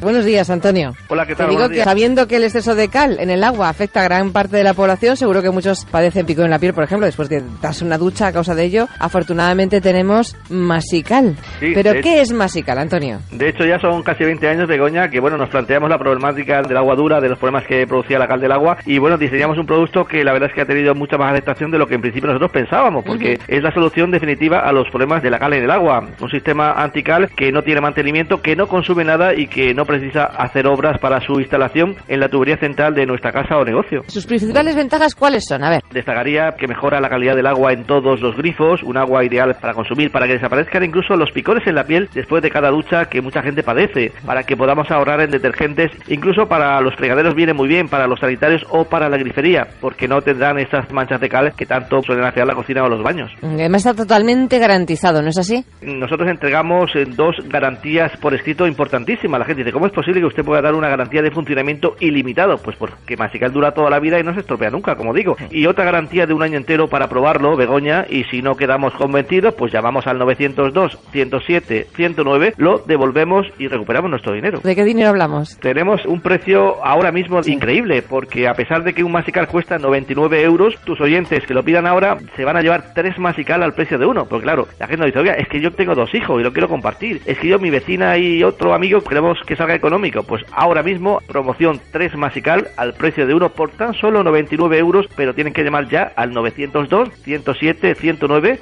902 107 109 y hacerlo durante la próxima hora. 902 107 109, 902 107 109. Antonio, un abrazo. Buen día. Otro para ti, gracias. Con buena onda, Merche Carneiro.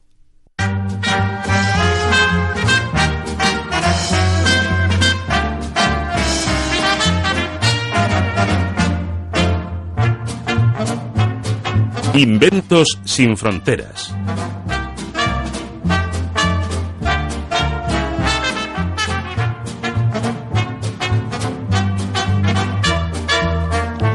¿Se imaginan que cuando vamos circulando con nuestros coches esa energía que se pierde al frenar pudiera utilizarse? Pues fíjense que vamos a hablarles de ello porque hay un proyecto, Recarga a tu ciudad se llama, que pretende utilizar la energía que se pierde cuando los coches entran en las ciudades desde vías de alta capacidad y frenan. Detrás de ese invento está su creador, Álvaro Santamaría. Buenos días. Hola, buenos días. ¿Qué pretende con este proyecto Recarga a tu ciudad? Bueno, pues con este proyecto lo que se pretende es eh, reutilizar una energía que se pierde, que es totalmente ecológica, se lucha contra el efecto invernadero y encima, pues, en cierto modo hasta es gratuita, porque los coches tienen que perder una velocidad para ir a 50 en las ciudades y frenan.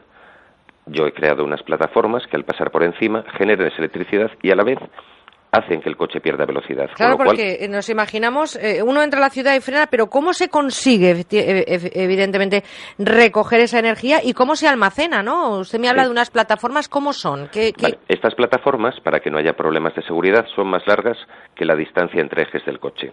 Entonces el coche sube a ellas y a medida que avanza va bajando la plataforma, para que al llegar al final esté a la misma altura de la carretera y no pase como los badenes, sino que sea mucho más progresivo. O sea, que no tiene ningún riesgo para el vehículo Es- ni para el conductor. Eso es una de las prioridades.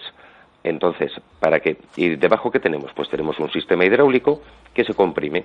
Yo siempre pongo el ejemplo muy sencillito de, un, de una colchoneta hinchable. Tú pisas un hinchador y entra aire. Pues aquí pasa un coche, movemos eh, un fluido que genera energía. Usted ha hecho un estudio pormenorizado y en ese estudio eh, habla de que cada 100.000 vehículos que acceden a una ciudad es capaz de iluminar 44 kilómetros de farolas LED con un Sí. único dispositivo. Sí. Esto, evidentemente, usted lo ha hecho, este cálculo sirve para A Coruña, porque usted es gallego, pero sería importante decir que se podría aplicar en grandes ciudades obteniendo un mejores datos ¿no? de- del que usted ha hecho en este estudio pormenorizado. Claro, este estudio se hizo aquí, pues lógicamente por proximidad, pero hay unos mapas de tráfico de, de accesos del Ministerio de Fomento donde te dicen cuántos vehículos circulan en cada eh, acceso a una ciudad. Aquí se hizo por una cantidad bastante redonda, 100.000 vehículos. Si cogemos 4 vatios de un solo vehículo por 100.000 vehículos son 400 kilovatios y calculando el consumo de las farolas LED pues nos da para 44 kilómetros de calles. En Madrid, pues imagínese que se ponen 5 o 6 dispositivos en cada carril, pues yo creo que iluminas, recargas tu ciudad realmente. Esto es un proyecto que, que, además de ser ecológico, estaría haciendo ahorrar a las ciudades muchísimo dinero, ¿no? Porque eh, está usted hablando de conseguir iluminar prácticamente gratis eh, por los frenazos de la ciudad. O sea, que algo que se ha convertido casi en una molestia urbana se podría convertir en todo lo contrario, una fuente de energía que se recicla y que además sirve para ahorrar en el gasto energético de los ayuntamientos o de los municipios. Claro, ahí lo que se pretende es que al reducir esa factura, además, ese, ese dinero que son los ayuntamientos se destine a otros fines que bien pueden ser sociales, que hoy en día eh, la cosa está bastante complicada. Lógico, y con los recortes ya sabemos lo que pasa. Claro, entonces si tú, o sea, es algo, tú tienes una fuerza que hace un vehículo que vaya a 100 por hora. De repente tú llegas una señal a 50. Toda esa fuerza la desaprovechas. Claro, Porque usted ha- habla de que un coche a 50 kilómetros por hora tarda en frenar 13 metros. Exacto. Usted lo que hace es quitarle con este proyecto un poquito de energía y solamente con circular a su velocidad sería suficiente. Claro, porque el- el cálculo está hecho quitándole un 5% de la energía que lleva el vehículo. Entonces, por eso también eh, hay la posibilidad de poner varios dispositivos seguidos, separados por, un, por unos metros, y entonces iría perdiendo progresivamente la velocidad. Eh, Porque eh, eso se convierte en un coche normal, es energía de, de- O sea, el frenar un coche es calor, se convierte en calor que encima luego tenemos que enfriar. Este proyecto ha sido premiado, pero yo no sé en este momento en qué situación tienen ustedes este, este, este eh, ambicioso y además ecológico proyecto Recarga tu ciudad. ¿En qué momento está? Bueno, pues ahora estoy en contacto con, con unos, bueno, unos amigos que conocí del curso de Arduino, que además están muy metidos en el tema educativo, y, y vamos a hacer una especie de prototipo en un gimnasio de un colegio. Usted habla de Arduino como si todos lo conociéramos y son las placas Claro. para control robótico, ¿no? Exactamente, son unas placas, es que es una cosa muy sencillita. O sea, es un dispositivo que tú le, le conectas pues cualquier sensor y demás y te dice cuánto mide o te dice, mira, pues abre una ventana o cierra una ventana.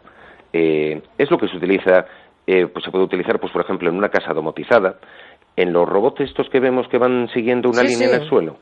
Eso, es que es una cosa muy...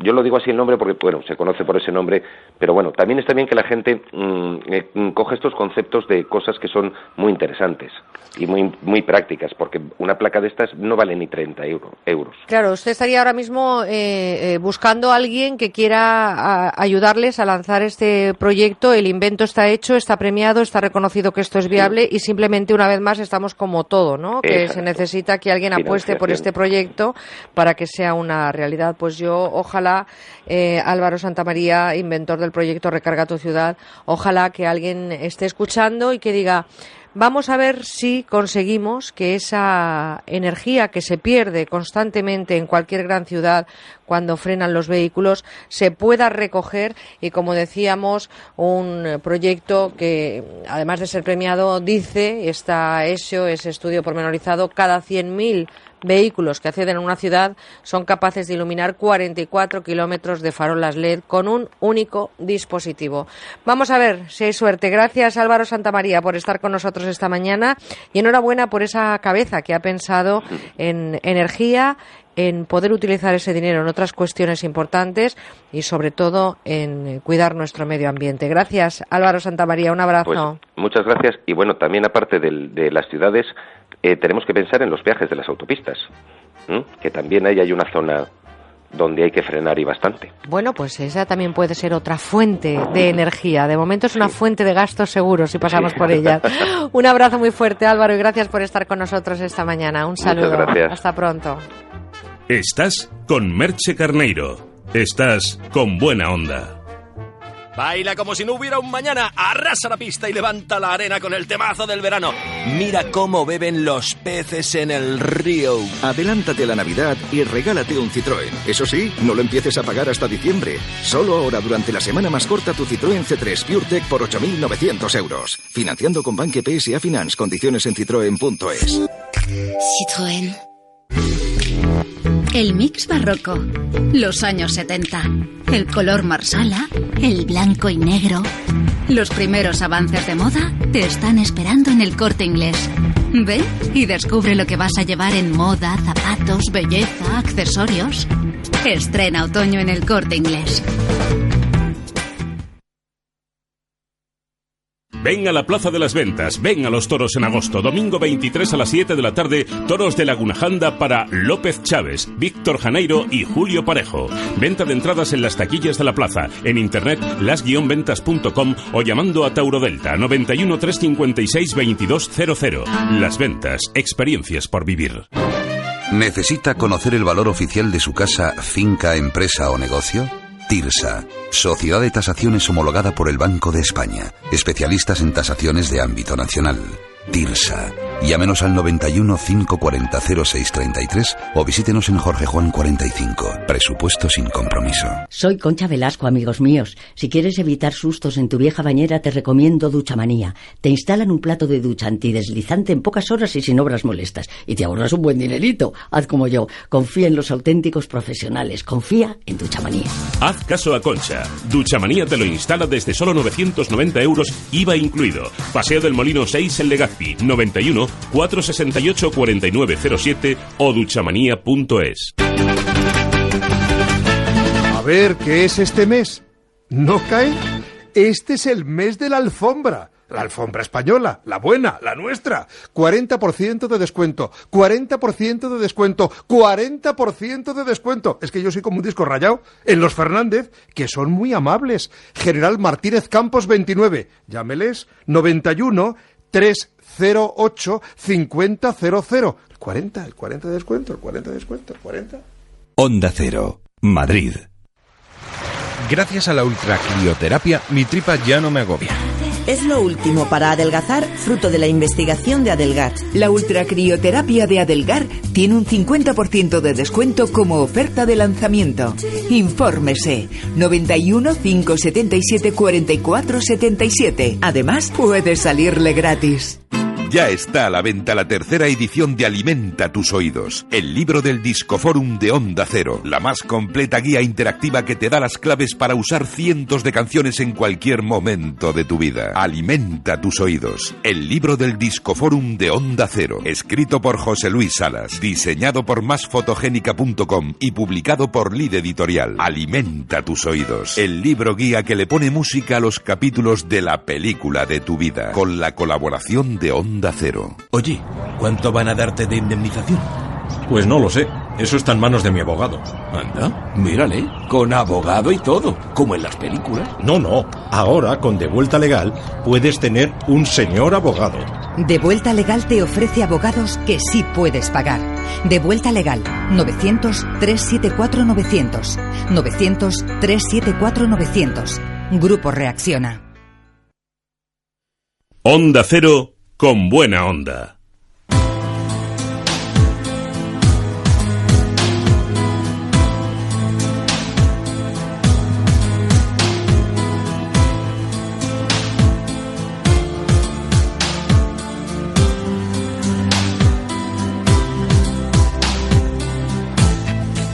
Es el tiempo para consumo. Hablamos en los próximos minutos y lo hacemos con obligaciones y derechos de los consumidores. Y es que es necesario ejercer un consumo responsable en las dos direcciones que tiene este ámbito. Ya saben, la del cliente y también la de proveedor. Y hablar de consumo en este programa tiene un nombre. Fernando Moner, buenos días. Hola, muy buenos días. Fernando Moner es presidente de CECU, miembro del Consejo de Consumidores y Usuarios de España y además nos representa a los consumidores en el Consejo de Dirección de AECOSAN, la Agencia Española de Consumo, Seguridad Alimentaria y Nutrición.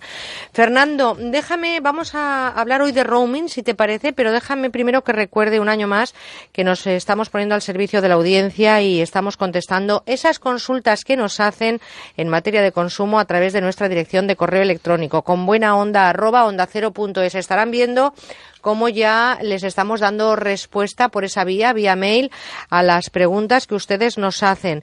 Eh, una respuesta profesional del equipo de CECU que este año ha decidido también que las vacaciones son para trabajar, que es lo mejor que le puede pasar a uno, ¿verdad, Fernando? Sí, sobre todo además porque los eh, consumidores en esta época realizan servicios eh, que no lo hacen durante el resto del año y por lo tanto muchas veces eh, desconocen de qué manera tienen que reaccionar. Entonces yo creo que lo ideal es tener una entidad, como es en el caso de, de CECU y las organizaciones en las comunidades autónomas, que vayan respondiendo a esas necesidades y la verdad es que estamos recibiendo consultas en materia pues también del tema que vamos a tocar hoy, en materia de telecomunicaciones, pero sobre todo relacionados con temas de, de viajes, el problema que hubo, por ejemplo, en, eh, en los aeropuertos en Cataluña con el tema de las maletas. También estuvimos recibiendo algunas consultas de, de, oyentes de Onda Cero y al final de lo que se trata es de contestarles y de marcarles el camino que, que pueden seguir. Porque lo que está claro es que queremos que disfruten perfectamente las vacaciones, pero que no tengan ningún problema o intentar eh, minorizar cualquier Sin tipo de sobresaltos en el consumo, ya lo saben, con buena onda arroba onda cero punto es. Eh, mándennos su consulta y nosotros les contestamos a vuelta de mail la respuesta que nos manda el equipo profesional de CECU. Hablar de sobresaltos significa volver de vacaciones también y encontrarse una factura de teléfono eh, totalmente descomunal. Nosotros no nos vamos a centrar solo en el verano porque cada vez más se trabaja, se viaja por trabajo o por placer durante el resto del año. Vamos a hablar del roaming porque en abril el Parlamento Europeo aprobó suprimir los costes por utilizar el móvil en itinerancia, lo que conocemos como roaming. Pero los países de la Unión Europea siguen divididos. Fernando, ¿qué ocurre con esa licencia para los consumidores? Bueno, pues hay que recordar que el roaming simplemente es el sobrecoste que estamos pagando por utilizar nuestro eh, smartphone en forma de llamadas, en forma de mensajes, etcétera, etcétera, en, en el extranjero. Y por lo tanto, pues eh, es verdad que en los últimos 10 años eh, ha decrecido mucho ese, ese coste, pero todavía sigue siendo un coste muy alto, sobre todo si no vamos eh, bien informados. Porque si cuando antes de salir de vacaciones nos informamos bien con nuestra compañía e inclusive tomamos algunas medidas, como por ejemplo pueden ser coger tarjetas prepago, hablar con nuestra compañía, cambiarnos de tarifa hacia una tarifa mucho más recomendable sobre el tema de, del ROAME, el intentar eh, también eh, a la hora de elegir un hotel, elegir aquel que tiene un wifi gratis o que nos da alguna alternativa para poder utilizarlo por lo menos en el hotel, pero es verdad que el roaming sigue dándonos eh, muchos disgustos en el bolsillo de los consumidores. Y además ahora, pues sí, hay esa polémica que tú bien dices, por una parte están eh, los europarlamentarios, que son los que nos representan, los que hemos elegido, que por supuesto eh, eh, están un poco en pie de guerra ante esta nueva situación que amplía nuevamente los plazos para que las compañías dejen de cobrar por, por, este, por este roaming. Es verdad que parece que la última postura, a pesar de que todavía se va a modificar seguro, es decir, que lo que contemos posiblemente hoy, dentro de unos meses, en el seno de, del Parlamento y de la Comisión Europea se pueda modificar, pero en estos momentos parece que la propuesta que hay es eh, que en el año 2016 podamos tener lo que ellos denominan un paquete básico, es decir, unos minutos de llamadas, unos megas eh, de posible descarga, etcétera, con carácter gratuito en el extranjero, para poder utilizar en el extranjero. Lo que pasa es que lo que proponen es bastante poquito en relación al consumo. Y sobre todo, mmm, eh, dista mucho de aquel principio de, de, acuerdo, ¿no? Aquella propuesta que parecía clara, aprobada en abril, esa posición eh, con relación a suprimir estos gastos de itinerancia de datos el 15 de diciembre del 2015. Y ahora resulta que, bueno, están esperando al organismo que regula esto, que es el organismo de reguladores europeos en comunicaciones electrónicas, el BEREC, y ahí, mm, ¿qué hay detrás de todo esto, Fernando? ¿Intereses económicos como siempre? ¿Intereses entre compañías eh, telefónicas? Los interés... lobbies, los lobbies, claro. los lobbies que en, en, Bruselas obviamente son muy poderosos, que además eh, yo eh, ya conté en estos micrófonos que en, la, en, algunas de las reuniones que hemos tenido nosotros con algunos comisarios o, o personal de, de, los comisarios nos enseñaban la agenda y cada día tenían 10 o, o, o 20 lobbies para reunirse con ellos, con lo cual son lobbies que son muy poderosos y, y una de las cosas que intentan es esto, es decir, o ampliar los plazos para que de alguna manera este, Mientras vamos haciendo caja, este concepto de roaming siga claro. haciéndoles eh, ganar dinero, pero hay que tener en cuenta que muchos europarlamentarios e inclusive miembros de la Comisión se están poniendo duros también para evitar que este plazo se alargue más y para que intentemos tener algo que debería ser lógico, porque estamos hablando de una Unión Europea, es decir, lo que queremos los consumidores es que en la Unión Europea, donde hay una unificación en cuanto a que utilizamos una moneda única, en cuanto a que cada vez las políticas son más comunes, también tengamos una tarifa única. Claro, pero es que esto de Europa, eh, de verdad, a veces eh, parece una hipocresía, porque en algunas cosas somos europeos, evidentemente, en, en, en, en, esa parte de carga impositiva, de obligaciones, pero cuidado, podíamos también ser un poquito más eh, en mente abierta a la hora de decir, no, no, son mis vecinos, ¿cómo les voy a cobrar yo por pisar mi terreno? No, pues igual que no tenemos fronteras, no deberíamos tener tampoco fronteras para los datos, ¿no? Sobre todo, además teniendo en cuenta que somos eh, eh, muy de Unión Europea para algunas cosas y para otras, como lo que tú bien dices, que se trata de ganar dinero a las grandes empresas, parece que tenemos que tener cada uno eh, lo que pasa en nuestro, en nuestro país. Entonces, yo lo que pido es que no es posible que España, creo que ahora está dentro de los cuatro países con las tarifas en materia de telecomunicaciones más, altas de Europa, según eh, el índice Eurostat, que es la Oficina Estadística Europea.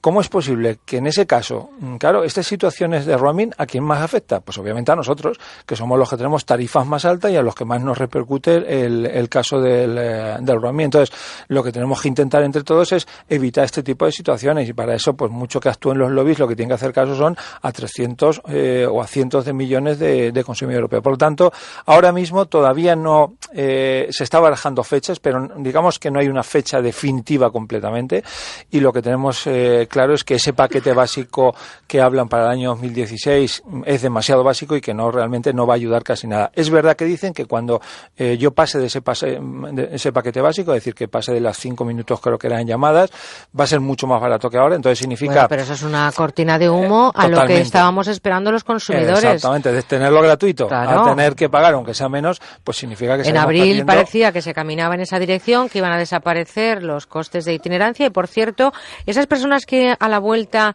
pues, se encuentran con eh, una tarifa, o sea, con una, con una factura eh, descomunal habiendo desactivado los datos, que no es la primera vez que pasa. ¿Qué es lo que tienen que hacer, Fernando? Hombre, lo primero que tienen que hacer es ponerse en contacto con nosotros para que veamos la tarifa que tienen y según la tarifa ver el cobro que le han realizado. Nosotros estudiaremos la factura, verificaremos y a partir de ahí comprobaremos también. Pero primero hay que pagar y luego reclamar, como siempre, o cómo hay que hacer. En principio, eh, la factura va a llegar y por lo tanto te la van a cargar directamente en la, en la cuenta. Entonces habrá que reclamar posteriormente a que, a que tú ya te has dado cuenta que es cuando te ha llegado la, la, factura. Solamente en el caso de los eh, mensajes estos premium, etcétera, etcétera, sí que eh, se podría pedir una, una factura eh, desglosada y por lo tanto pagar solamente la parte central, pero no esta parte. Pero no estamos hablando en el caso de, del roaming. A ti te llega la factura, tú la pagas, en ese momento ves que se han pasado o que tú estimas que se han pasado y a partir de ese momento se inicia el proceso de reclamación. Bueno, pues ahí está uno de los sectores con más reclamaciones, el de telefonía y evidentemente uno de los sectores en el que nos sentimos muy castigados los consumidores, especialmente los consumidores europeos, porque después de abrirnos la puerta a la esperanza de que no íbamos a pagar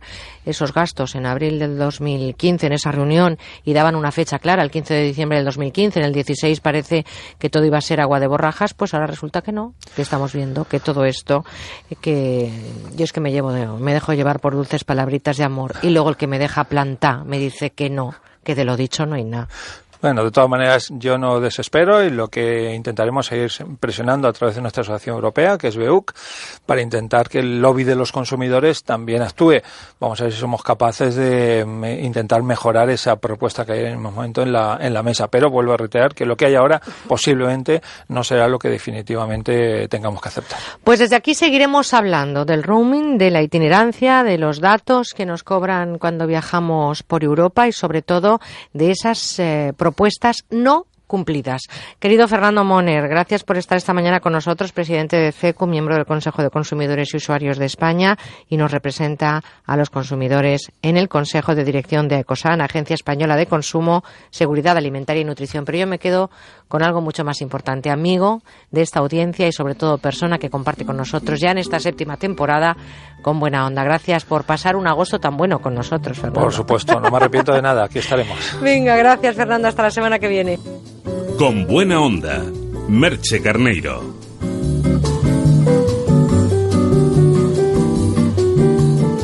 ¿Quién es? ¿Cómo suena? Pues nos vamos hoy con una cantautora de rhythm and blues estadounidense y que ha estado influenciada desde que tiene uso de razón por la música de color. Y fíjense que a pesar de su juventud, antes eh, de cumplir los 30 ha sido ya nominada a un Grammy. Desde el 2007 cada álbum sacado ha sido disco de platino y en los directos, los directos siempre cuelga el cartel de no hay entradas.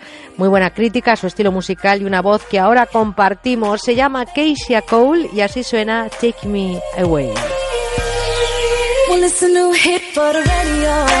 Just another jam for the dance floor. Really get it in if you didn't know. I got a whole new thing going on. break bread if you want to. Cause leaving you is what I won't do. I'm in love with you completely. Ain't nobody else out there for me. For me, for me. A couple shots of Patron, but I ain't drinking all alone. I got have you with me up in the VIP. Everything we do, B.I.G. And I'ma keep it real till I D.I.E. Okay, let's go. I'm with it, you know, you got it, and I'm ready. So, so in love with you.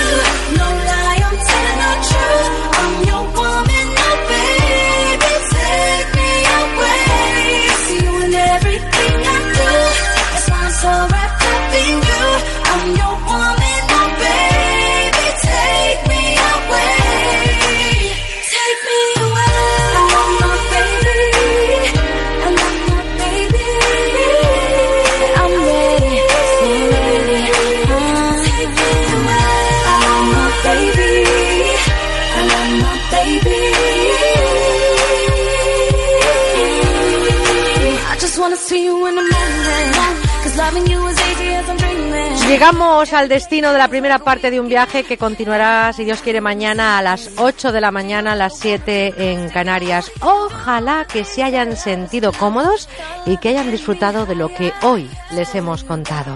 Porque la radio son historias, cosas de la vida y mañana, de nuevo, con las voces de los protagonistas de la actualidad, volveremos a encontrarnos en este mismo lugar y espero que con todos ustedes. Así que no nos falten, son pieza clave para este proyecto. Ya saben que es fundamental que sigan siendo, como digo, nuestros cómplices mañana a las 8. Cómplices de un equipo que está formado por un equipo técnico en Madrid con eh, Marian Moreno y en Valencia por Juanjo Pavía. La producción tiene un nombre, María Reds. Y los compañeros en prácticas, en este caso compañeras, han sido María Vecino, Laura Sánchez, Ana González, también Cristina Barba y por supuesto nuestra compañera Iciar Aristrain, que ha estado también contándonos la actualidad a primera hora del día. Expriman la vida, disfrútenla y ahora hablando de disfrutar eh, se quedan con Jorge Granullaque y gente viajera, pero antes con la información de nuestra compañera Laura Gil. Hablando de venir, les he dicho que volvemos mañana, será a las 8, las 7 en Canarias. Disfruten, sean felices y seanme fieles. Hasta mañana. Feliz sábado.